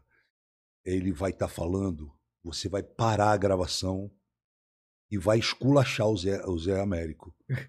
Mas a gente não vai avisar Tá. e vamos gravar e vamos transformar isso em pegadinha pro próprio programa dele. Tem na internet isso, cara. Porra, e o Zé é grandão, né? É, E aí ele tá lá. aqui. "Pô, não sei o quê, blá, blá, blá, blá, blá. E eu fiquei num ponto estratégico esperando. Aí entrou na hora do roteiro ele. Então, eu também queria falar do Alexandre Frota, que o Alexandre Frota não sei o que, não sei o que, não sei o que. Aí eu entrei. Falei, Zé. Aí ele olhou. Aí no primeiro momento ele ficou meio. Falei, que porra é essa de você estar falando meu nome? Aí ele ficou. Não, Frota, é a grava... gravação é o caralho. Entendeu? Gravação é o caralho. Aí peguei o computador dele, que tava dele, assim, e pá, quebrei, cara, o Caralho! computador. Joguei o computador e chutei a, a o, o aquele negócio que. Como é que é que você bota as coisas em cima? É, o pedestal lá, o, o, o púlpito. Púlpito. Joguei o púlpito no chão e quebrei o computador dele. Quebrei o De computador. verdade. De verdade. E falei, ó, você vai se fuder, compadre. Tu não vai ficar falando meu nome aqui assim, não. Frota, pelo amor de Deus, Frota. Nós somos amigos, Frota. Porra, que eu, produção, que, porra. Cara, ele, quase ele teve um troll. Ele ficou Nossa. branco e roxo. Entendeu? Aí eu virei as costas e saí. E aquele silêncio no estúdio, todo mundo gravando, o Fernando Pelégio, todo mundo atrás, olhando ele. Porra, produção. Porra, vocês. Porra, gente. Não pode ser assim, cara. Porra. Vocês deviam ter falado. Eu cortava do texto. Eu, caramba. Eu cortava do texto. Porra, pelo amor de Deus, cara. Porra, eu gosto do Frota, cara. Porra. Eu não tenho mais. Ele foi ficando assim, cara. Tem na internet a parada. Caramba. Ele ficou branco, cara. O, a- o lábio dele ficou roxo. E os caras gravando. Acho que... Aí, porra, porra, cara, perdi o clima, não posso mais gravar. Pô, tô até passando mal aqui, cara. Ele segurou. Aí ele falou, pô, tô até passando mal, cara. Pô, o cara ia me bater aqui, que isso, cara. Porra, aí eu voltei, eu, Fernando Pelé, toda a diretoria do SBT. Falou, e aí, Zé? Ele, porra, cara, Mano. porra. Mas foi, cara, e as câmeras. E tem na internet. Porra. Então, essa foi uma treta. Eu jamais teria treta com o Zé. Zé é de gente boa Nem com o demais, Enio. cara. Eu adoro eles todos. Meu amigaço, entendeu? E mandar um abraço pra ele, grande. Vieram aqui, contaram outras histórias. Da... Pô, eu adoro. Não, e eles fazem pegadinha pra caramba um com o outro, né? Do, É, do- Mas essa ele caiu forte. É. Ele não esperava. E foi armada pelo diretor artístico do SBT, o Fernando Pelege. Então eu entrei que entrei. A única coisa que o Fernando chegou pra mim depois falou: Porra, eu precisava Quebrar o quebrar, o, é. computador do cara. Eu falei: Ah, Zé, pô, ô, Fernando, já entrei já, meu irmão. No É, personagem. achei até que fosse do SBT, nem sabia que era dele, entendeu? Cara, ó, o João Araia fala assim: fala galera, beleza, frota, queria saber de você se depois desse tempo na política de seus se seus posi- posicionamentos de seus os lugares que você deu entrevista te chamam novamente. Ah, eu acho que é assim. é, desse tempo da política, de- é, depois de seus posicionamentos, os lugares em que você deu entrevista te chamam novamente ou não chamam porque eles acham que você é um traidor? Não, Não sei, eu acho que é isso? Eu acho que entender, né? todo mundo tem me chamado para fazer. Eu tô com uma, eu tô com uma lista grande de, de entrevistas para fazer. É, eu acho que o meu posicionamento tem sido muito bom, cara. Eu amadureci muito nesses últimos anos. Tenho sido um cara correto, tenho sido um cara verdadeiro, autêntico, né? Então não tenho muita história em relação a isso. Não sinto uma represária por ninguém. É, a não ser assim, pequeno, né? Rede, É. rede, rede TV. Rede TV, ela tá muito bolsonarista, obviamente, tem o Lacombe lá, e então acho difícil eu conseguir fazer um programa na Rede TV, ainda que eu não vá falar de política, né? Mas é, hoje, quando a gente estava vindo para cá, a gente falou com o Rodrigo Ricó, que é o esposo da Kátia Fonseca, que Tá. dirige o programa da Kátia, para eu ir lá falar sobre reality show, sobre essas coisas, sem falar por política, porque, obviamente, as emissoras se assustam de você te convidar para você falar alguma coisa, sabendo que você vai bater no presidente e é o presidente que bota dinheiro dentro da emissora através de publicidade. Entendeu? Então os caras vão ficar, porra, eu não vou chamar o Frota aqui, porque o Frota amanhã é isso que ele tá querendo dizer. Ah, entendi. Eu não vou chamar o Frota aqui pro que Frota sentar fale. a porrada no Bolsonaro e, porra, o Bolsonaro liga na emissora e fala: vem cá. Porra, eu tô botando verba aí dentro e Tá vocês. errado isso, né? É, e você. Não, errado não tá. Não, não, o errado- Mas Tá errado ele, essa É, esse- policiamento. Esse, não, esse mecanismo da- da- das, das, das emissoras precisarem desse dinheiro. Sim, é, precisa, não, mas é dinheiro publicitário, tudo bem, eu não, eu, não, eu não acho que, eu não condeno isso. O que eu condeno é o toma lá da cá. É. Olha, eu vou botar aí Caixa Econômica Federal, Banco do Brasil, mas não pode levar o Alexandre Frota. Aí é foda. mas não pode levar o Danilo Gentili, É. né? Como a Dilma fez no passado, que pediu a cabeça do Danilo no SBT, ligou pro Várias Silvio vezes, Santos, é. várias vezes, você Ele sabe contou- disso. Pois é, entendeu? Pediu várias vezes a cabeça é dele. erra- porque, isso é porra, grave. O, o Silvio foi um cara firmeza e E falou: não, bancou. eu sou o dono e vou bancar a parada. Entendeu? Mas os caras falaram na cara, pô, a gente bota 400 milhões de reais aí por mês na, ou mais na, na TV de publicidade, É. Caixa Econômica Federal, Correios, Banco do Brasil e Governo do Estado e mais campanha de vacinação, campanha disso, campanha daquilo.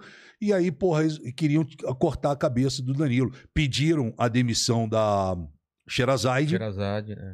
e pediram a demissão do Danilo Gentili. Cara, isso é. Ontem, é, É. até o Danilo que puxou a história, falou, pô, e agora você vivendo outro momento? Falei, pô, tô vivendo outro momento, tô feliz, É. tô tranquilo e passei. Não falei, não entrei em, em detalhe nenhum. Porque eu falei, porra, Aqui eu quero tem fazer um programa bacana com Supla e um programa sobre os 20 anos da Casa dos Artistas. Se eu começar a falar de política aqui, o programa é gravado. Os caras vão derrubar a matéria, vão derrubar o, O trecho. o trecho do programa, entendeu? Então é melhor não falar nada. Entendi. Teve alguém aqui que tava muito puto com o Frota quando veio aqui. Quem seria? Oscar Maroni. Oscar Maroni veio aqui. O dono do puteiro. Exatamente. um No dia, dia seguinte- um no dia, dia seguinte seguinte. que tinham fechado Que o Bahamas. fechado o Bahamas. Bom, É. o Bahamas não fechou por minha causa. O Bahamas fechou por causa dele, porque estava aberto no mês No- de uma pandemia, pandemia. que não poderia estar aberto. Que mês Ponto. que foi? Foi numa mês que ainda tava pesado, né? Tava pesado. É. Então, assim, o errado da história não sou eu, é ele. É ele que tem um ponto de exploração de prostituição, que as autoridades fecham os olhos para isso. Ele estava aberto quando não poderia estar aberto, numa pandemia, com mais de 300 mil pessoas já mortas naquela época, sem vacina, sem um plano nacional de vacinação e aberto. Errado, jogando de encontro à lei, rasgando a, a, a lei, né? É, enfim, então eh, nós recebemos diversas denúncias. A Força Tarefa foi um trabalho excelente que nós fizemos. Ajudamos a salvar vidas, ajudamos a diminuir as filas em hospitais, as internações em UTIs. E ele estava no roteiro eh, como uma casa que já vinha eh, abrindo todos os dias, todas as noites, com aglomeração né, é, durante a pandemia. Então, e eu nem estava nesse dia para começar. Ah, não, a, eu- a Força Tarefa nesse dia ela estava dividida em duas partes. Eu estava num outro ponto da cidade e foi uma outra equipe que foi lá e fechou a casa do Oscar Maroni. Depois eu passei lá na frente, vi que a casa estava fechada, ainda gravei um vídeo, né? Mas o Oscar é um cara que é, conheço ele há muito tempo, é, meu amigo, meu conhecido. É, nunca tive nenhum problema com ele. É, e eu acho que ele também não tem que ter problema comigo, porque o errado da história não sou eu, Naquela- é ele, é. naquele momento, entendeu? E ele não poderia estar aberto, nem ele, nem ninguém. Então ele não é diferente de ninguém. Você fechou várias festas clandestinas. Todas as festas que eu fechei Cara, tá- tava foram rolando muita, clandestinas, muita muitas festa. festas clandestinas.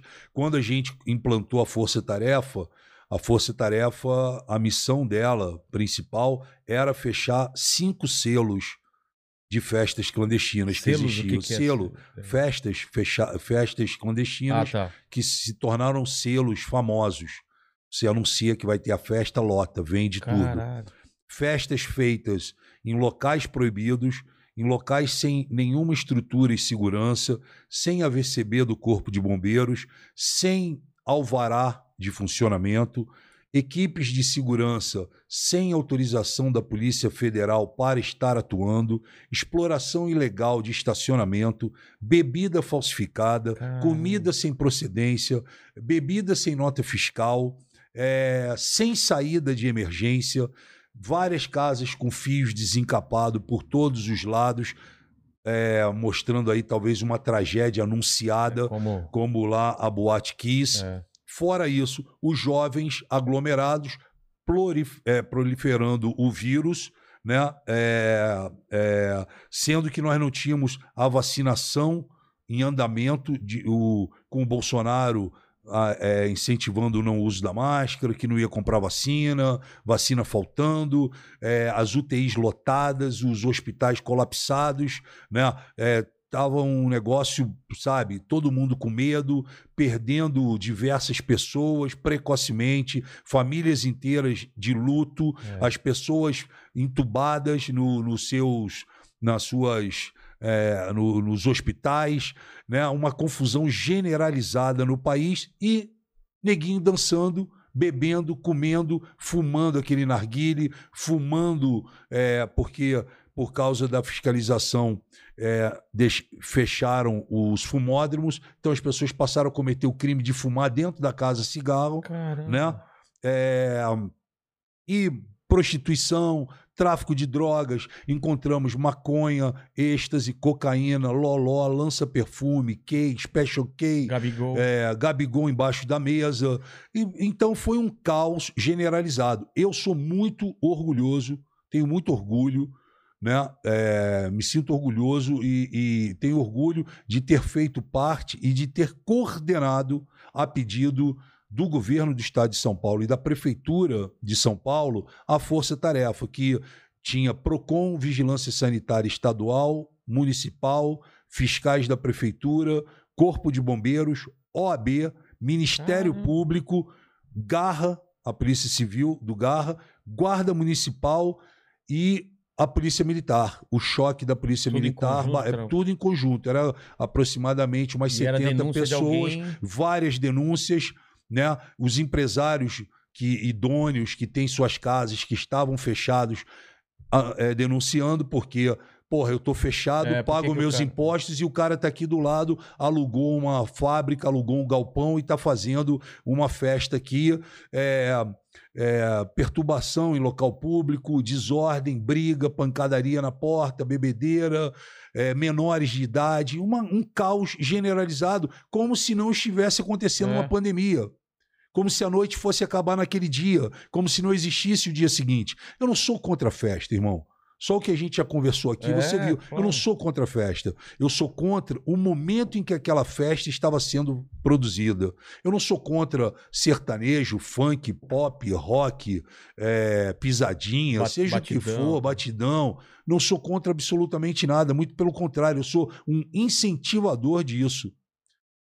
Quem ficou chateado foram os promotores que produziram as festas clandestinas, foram os donos das festas clandestinas que tiveram né, as suas festas neutralizadas, as festas eram dispersadas, a gente encerrava as festas cumprindo um plano, né, cumpri- cumprindo uma determinação e um decreto. Nós estávamos cumprindo a lei. E É. por que, que eu fui escolhido como coordenador? Porque além de eu conhecer bem a noite e conhecer bem a polícia, eu é que montei essa força-tarefa, eu criei essa força-tarefa é, é, é, com todos esses órgãos, coloquei para eles os problemas, as inúmeras denúncias que nós estávamos recebendo, famílias inteiras preocupadas, mãe, pai denunciando, falando: meu filho está indo para festa, meu filho Caramba. tá cheirando, meu filho tá isso, meu filho tá aquilo. Ah, porra, eu tô com caso de Covid em casa e meu filho foi pra festa, sabe? Porra, não dá pra você entender. Se você, porra, ficou, ô Vilela, em casa, teve que se reinventar, perdeu vários shows, fazia não sei quantos shows, familiares. perdeu familiares, fazia não sei quantos shows por mês e, É. e tudo, porra, você não teve o que é mais precioso para você, que é a sua renda, o, o público que você vive, gosta disso. Não é justo que as pessoas façam festas clandestinas, festas proibidas. É. E foi com esse intuito que nós fomos, nós fomos vitoriosos, fizemos um, um excelente trabalho, encontramos com a máfia da noite no meio do caminho e ninguém teria tido a coragem que eu tive de assumir e de fazer esse trabalho. Encontrei uma cidade extremamente fatiada, onde eh, poder público, eh, agentes públicos, policiais, políticos fatiaram a cidade. Todo mundo quer um pedaço da noite, todo mundo ganha com a noite para uma casa estar aberta. Cara, Entendeu? E eu dei de cara com essa máfia, sabe? Um negócio extremamente perigoso. cara. Pô, eu ia de colete à prova de bala para as ações. Foi uma ação minuciosa que envolveu é, um grupo de inteligência, Tem donos de setores. donos de aqui. setores, fatiaram. A cidade é toda fatiada e quem são os donos são os vereadores.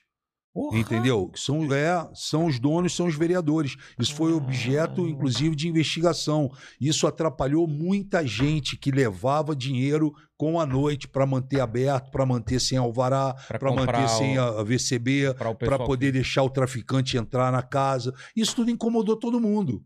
Porque, pô, a força-tarefa, irmão, ela foi é, para neutralizar isso. Então, quando você me pergunta, pô, por que levar a OAB e levar o Ministério Público? Porque não tinha carteirada com a gente. Pode ah, eu sou filho do. E daí? Ah, eu sou amigo do. Desembargador. Do Dória. Do Dória. E daí? Liga pro Dória aí e fala que é o Alexandre Frota, que tá aqui, que é a força-tarefa do Estado de São Paulo. Ah, eu sou primo do. E daí que você é primo? Todo mundo tem um primo na vida. É. Entendeu? Ah, essa minha casa aqui não vai fechar. Não vai fechar por quê? O que, que você é? Por que, que não vai fechar? Se você tá errado. Se você sabe que o Plano São Paulo diz que você não pode estar aberto, como que você às duas horas da manhã está funcionando? Como que você está recebendo tanta gente aqui, sabendo que tem 300 mil mortos no país, 400 mil mortos, 500 mil mortos? Como? Me explica. Qual é a sua? Ah, eu quero, eu preciso trabalhar, meu irmão. Porra, se reinventa. Eu preciso trabalhar. Todo mundo precisa trabalhar. Esse é o momento que tem que se reinventar. Esse é o momento que tem que se reinventar. Então eu só lamento, a festa está encerrada. Caramba. Aí vim atrás. O senhor tem alvará? Ah, não. O alvará não tem. Ah, o senhor tem AVCB do Corpo de Não, não tenho AVCB do Corpo de Bombeiro. Aí começava a descobrir as coisas. Pô, de quem é essa casa? Ah, essa casa é do vereador, que é sócio do cara, que é o cantor, que é não sei quem, não sei o quê, não sei o quê. Ah, de quem é essa casa? Ah, essa casa é do policial, que é o delegado, que não sei o quê, não sei o quê, não sei. Ah, de quem é essa casa? Ah, é do PM, que não sei o quê, não sei o quê, não sei o quê, coisa e tal. Ah, de quem é essa casa? Ah, essa casa aqui é melhor não mexer, porque o PCC, porque não sei o quê, porque isso, porque aquilo. Meu irmão, nós fomos em todos os lugares. Em lugares que jamais as pessoas iriam. Nós fechamos Paraisópolis, fechamos Heliópolis, entendeu? Nada contra ninguém. Contra as festas clandestinas. Nada mais. E aí as pessoas queriam fazer de qualquer maneira. Elas queriam desafiar, elas queriam sair, elas queriam beber, fumar, se drogar, dar beijo na boca e foda-se quem morreu. Era bem isso. E nós evitamos. É óbvio que nós não conseguimos evitar todas as festas, mas nós evitamos grandes festas, festas pontuais, na, como teve na no ali na Ponte Cidade Ponte João Dias. Os caras fizeram uma festa, camarote era 18 mil reais, mano. Porra, o carro mais barato quando a gente abriu a garagem era uma Lamborghini, E, e, entendeu? e rolando também aposta, rolando não, jogo. Não, essa, essa era Essa uma não, festa, mas- festa. Quando nós chegamos, tinha 200 pessoas na fila para entrar e 1.500 lá dentro. Essa não foi aquela que a mulher deu um chilique na Não, saída? essa foi outra. 1.500 pessoas. 1.500 pessoas. E quando eu entrei, eu ouvi o DJ falando: tá começando a noite. Essa será uma noite inesquecível. Vai ser Vamos mesmo. se divertir. Aí olhou pro lado, eu tava no palco. Eu falei, irmão, é a força-tarefa. Nós chegamos. A festa tá encerrada a partir de agora. Porra, frota. Eu falei, meu irmão, não é porra, frota, cara. Você acha que eu queria estar fora de casa, deixar minha família, me expor ao vírus? Porra, o errado aqui é você, não sou eu, porra. O errado aqui é você. Não sou eu. Então não é porra, frota. É, qual é teu nome? Ah, é Sérgio. Então é porra, Sérgio. Entendeu? Não é porra, frota. É porra, Sérgio. Caramba. Encerrou Essa que a você tá festa. falando da mulher, qual que é? É outra? É, foi no, no Jardins. É a mulher, inclusive, que ela tá lá no, na, na fazenda. Tô na fazenda Ah, é? agora. Aliás, ela tinha que me dar 20%, porque ela ficou famosa por causa disso. Por causa disso que Por ela causa disso que ela entrou na fazenda. É mesmo? É, porque nós fomos. ah, ah, Desde quarta-feira, a gente sabia que ia acontecer uma festa numa, num escritório famoso de advogado, de advocacia, do doutor Adib. Ele usa o escritório nos fins de semana para fazer festa, onde o ingresso é 1.500 reais Caramba. e só canta grandes duplas sertanejas, grandes, né? E ia ter o show do Matheus e Cauã. Ia ter o show do Matheus e Cauã. Nós já sabíamos desde quarta-feira. Nós já tínhamos passado em frente à casa, já tinham levantado foto, foto aérea, tudo, a gente já tinha. E nós montamos a operação para Tá. aquele dia. E naquele dia, ali na 78 DP, na, na delegacia da, dos Estados Unidos, né, é, nós montamos a nossa base e passamos a monitorar a festa. E quando a festa chegou no ápice dela, que ela estava cheia, nós partimos para lá. Né? E quando a gente chegou, já estava tendo uma confusão, porque prefe... os fiscais da prefeitura, que não faziam parte da Força Tarefa, também souberam da festa.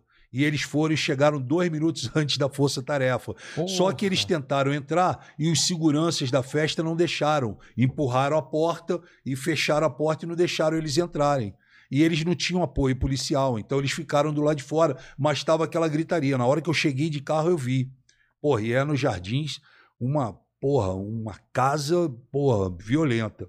Aí eu saí do carro, veio o Garra, veio todo mundo, a porta tá fechada e segurando, deixa entrar, manda arrombar. Aí arrombamos a porta, aí entramos, 1.500 pessoas lá dentro, para o som, aquela confusão toda, eu, ah, não sei o que, coisa e tal, homem para um lado, mulher para o outro, todo mundo com RG na mão, a festa encerrou. Aí tá saindo todo mundo lá de dentro, eu fiquei na porta, eu que estava fazendo até a contagem. Um, dois, três, quatro, cinco, seis, fazendo contagem. Tinham 600 pessoas nessa festa. Tava fazendo a contagem. Lá dentro tinha entrado uma equipe nossa, que a gente levava a equipe de, de, de, de filmagem, né? Tinha entrado uma equipe nossa. E a equipe deu de cara com essa mulher. E essa mulher ficou muito puta, porque acabou a noite dela. Ela tinha acabado de chegar, tinha comprado uma garrafa, tinha não sei o que, tava com as amigas, e, porra, acabou a festa. Acabou a festa. E aí ela ficou puta. Aí ela tem uma cena que, porra, viralizou, Viralizou. que ela vira e fala: É o cacete, entendeu? Porra, o Alexandre Frota tá assediando todo mundo. Ele nem tava dentro da festa, tava do lado de fora. O Alexandre Frota tá assediando todo mundo nessa caralho aqui. Porra, vai pra puta que pariu. Por que, que vocês não vão pra. pra pra favela, caralho. E cara-. Isso pegou mal pra ela. É. Porque ela falou, pô, tipo assim, por que vocês não vão pra favela? É, aqui favela, a gente pode. aqui a gente pode, a favela não, É. né? E Isso pegou muito mal pra ela. Foi uma fala de racismo, ainda mais nos dias de hoje, É. né? Então ela fala isso e depois ela foi se acalmando e aí ela saiu. Ela até eu me lembro dela passando por mim e tudo, mas quando ela passou por mim, ela não falou nada. Ficou calada, passou, saiu, foi embora. Aí no dia seguinte, eu postei essa O vídeo. o vídeo dela gritando, e o caramba, bababá. E aí, porra, o vídeo viralizou. No meu Twitter deu 2 milhões de visualização só no Twitter. Cara. Aí explodiu essa mulher para tudo que foi lado. A polícia procurou ela, intimou, denunciou e o caramba. E, porra, vários coletivos, é, racismo e coisa e tal, favela, comunidade, ela se fudeu, né? Essa foi a verdade. E ela se escondeu. Aí o Cabrini conseguiu fazer uma entrevista com ela. Aí ela mais calma, ela viu que a repercussão foi super negativa para ela. Aí ela tentou passar um pano, não, que eu tava nervosa. Quis dizer isso. Porque chegou a Força Tarefa, o Frota, e não sei mais o quê, e papapá, papapá, papapá, enfim. E aí, dois dias depois, ela aparece, meu irmão. Ela dizendo que, primeiro, ela tinha, n- nessa coisa do Cabrini, ela falou que, porra, os policiais tinham sido grosseiros, que é uma mentira. Nem, os policiais nem chegaram perto dela. Ela que tomou a atitude. Bom, mas ela disse, dizendo que eram os policiais e tudo. E depois que passou isso, dois dias depois, ela fez uma plástica na cara. E ela ficou, meu irmão, de um jeito. Parecia o filho, a filha do Coringa. Caralho. Ela ficou. E, e ela, é, não, e, e botou um monte de, de, de bandana na cara, um gás aqui, o caramba, sabe? Com a boca toda cheia de sangue. E ela postou a foto num momento, isso é importante falar, ela postou a foto num momento em que a sociedade brasileira, a sociedade brasileira estava esculachando ela nas redes sociais pela maneira mal educada, falta de respeito, racismo e toda a maneira como ela se dirigiu, não só aos policiais, a mim e também às pessoas que moram hoje em favelas e comunidades. Ela estava sendo detonada. Ela ficou muito apavorada com isso, com essa detonação. E aí ela começou a criar um factoide dizendo que as pessoas da ameaça passaram a querer agredi-la pelos Ah, erros dela. Ela, vendeu jogou- ela, ela inverteu a Ela história. quis inverter, Ah, tá. mas ninguém caiu na história. Porque o histórico dela é um histórico de muita confusão e treta com Chris Brown, com outras pessoas importantes aí, é, personalidades, é, confusão em camarote, confus- já foi expulso de não sei aonde, já criou problema no Miss Bumbum, já criou um monte de confusão. Eu nem sabia disso, nem sabia dessa mulher. E aí, quando ela começa a apanhar na rede social e ela vem tentar inverter, dizendo que estavam ameaçando ela de agressão, horas depois ela posta a foto dela saindo da, da cirurgia.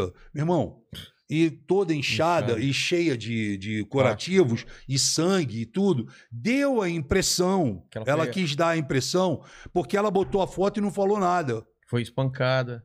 Pronto. É. Aí eu, eu falei, porra, ela não foi espancada. Isso daí ela fez alguma cirurgia e, e- Estética. estética e tudo. E ela ficou puta com isso, disse que ia entrar com processo contra mim, não sei o quê, coisa e tal. Bom, enfim. Essa mulher, se você vê a cara dela hoje, infelizmente, é um erro médico, um erro de.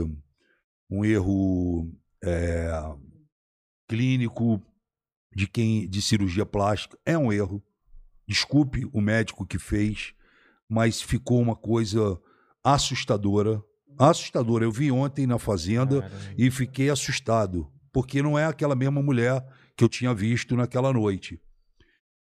E ela entrou na fazenda porque ela ficou conhecida como a barraqueira de 2021. Caramba. Os caras chamaram ela especificamente porque ela se tornou. Porra, cara, os vídeos tiveram 2 milhões, 5 milhões de visualizações e porrada nela. A, a sociedade inteira falando e condenando as ações e as atitudes dela. Ela foi parar no Fantástico, irmão. Caralho. Passou fantástico, domingo espetacular, em tudo que foi lugar. A polícia foi atrás dela, ela no primeiro momento mudou de endereço, depois foi para um flat, enfim. E aí hoje ela está na fazenda. Hoje ela está lá na fazenda Por causa disso. por causa, é, por causa causa dos dos- barracos dos e por barracos. causa do barraco de 2021.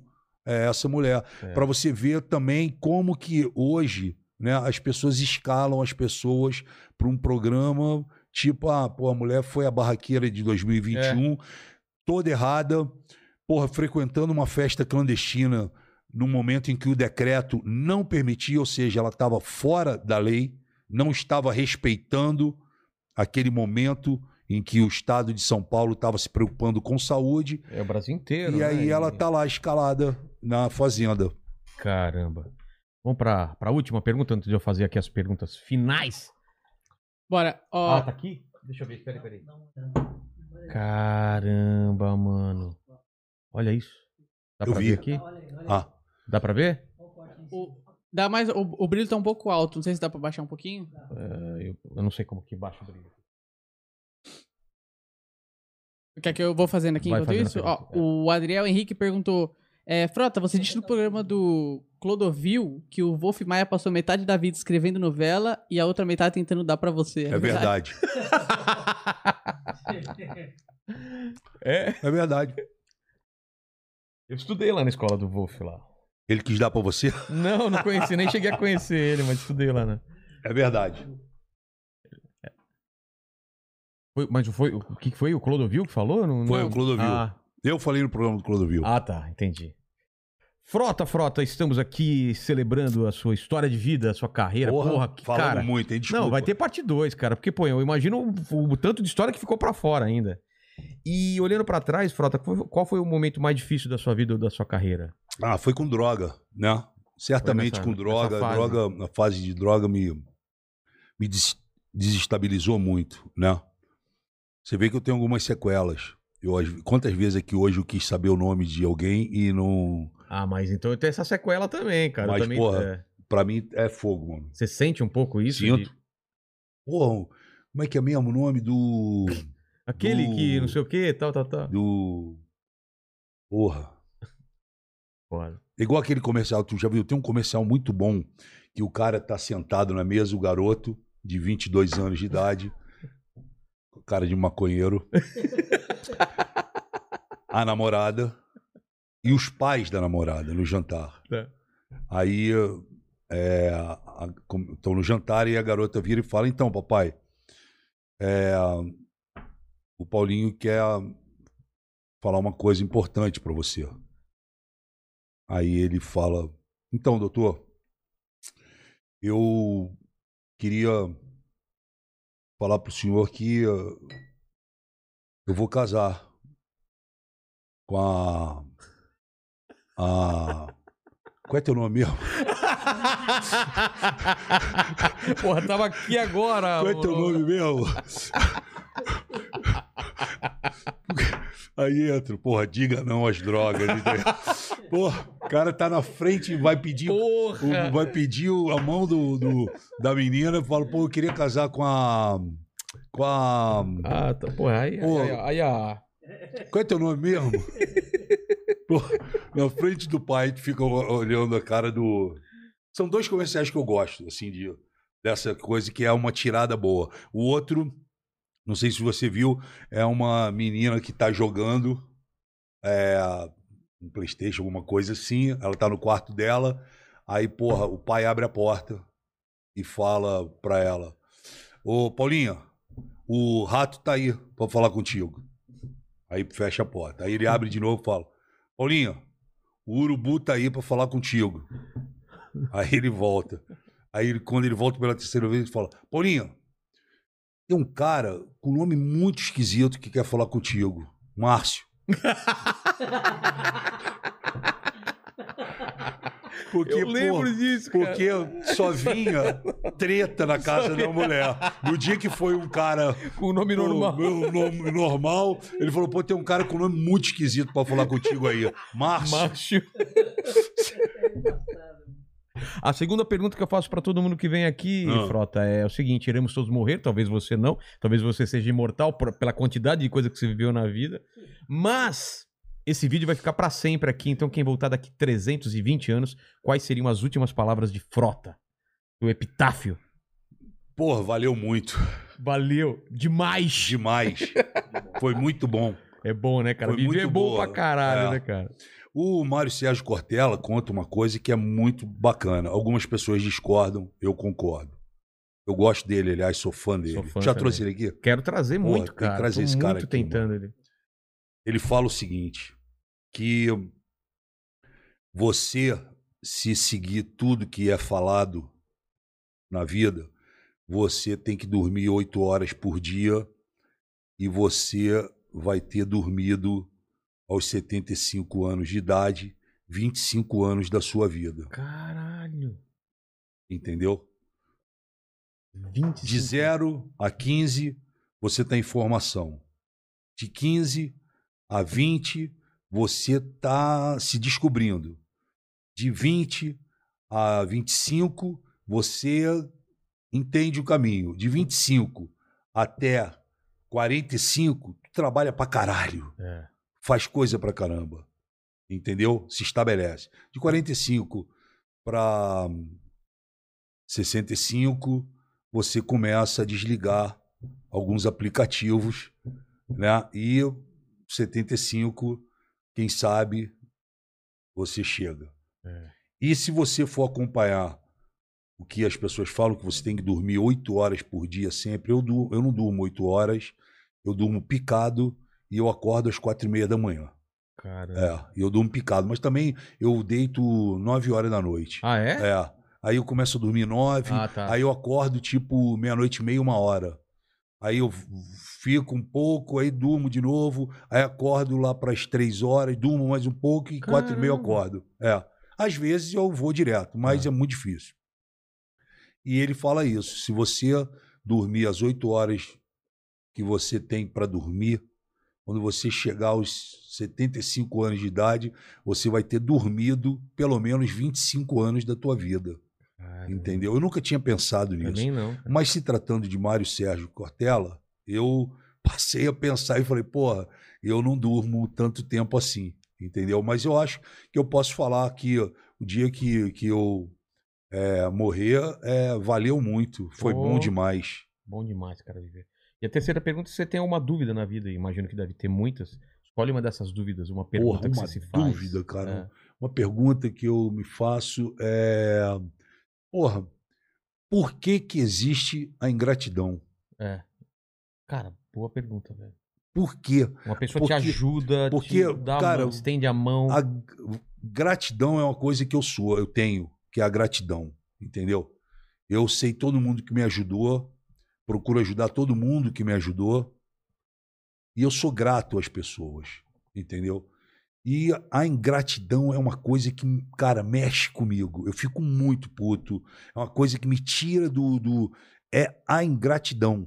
É você formar aqui, porra, vou, vou fechar contigo e a gente vai junto até o fim nessa guerra.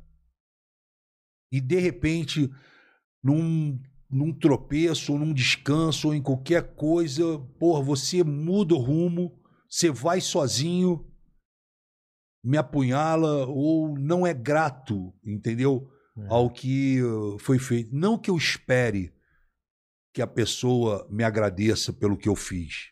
Ó, Fro, obrigado. Não, não é isso. Não é essa cobrança. É você ser grato, irmão. É. Entendeu? E muita gente, posso te falar, Vilela, eu não vou fazer a lista aqui, mas eu posso te falar que muita gente, mas muita gente faz sucesso hoje, tá bem de vida hoje, tá empregada, tá fazendo o que quer, principalmente na televisão, graças ao Alexandre Frota. E essas pessoas não são capazes de ligar para mim no meu aniversário e falar: Frota, porra, parabéns, porra, eu lembro daquele dia.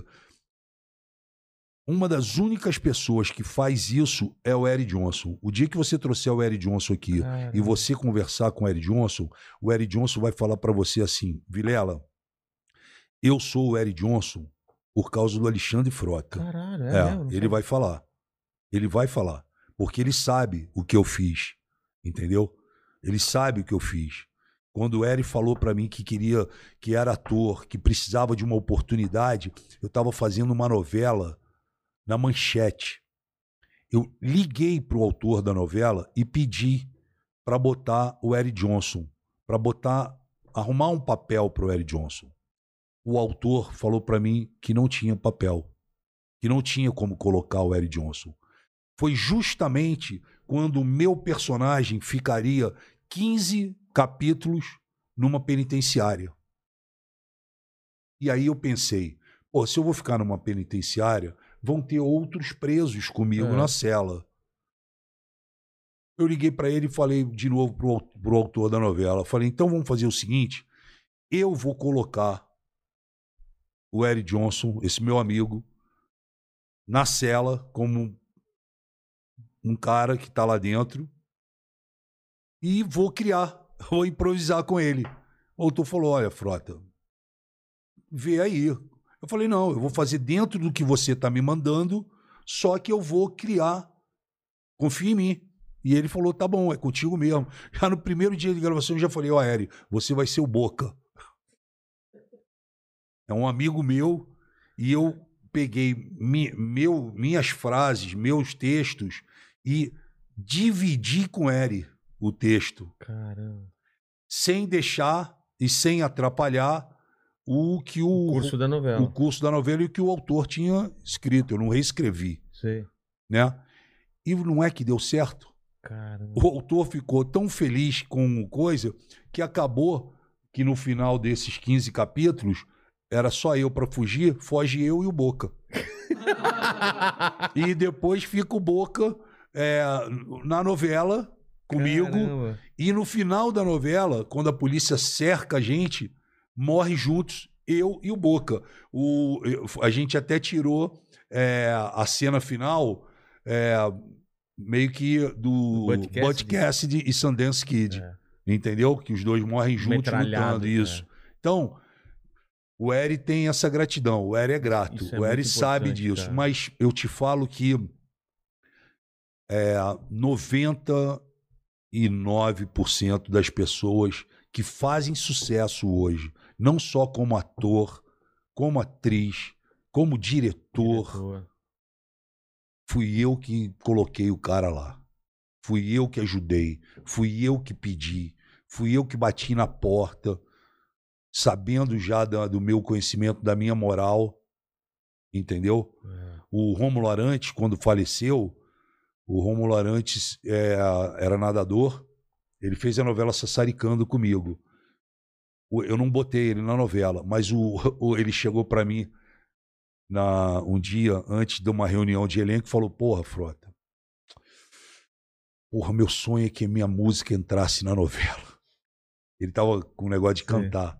Falei, porra, por que, que tu não procura o Máriozinho Rocha, que era o diretor musical da Globo, e, e fala com ele? Pô, o Marizinho não vai nem me atender, Frota. O Marizinho vai botar a Sandra de Sá, vai botar, porra, É, só gente boa. Falei, não, cara, fala, não, cara, não vou falar nunca. Falei, ó, quem pode fazer isso é o Talma, que é o diretor da novela. Talma pode Pedir. pedir e falar, olha, eu quero que você encaixe aí a música do Romulano. Ele falou, puta, com- muito menos com Talma eu vou pedir. Falei, cara, então tá. Bom, a gente foi pra reunião. Chegamos na reunião de elenco, pá, mostrando não sei o quê, mostrando os papéis, como é que ia ser, os personagens, os núcleos. Eu falei, Talma, eu queria te é, pedir uma coisa aqui. Ele falou o quê? Eu falei, ó, o Rômulo tá com uma música, é uma música legal, eu acho que poderia estar na trilha da novela. Ele tá louco porque entra na trilha da novela, mas tá com vergonha de falar contigo e não quer falar com o Mariozinho Rocha também. Aí o Talma, me dá aí, ó, ó, ó, tu, trouxe a fita? O cara, tá, trouxe, tá aqui. Aí pegou a fita, botou, ouviu, falou, porra, não tem a ver com o seu personagem, mas tem a ver pra trilha da novela, eu vou botar. Caralho. Eu vou botar. O Eric Johnson me ligou, depois disso que eu fiz com o Eric Johnson, que eu te contei. O Eric me ligou um dia, eu estava gravando uma minissérie, eu fiquei gravando uma minissérie em Paraty, Sorriso do Lagarto, com direção também do Roberto Talma, Maite Proença, Raul Cortez, Tony Ramos, puta de uma minissérie. Eu fiquei lá três meses morando lá. Quando eu volto para o Rio de Janeiro, três meses depois eu cheguei aí é, eu liguei a secretária eletrônica, era aquela época de secretária eletrônica. Liguei a secretária eletrônica, tinha um recado. Frota, é o Eri. Deixa eu te falar. Vai ter a novela das oito da Globo, de Corpo e Alma, da Glória Pérez, com direção do Talma. A Sininha de Paula vai ser uma das diretoras. E eu pedi para a Sininha de Paula fazer a novela. E eu vi, junto com a Sininha, porque ele era muito amigo da Sininha. Sininha, filha do Chico Anísio. Ah, tá. Eu vi com a Sininha, na sinopse, que vai ter o papel de um gótico.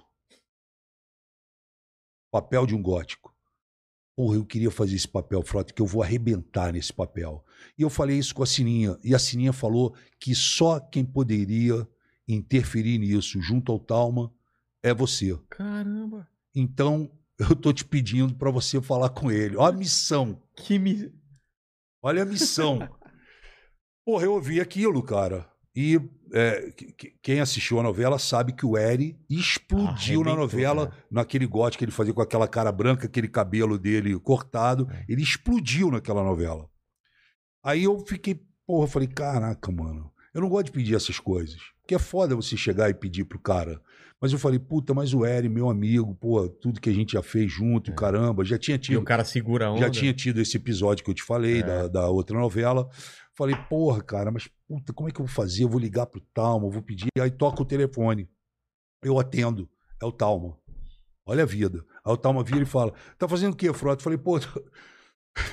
Acabei de ouvir do Eric Jones. Eu falei, não, eu tô aqui em casa, tava ouvindo uns recados, não sei o quê. Ele falou, pô, tô fazendo uma macarronada agora aqui pra jantar com uma galera e tudo, não sei o quê. Porra, não quer vir aqui pra casa?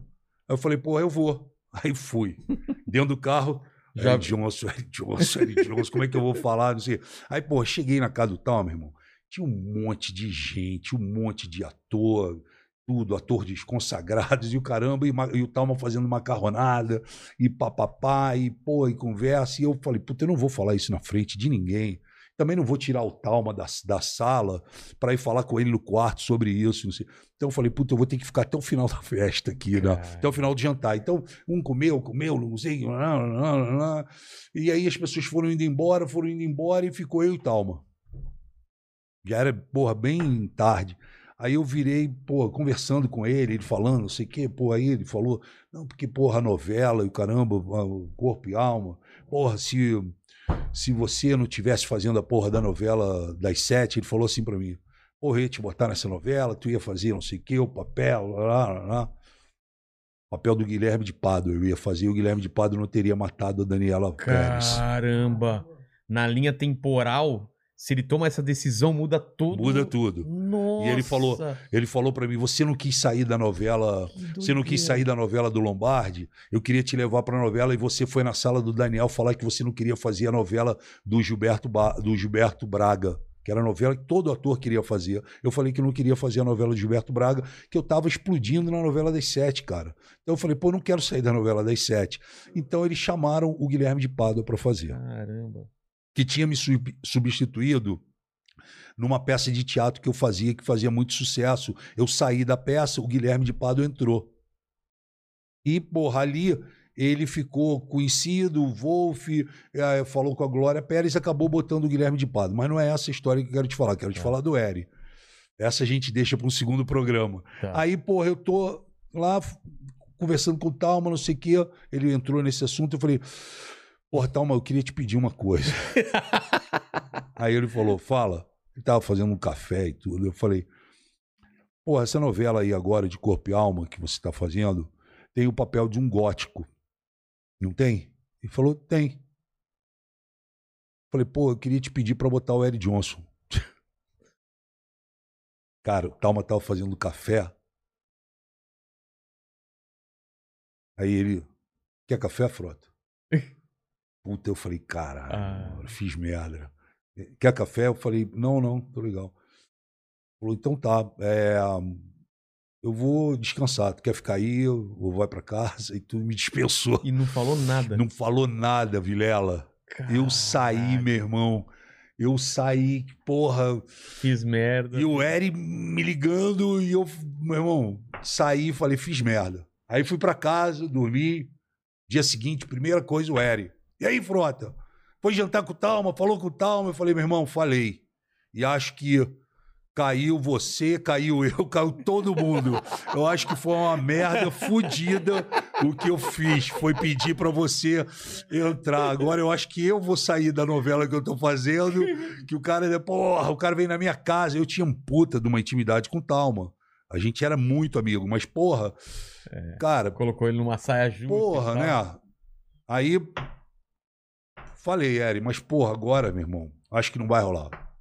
Bom, passou um dia, passou dois, tocou meu telefone, era o Talma. Frota, é, tá fazendo o quê? Eu falei, pô, tô em casa. Ele falou assim, eu tô indo jantar hoje com o Mário Lúcio Vaz, que era o diretor artístico da Globo, cara que mandava e desmandava, com o Eduardo Figueira, que é um outro puta produtor da Globo, que mandava e desmandava, com a Glória Pérez, autora da novela de Corpo e Alma, e eu. Vamos comigo? Falei, pô, vamos, né? É. Porra, Mário Lúcio Vaz era o pica da Globo. Mais o Eduardo é, Figueira, outro casca grossa da cúpula. E mais a Glória Pérez, autora Da novela. da novela. Vai vendo. E eu. Porra, aí chegamos na casa dele. Pô, os caras, no primeiro momento, pô, me viram, o ator já fazendo novela, todo mundo me cumprimentou, claro, eu era da casa, contratado e tudo. Mas, pô, é meio estranho, né? Tu levar um ator que, porra, numa. que ia ser uma discussão que eu entendi. É que ia ser uma discussão sobre, a novela. Caramba. Porra, e aí jantamos, e sobremesa, e conversando, e bababá, bababá, bababá, babá. Bom, passou tudo, todo mundo tomou café, tá todo mundo sentado, Glória Pérez e o caramba. Aí o Mário Lúcio, Talma, vamos lá então. Hora de falar do elenco. E eu sentado lá. E a Glória Pérez na minha frente. e eu tinha falado. é, é, não era do Gilberto Braga, era da Glória Pérez. E eu tinha falado. Eu tinha falado que que não queria ter feito a novela da Glória Pérez. É. Que o Gilberto Braga foi uma outra vez. Aí, porra, vamos estar na hora de ver o elenco e tudo. Ah, enfim, cara, o Toma pega o papel, aí ele começa. Silvia Pfeiffer, não sei o que, papapá. Vitor Fazano no papel do cara do stripper, fulano. Fulano que, fulano que, fulano que, fulano que, fulano que, no papel de gótico, Eric Johnson, não sei que, coisa e tal, não sei que, coisa e tal, não sei que, coisa... Meu irmão, eu não tinha... Porra, eu queria me jogar da janela pra gritar, Eri, deu certo, caralho. Porra. Ele nem Eri, olhou pra você? nem olhou, ele tava no papel. Fulano, fulano, fulano, fulano, fulano, Guilherme de Pádua, não sei mais de quem, não sei mais de quem, não sei mais de quem, não sei mais de quem, não sei mais de quem. Esse vai ser o elenco. Tá, a Glória, na época, acho que aprovou, estava tudo certo, todo mundo ali, certo, tá certo. Olhei pra cara do Talma assim, aí ele olhou pra minha cara, falei, porra, cara, tu botou o Eri. Aí ele falou, não pediu, porra. Caralho. Fala pro Eri que nós somos uma confraria, meu irmão. Que foda, mano. Nós somos amigos. Eu fiquei olhando pra cara dele. Cara, isso Falei, não tem preço. Pô, eu né? falei, eu nem sei o que te falar, cara. Ele falou, mas não tem que falar nada. Conclusão. Fui pra casa, avisei o Eri. O Eri, meu irmão, colou no teto, É. né? E aí o Eri entra na novela e tomou conta, explodiu o personagem dele. Então, eu acertei por ter me, né, me expus ali Arriscado, né? arriscado.